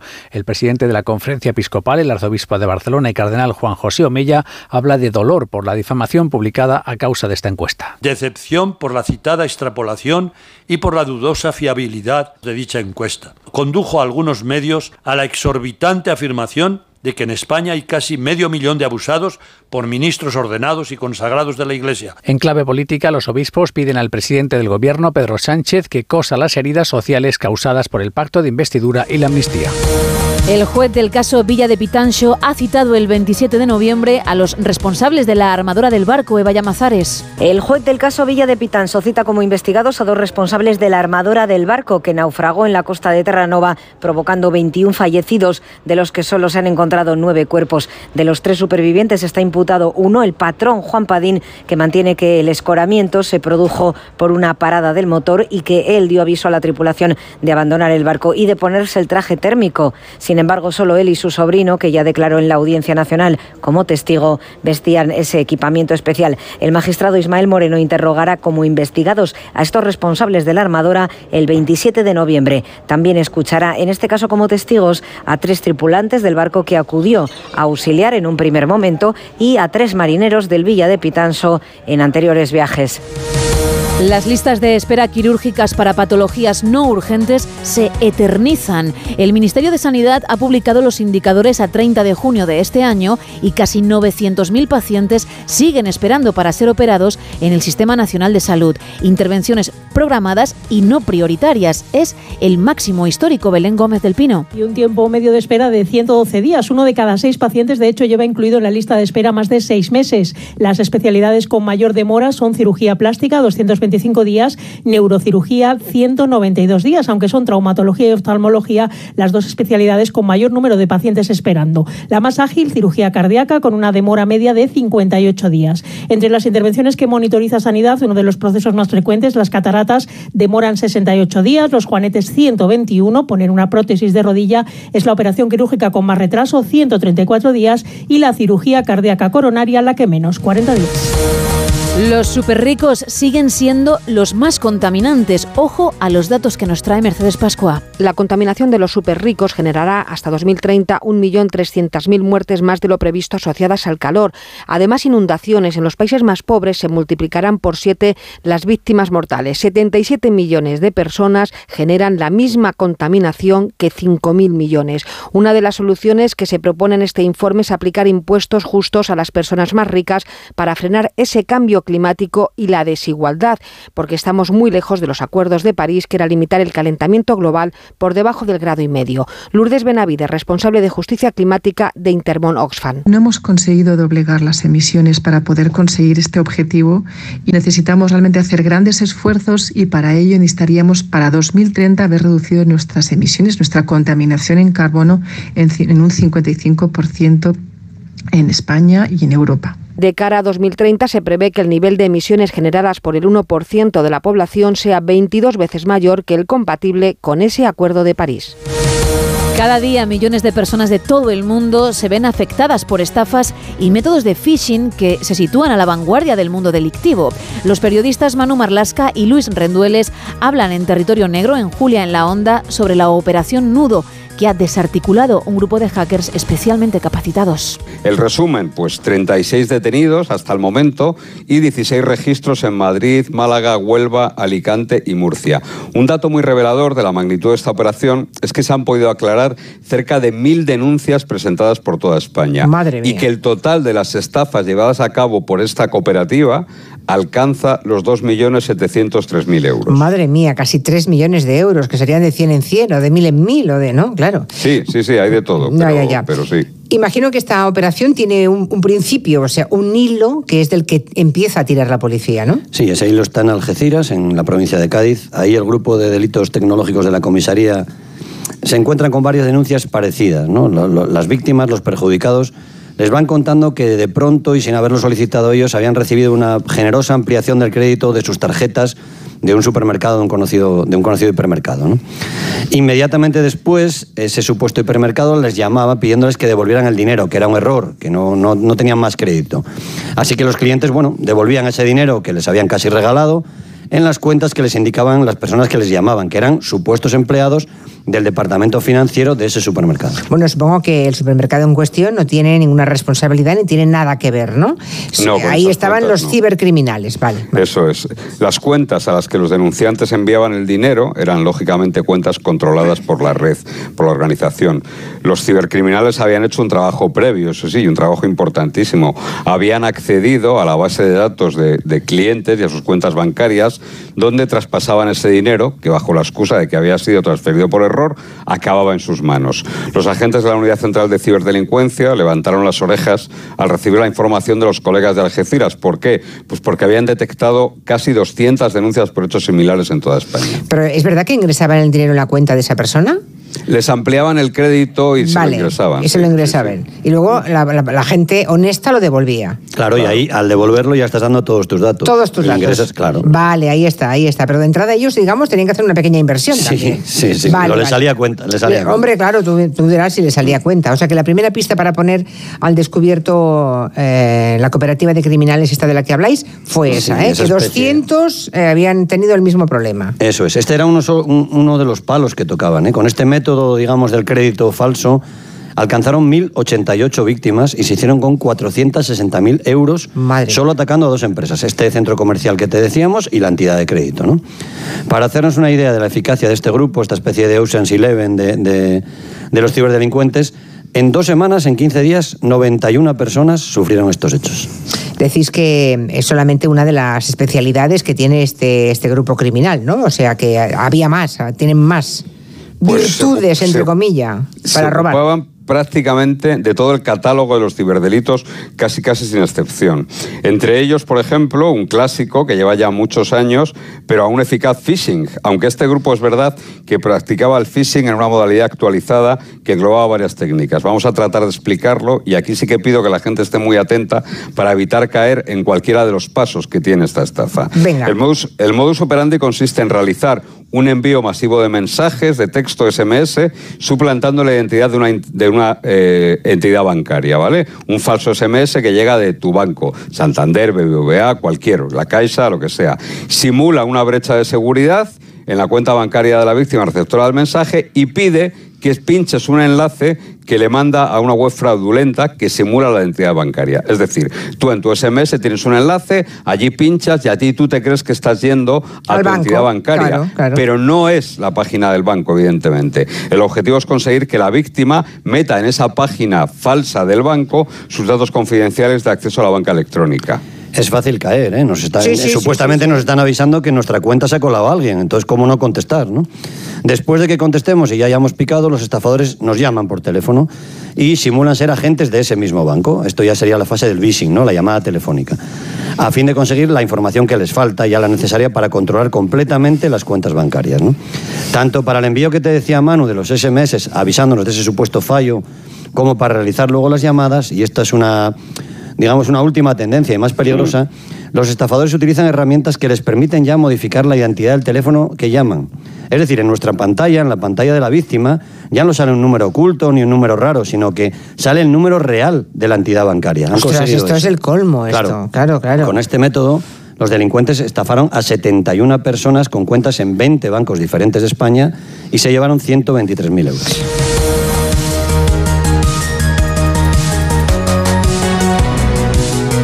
Y 28 de la mañana, 4 y 28 en Canarias. Juan Carlos Vélez, muy buenos días de nuevo. ¿Qué tal? Muy buenos días, Gemma. Digo de nuevo porque no es habitual que tú y yo charlemos en el micrófono, está siempre Miguel Ondarreta, pero ayer estuviste aquí y hoy también. Sí, sí, yo, yo, digo lo de siempre, que yo triunfo por incomparecencia. se lo apunte Miguel por ahí. No, bueno, mañana le tienes aquí de vuelta. bueno, pero te tendré también a ti cerca, que eso la gente, si no lo sabe, se lo cuento yo. bueno, Tú me tienes que contar cómo viene la mañana hoy. El día? Pues eh, eh, primer eh, punto informativo quizá de la mañana, Palacio de la Zarzuela, a partir de las nueve y media, el, acto en el que los 22 ministros del nuevo gobierno van a prometer sus respectivos cargos o carteras ministeriales, intercambio de algunas responsabilidades ministeriales, entre ellos ante el rey Felipe VI. Repiten 12 del gabinete anterior, se mantiene digamos el núcleo duro en sus puestos, hay otros ministros que cambian de algunas atribuciones Em, y luego hay nueve incorporaciones y de esas nueve incorporaciones hay cuatro que son de Sumar y que completan la cuota de Sumar, que son cinco con, con Yolanda Díaz.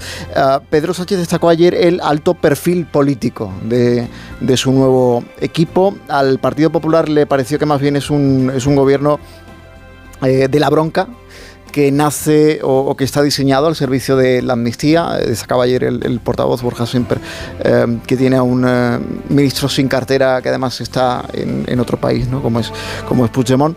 Y además un, gobierno que sale muy caro, porque sigue teniendo 22 ministerios, igual que tenía el gobierno anterior. ¿Qué más para hoy? Bueno, la mesa del Congreso va a dar su visto bueno más que previsiblemente, porque tiene mayoría en ese, en ese órgano PSOE y Sumar a la tramitación o al comienzo de la tramitación de la proposición de ley de la amnistía. Eh, ayer, además, el nuevo letrado mayor del Congreso, que se llama Fernando Galindo, remitió a la mesa su informe favorable en el que no aprecia que haya defectos de forma y además tampoco eh, cree que haya ningún elemento palmario de inconstitucionalidad que recomiende dejarlo apartado ni nada. Así que recomienda que se... claro, lo que pasa es que se da una circunstancia y es que eh, hasta hace nada, hasta el 31 de octubre, o sea, hasta hace 20 días, 21 días, em, el eh, em, letrado mayor del Congreso, secretario general del Congreso, formaba parte del gobierno. Claro, aquí hay una una cercanía muy próxima y el Partido Popular ha solicitado, por tanto, su recusación. No cree que deba ser parte eh, del trámite de esta, de esta ley, habiendo estado en el gobierno hasta hace nada.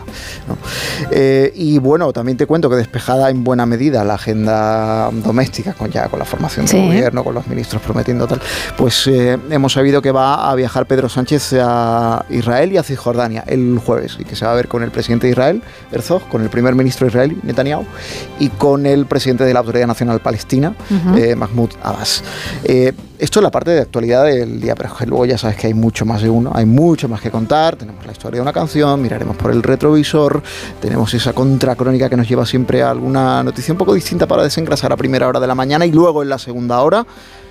El 21 de noviembre se celebra el Día Mundial de la Televisión y el Día Mundial de la Pesca. Y con eh, esta excusa vamos a invitar a Iñaki López, que es compañero de eh, La Sexta, eh, a la sección de Comer por España vamos a ir al barrio marinero de Guecho, el puerto viejo de Algorta, a visitar sus bares y sus tabernas. Tenemos a las 11 eh, reportero de la historia y vamos a hablar con Javier Traiteco, autor de El olor, el, olor de la Edad Media, salud e higiene en la Europa medieval. Y con Jordi Corominas, en Tiempo de Matar, recordaremos el crimen del capitán Sánchez, un asesinato que conmocionó a la sociedad madrileña de principios del siglo pasado y que inauguró la Crónica Negra Moderna. De todo y para todos, ¿eh? A partir de las 6, de las 5 en Canarias. Muchas gracias, Juan Carlos. A vosotras, chao. Que te vaya bien, ¿eh? Gracias. Y ya te veré por ahí.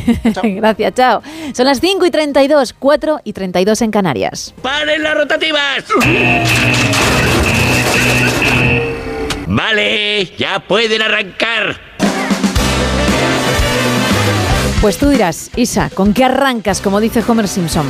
Pues hoy vamos a hablar sobre las uñas. Has cogido hasta carrerilla. De repente, la gente obviamente no ha podido verlo, pero yo sí. Te has echado hacia atrás y digo, pero si tiene que estar en el micro. Y como que te has crecido y pa'lante, ¿no? Claro, vamos a hablar de las uñas. Vale. Me he fijado yo hace un rato que las tuyas están muy bonitas, con un color vino. Vino. Sí. Bueno. Bueno, muy bonitas. Es bonitas, están muy bonitas. El color es bonito me las he pintado yo y bueno, si las ves desde lejos, vale. Si no, hay algún que otro fallo, ¿eh? Bueno, pues vamos a hablar de esas uñas, unas uñas, las de la las manos, que crecen alrededor de 3 a 4 milímetros al mes. Al día sería aproximadamente a 0,1 milímetros por jornada. Las uñas de los hombres crecen más rápido que las de las mujeres.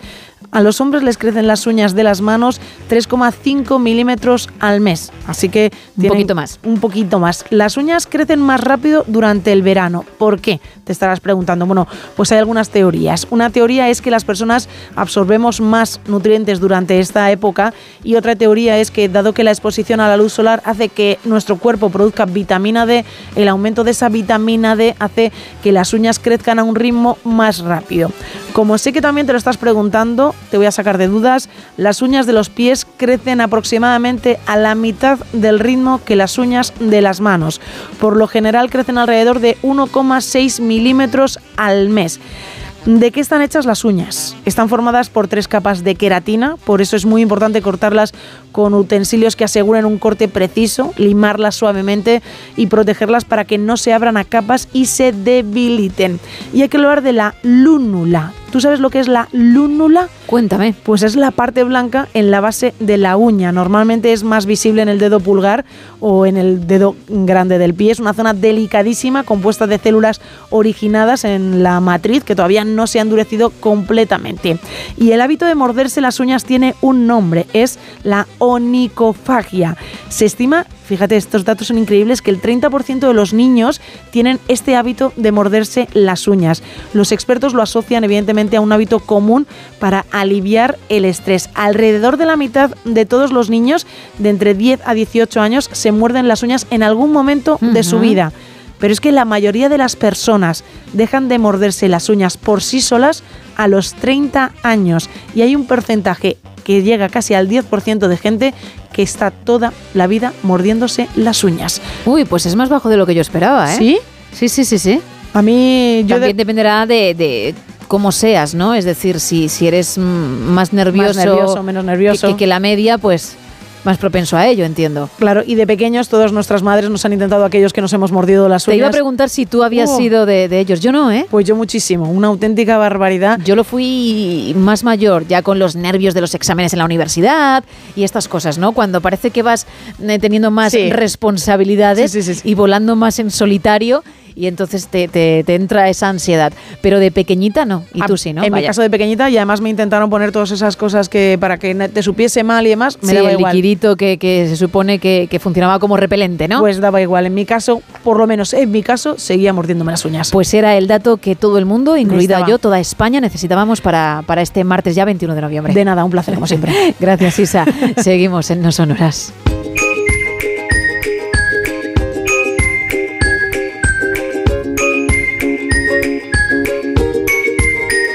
Ya me está esperando nuestro entrenador personal, Sebas Villalón. Muy buenos días.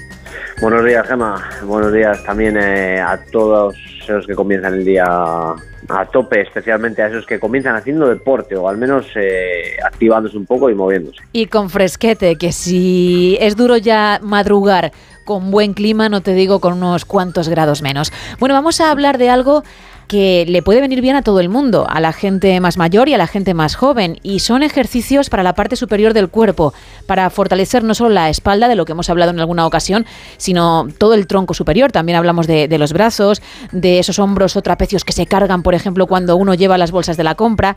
Mm, Vamos a intentar que si a uno le pasa esto, pues le pase menos o le deje de pasar, ¿no?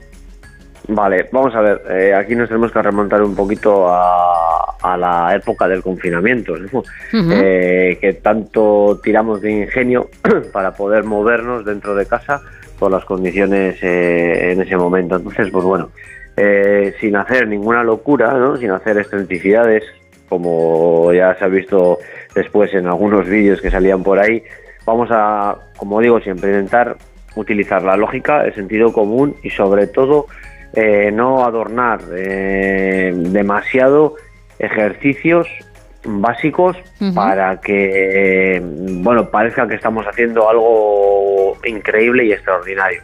Al final tenemos que tener claro que la mejora viene por consecuencia de las repeticiones y de un ejercicio muy bien realizado.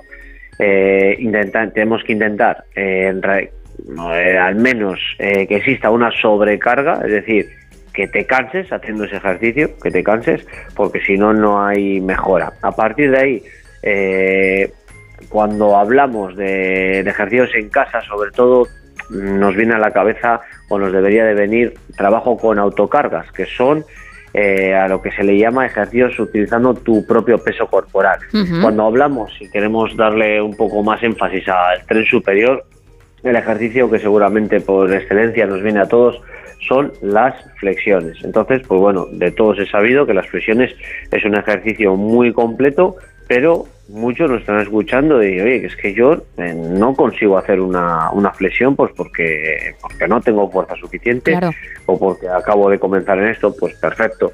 Ahí estaría la orientación que le podemos dar a, a los ejercicios. Si queremos eh, hacer una flexión, vamos a poner varios casos, para una persona eh, de edad muy avanzada o incluso para alguien con muy poco tono muscular o con alguna patología, pues Sí. podemos colocar, ya vamos hablando de ejemplos, podemos colocar las manos en la pared, sí, sí, estáis escuchando bien, en la pared y a partir de ahí flexionar los codos para intentar acercar nuestra cara o nuestro pecho a esa pared.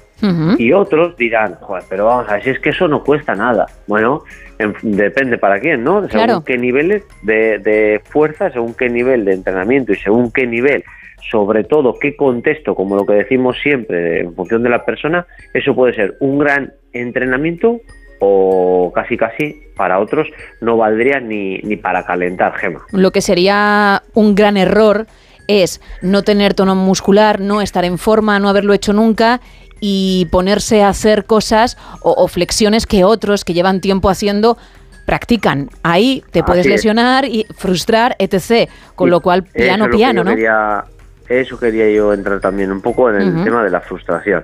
Entonces, que ese nivel le tenemos ya pues, mu- muy superado, perfecto, pues vamos a apoyarnos en una mesa o a la altura de una silla más o menos y ahí hacemos una flexión, ¿no? Volvemos a flexionar los codos, acercamos el pecho a esa silla, a esa mesa y lo volvemos a repetir. Eso es un nivel, pues bueno, intermedio. ¿Que queremos complicarlo un poquito más? Volvemos a bajar las manos. Eh, en este caso podríamos colocarnos ya de manera horizontal y realizarlas en el suelo, las típicas flexiones de toda la vida. Y ahí machacar y machacar. Y alguien que es muy experto, que ya ese nivel le tiene superado, ¿cómo lo podemos hacer más difícil? Pues unas flexiones declinadas, es decir, tenemos que levantar los pies, es decir, los pies los ponemos por encima del nivel de las manos, entonces cuesta aún más que las típicas flexiones. Lo que quiero resaltar, eh, Gema y a todos nuestros oyentes, es que no vale de nada hacer 3.000 flexiones con un grado eh, de esfuerzo muy bajo porque entonces no se consiguen las adaptaciones necesarias y por lo tanto no existe mejora. Quiero decir, eh, por ejemplo, vamos a ponerme a mí de ejemplo, ¿no? Vale. Que yo soy más o menos capaz de hacer unas flexiones horizontales en el suelo. Pues bueno, vamos a suponer que hago cuatro series de 10 flexiones, ¿no? Cuatro series de 10, perfecto. Vale. Pero si resulta que yo con ese nivel estoy muy acomodado y lo que hago es hacer las flexiones que hemos nombrado al principio, que son las de apoyar las manos en la pared, pues no voy a tener el rendimiento ni la mejora deseada, porque para mí eso no es eh, entrenar, digamos, sería calentar. Pero me vuelvo a poner de ejemplo, si yo casi no tengo nivel, porque acabo de empezar esto del deporte, de- del gimnasio, de la actividad, y comienzo a intentar hacer flexiones al estilo más eh, Teniente O'Neill y Rocky Balboa, pues entonces seguramente me voy a frustrar porque digo, si es que no soy capaz de hacerlo. Entonces tenemos que encontrar ese término medio que nos permita hacer seguidas 10, 12 flexiones con un grado de intensidad alto, que lleguemos a esa 12 o a esa 13 o a esa 15 repetición casi casi al fallo. Vale. Eso podríamos eh, hablar de entrenamiento de tren superior y para compensarlo podríamos también compensar con un buen entrenamiento de espalda. Que la espalda sí que es cierto que necesita carga, ¿no? necesita carga externa, mover peso, pero lo podemos compensar con el volumen, con el número de repeticiones. y aquí eh, me vienen a la mente dos ejercicios que personalmente los he utilizado en casa. Es buscar lo primero una mesa muy estable y colarte debajo. Me cuelo debajo y me agarro a esa mesa. Y lo que quiero es acercar el pecho a la mesa. No sé si me estoy Sí, sí, sí, sí, explicando. perfectamente. Si estamos visualizando el ejercicio, acercar el pecho a la mesa. Vuelvo a estirar los brazos, por lo tanto, mi espalda casi casi está en el suelo. Vuelvo a flexionar los codos con la intención de llevar el pecho a la mesa y lo vuelvo a repetir. Ahí hacemos un buen trabajo de cadena posterior. Y a eso tenemos que buscar en casa algo que pese mucho. No Vale. sé cuánto es mucho y cuánto es mucho para ti será diferente a lo que es para mí, Gema, y lo que es para, para otra persona que está muy entrenada. Entonces ahí tenemos que buscar intensidades y podemos utilizar, me viene a la mente, pues ahí yo creo que hay garrafas de agua de 8 kilos, eh, entonces podemos incluso agarrar dos para buscar 16 kilos y intentar en posición de bisagra de cadera, es decir, con el torso inclinado hacia adelante, buscando que el pecho esté paralelo al suelo y con esas garrafas de agua levantarla, intentar llevar el codo al techo y aproximar la mano al pectoral. Y eso sería el típico remo con mancuernas de toda la vida, pero eh, de manera casera. Entonces, pues bueno, eh, se trata de levantar cosas que pesen, porque ya no hablamos ni de mancuernas, ni de garrafas de agua, ni, ni nada, levantar cosas que pesen mm, realizadas durante un, un número elevado de repeticiones para conseguir esa fatiga y elevar el nivel de esfuerzo para conseguir, que es lo que queremos, unas adaptaciones de fuerza que, que sin ese nivel de esfuerzo suficiente sería imposible. Claro, o, o si ves que no puedes, por ejemplo, con 8 kilos, mm, botellas de 2 litros, de 2 kilos, que, que sería al cambio lo mismo, pero que, que, que tú sientas que hay un esfuerzo, que, que te está costando al menos. Así es. Vale. Eh, lo, lo más aconsejable en el ratio fatiga-estímulo, no aconsejamos pasar, salvo, salvo excepciones, no por favor, por favor, no cojáis con pinzas todo lo que digo, salvo excepciones, pasarnos de 20 repeticiones, 20, 30 repeticiones. Vale. Porque al final el estímulo que nos llevamos es muy poco para la fatiga que producimos al cuerpo. Es decir, si hacemos 100 repeticiones de remos, por ejemplo, eh, conseguimos acumular demasiada fatiga para el nivel de estímulo que tenemos. Entonces, el ratio sería entre 12 y 20 repeticiones. Tenemos que buscar un peso que podamos hacer entre 12 y 20 repeticiones. Si vamos sobradísimo a 20 repeticiones, ¿qué denota eso? Que tenemos que poner más peso. Y si no llego a 8 repeticiones, a 10 repeticiones, tenemos que bajar de peso. Vale, y como en el running, si alguien tiene problemas de espalda, obviamente que primero consulte con un profesional para saber qué tipo de ejercicios puede realizar y, si esos son los que más convienen, entiendo. Así es, así es, así es. Y no solo, no solo problemas de espalda, que es lo más eh, común, creo, y aunque a veces quiero hacer aquí un paréntesis, eh, nos duele la espalda por a veces por la parálisis por, por análisis, analizamos todo tanto que al final no comenzamos a hacer nada. Eh, yo personalmente prefiero que me duela un poquito, ¿eh? un poquito, volvemos a intentar hablar sin que nadie saque nada de contexto. Prefiero que me duela un poquito la espalda por entrenar y por moverme, que me duela un poquito la espalda por no hacer nada y estar en el sofá. Claro. No sé si consigo explicar la idea. sí, perfectamente. Mejor tener, entre comillas, agujetas por haber trabajado porque un músculo haya hecho su tarea que no porque, como no está entrenado, pues vienen los dolores de la nada prácticamente. Ah, así es, así es. Y al final, si me duele el brazo derecho, puedo entrenar con el izquierdo, puedo moverme.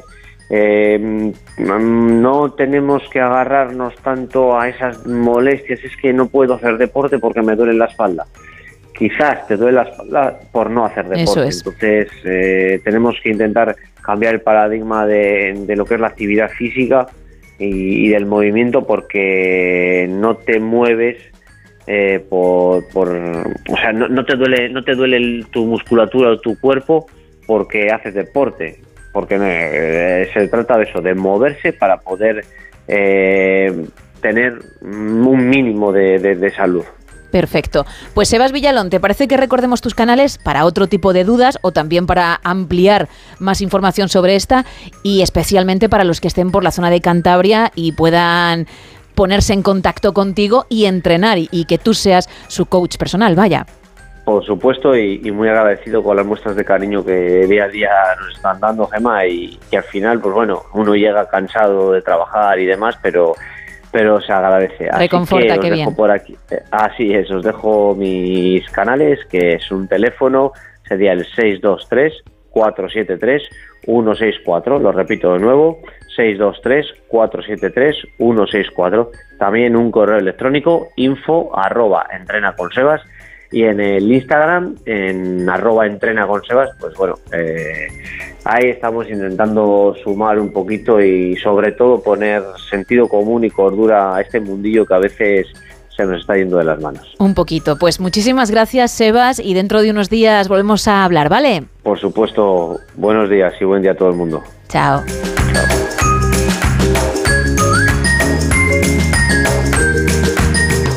11 minutos para llegar a las 6 de la mañana, las 5 en Canarias y vamos a hablar de series.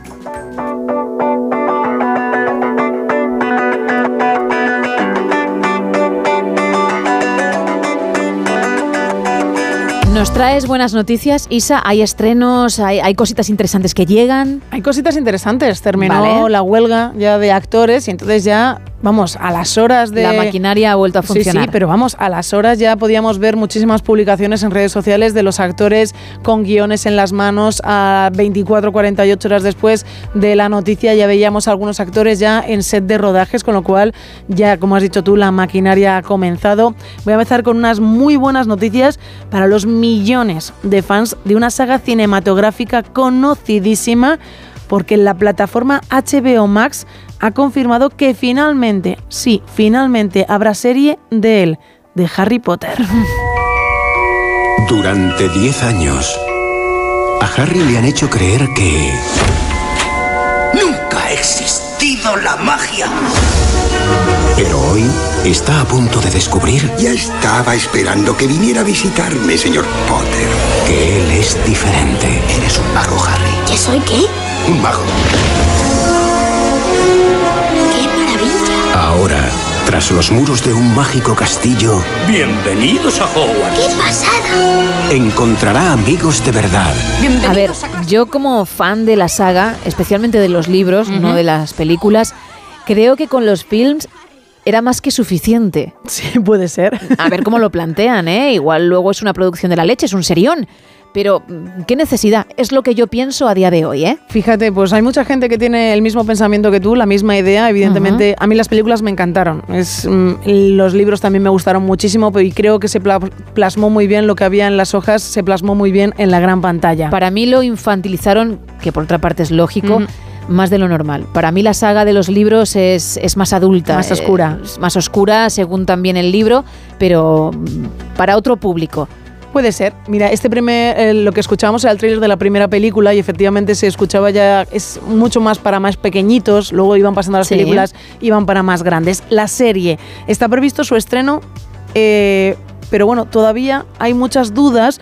Se sabe que va, la idea que quieren es que la serie dure cerca de 10 años. Esa es la idea Ay, por inicial. favor, pero vamos a ver. Sí, sí, quieren que se alargue la producción todo ese tiempo y en un principio han dicho 10 años. Nosotros apostamos por una serie de 10 años. A ver, que, que estamos de acuerdo en que es la gallina de los huevos de Sí. oro y cualquier cosa que se haga va a dar pasta. Pero es una década, Una ¿eh? década. Ya incluso las producciones tienen capítulos por temporada mm, que son nada y menos. Antes eh, encontrábamos pues 23, 24 por season, ¿no? Sí. Que dicen los americanos. Y ahora pues una temporada tiene 8, Ocho, 10. diez, sí, efectivamente. Y algunos sí, siguen con la hora y pico. Pero otros 30, 40 minutos y para de contar. Y me vienes con estas. Sí, sí, y fíjate, si va todo como quieren ellos, los planes que tienen pensados, esta nueva ficción llegaría a la pequeña pantalla entre 2025 y 2026. Cada temporada de la serie se adaptará fielmente a cada uno de los siete libros de la saga. Evidentemente, si quieren que duren 10 años, eh, hay algunos de los libros que lo van a tener que dividir. Va a ser en cuatro partes. Bastante. Si alguno se lo pregunta, ni Daniel Radcliffe, ni Emma Watson, ni Robert Green participarán en la serie. Es más, se ha dicho que ninguno de los actores que sean reconocibles de la gran pantalla, que hayan participado en Harry Potter, volverán en, Ujú. en la forma seriada. Para ver a Harry Potter en formato serie todavía nos queda bastante, unos dos o tres años, pero en menos de cuatro meses la que sí podremos ver es la serie basada en una película también muy conocida. Llegará en febrero de 2024. La serie es Señor y Señora Smith, cuyo tráiler cinematográfico sonaba así. Esta es la señora Smith. ¿Has sido un chico malo? ¿Y has violado las leyes internacionales? Bueno, la peli de la infidelidad. Efectivamente. La película en la que se conocieron Brad Pitt y Angelina Jolie y ahí pasó lo que todo el mundo sabe, ¿no? Ese enamoramiento, esa ruptura de Brad Pitt con Jennifer Aniston y luego su matrimonio con Jolie. Madre mía. Una auténtica barbaridad. Se habla casi más de todo lo que pasó Totalmente. detrás de las cámaras que lo que pasó delante de las cámaras. Evidentemente, en la serie, igual que hemos contado en HBO, con HBO, con la serie de HBO con Harry Potter, en esta serie de Señor y Señora Smith, ni Angelina Jolie ni Brad Pitt, que protagonizaron la versión cinematográfica, estarán en la versión. Parecía más serie. claro, ¿no? Pero fíjate, ¿eh? estaría curioso verles de nuevo compartir un Claro, papelito en la serie. Y ahora te escuchan y educadamente te podrían decir, ¿por qué no te pasa a ti? Si no, ponte con alguien que no te caiga muy bien. Increíble. A ver qué tal, ¿no? Que qué bien se ve el circo desde fuera. Es, es espectacular. Bueno, para el formato serie, los elegidos han sido Donald Glover y Maya Erskine, dos espías que deberán hacerse pasar, bueno, como una pareja casada en este caso, pero después de trabajar en varias misiones juntas, ¿qué pasa? Que su tapadera se empieza a complicar cuando empiezan a desarrollar sentimientos el uno por el otro. Es decir, la idea en un principio es diferente a la que vimos en el cine. Esta serie se podrá ver en la plataforma Amazon Prime Video en febrero de 2024. Son solo ocho capítulos y es una de las grandes apuestas de la plataforma que lleva tres años trabajando en ella y por fin va a poder ver la luz del día. Antes de cerrar con recomendación semanal, traigo malas noticias para los seguidores de la serie miércoles, ya que la plataforma Netflix ha decidido retrasar el inicio del rodaje de la segunda temporada de la ficción. La razón cambia por completo el lugar de rodaje. La primera temporada se realizó en Rumanía y ahora han decidido trasladarlo todo a Irlanda y por lo que se ha podido saber, el rodaje no comenzaría hasta mediados de 2024, por lo que los nuevos capítulos no se estrenarían al menos hasta 2025. Y esta serie, la de miércoles, sí sé que hay muchísima gente esperando para ver qué es lo que pasa en esta nueva temporada. Y cierro, como decía, con la recomendación seréfila. Hablé de ella hace unas semanas, se estrenó en nuestro país hace 20 días, ya han emitido cuatro capítulos y yo este pasado fin de semana me los he visto del tirón y tengo ganas de que publiquemos, de que se publiquen, yo no, evidentemente, los cuatro que restan. ¿Qué pasa, Isa? ¿Hay algo que nos quieres contar? Tengo contactos, tengo contactos. Y finalizar la temporada, hablo del thriller Operaciones Especiales Lioness.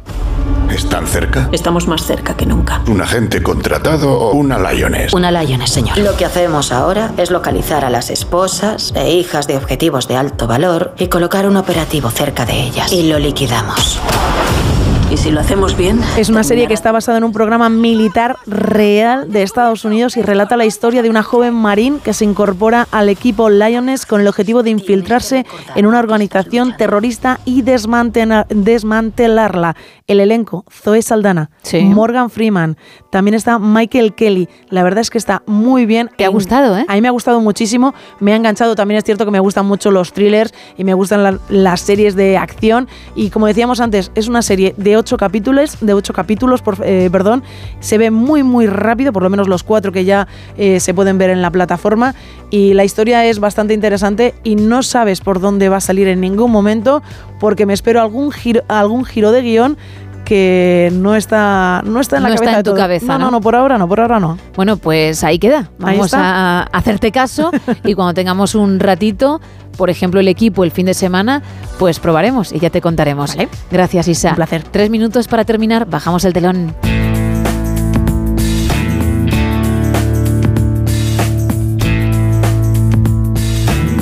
Un telón que subiremos de nuevo mañana a partir de la una y media a las doce y media en Canarias. Que tengas un feliz día. Adiós.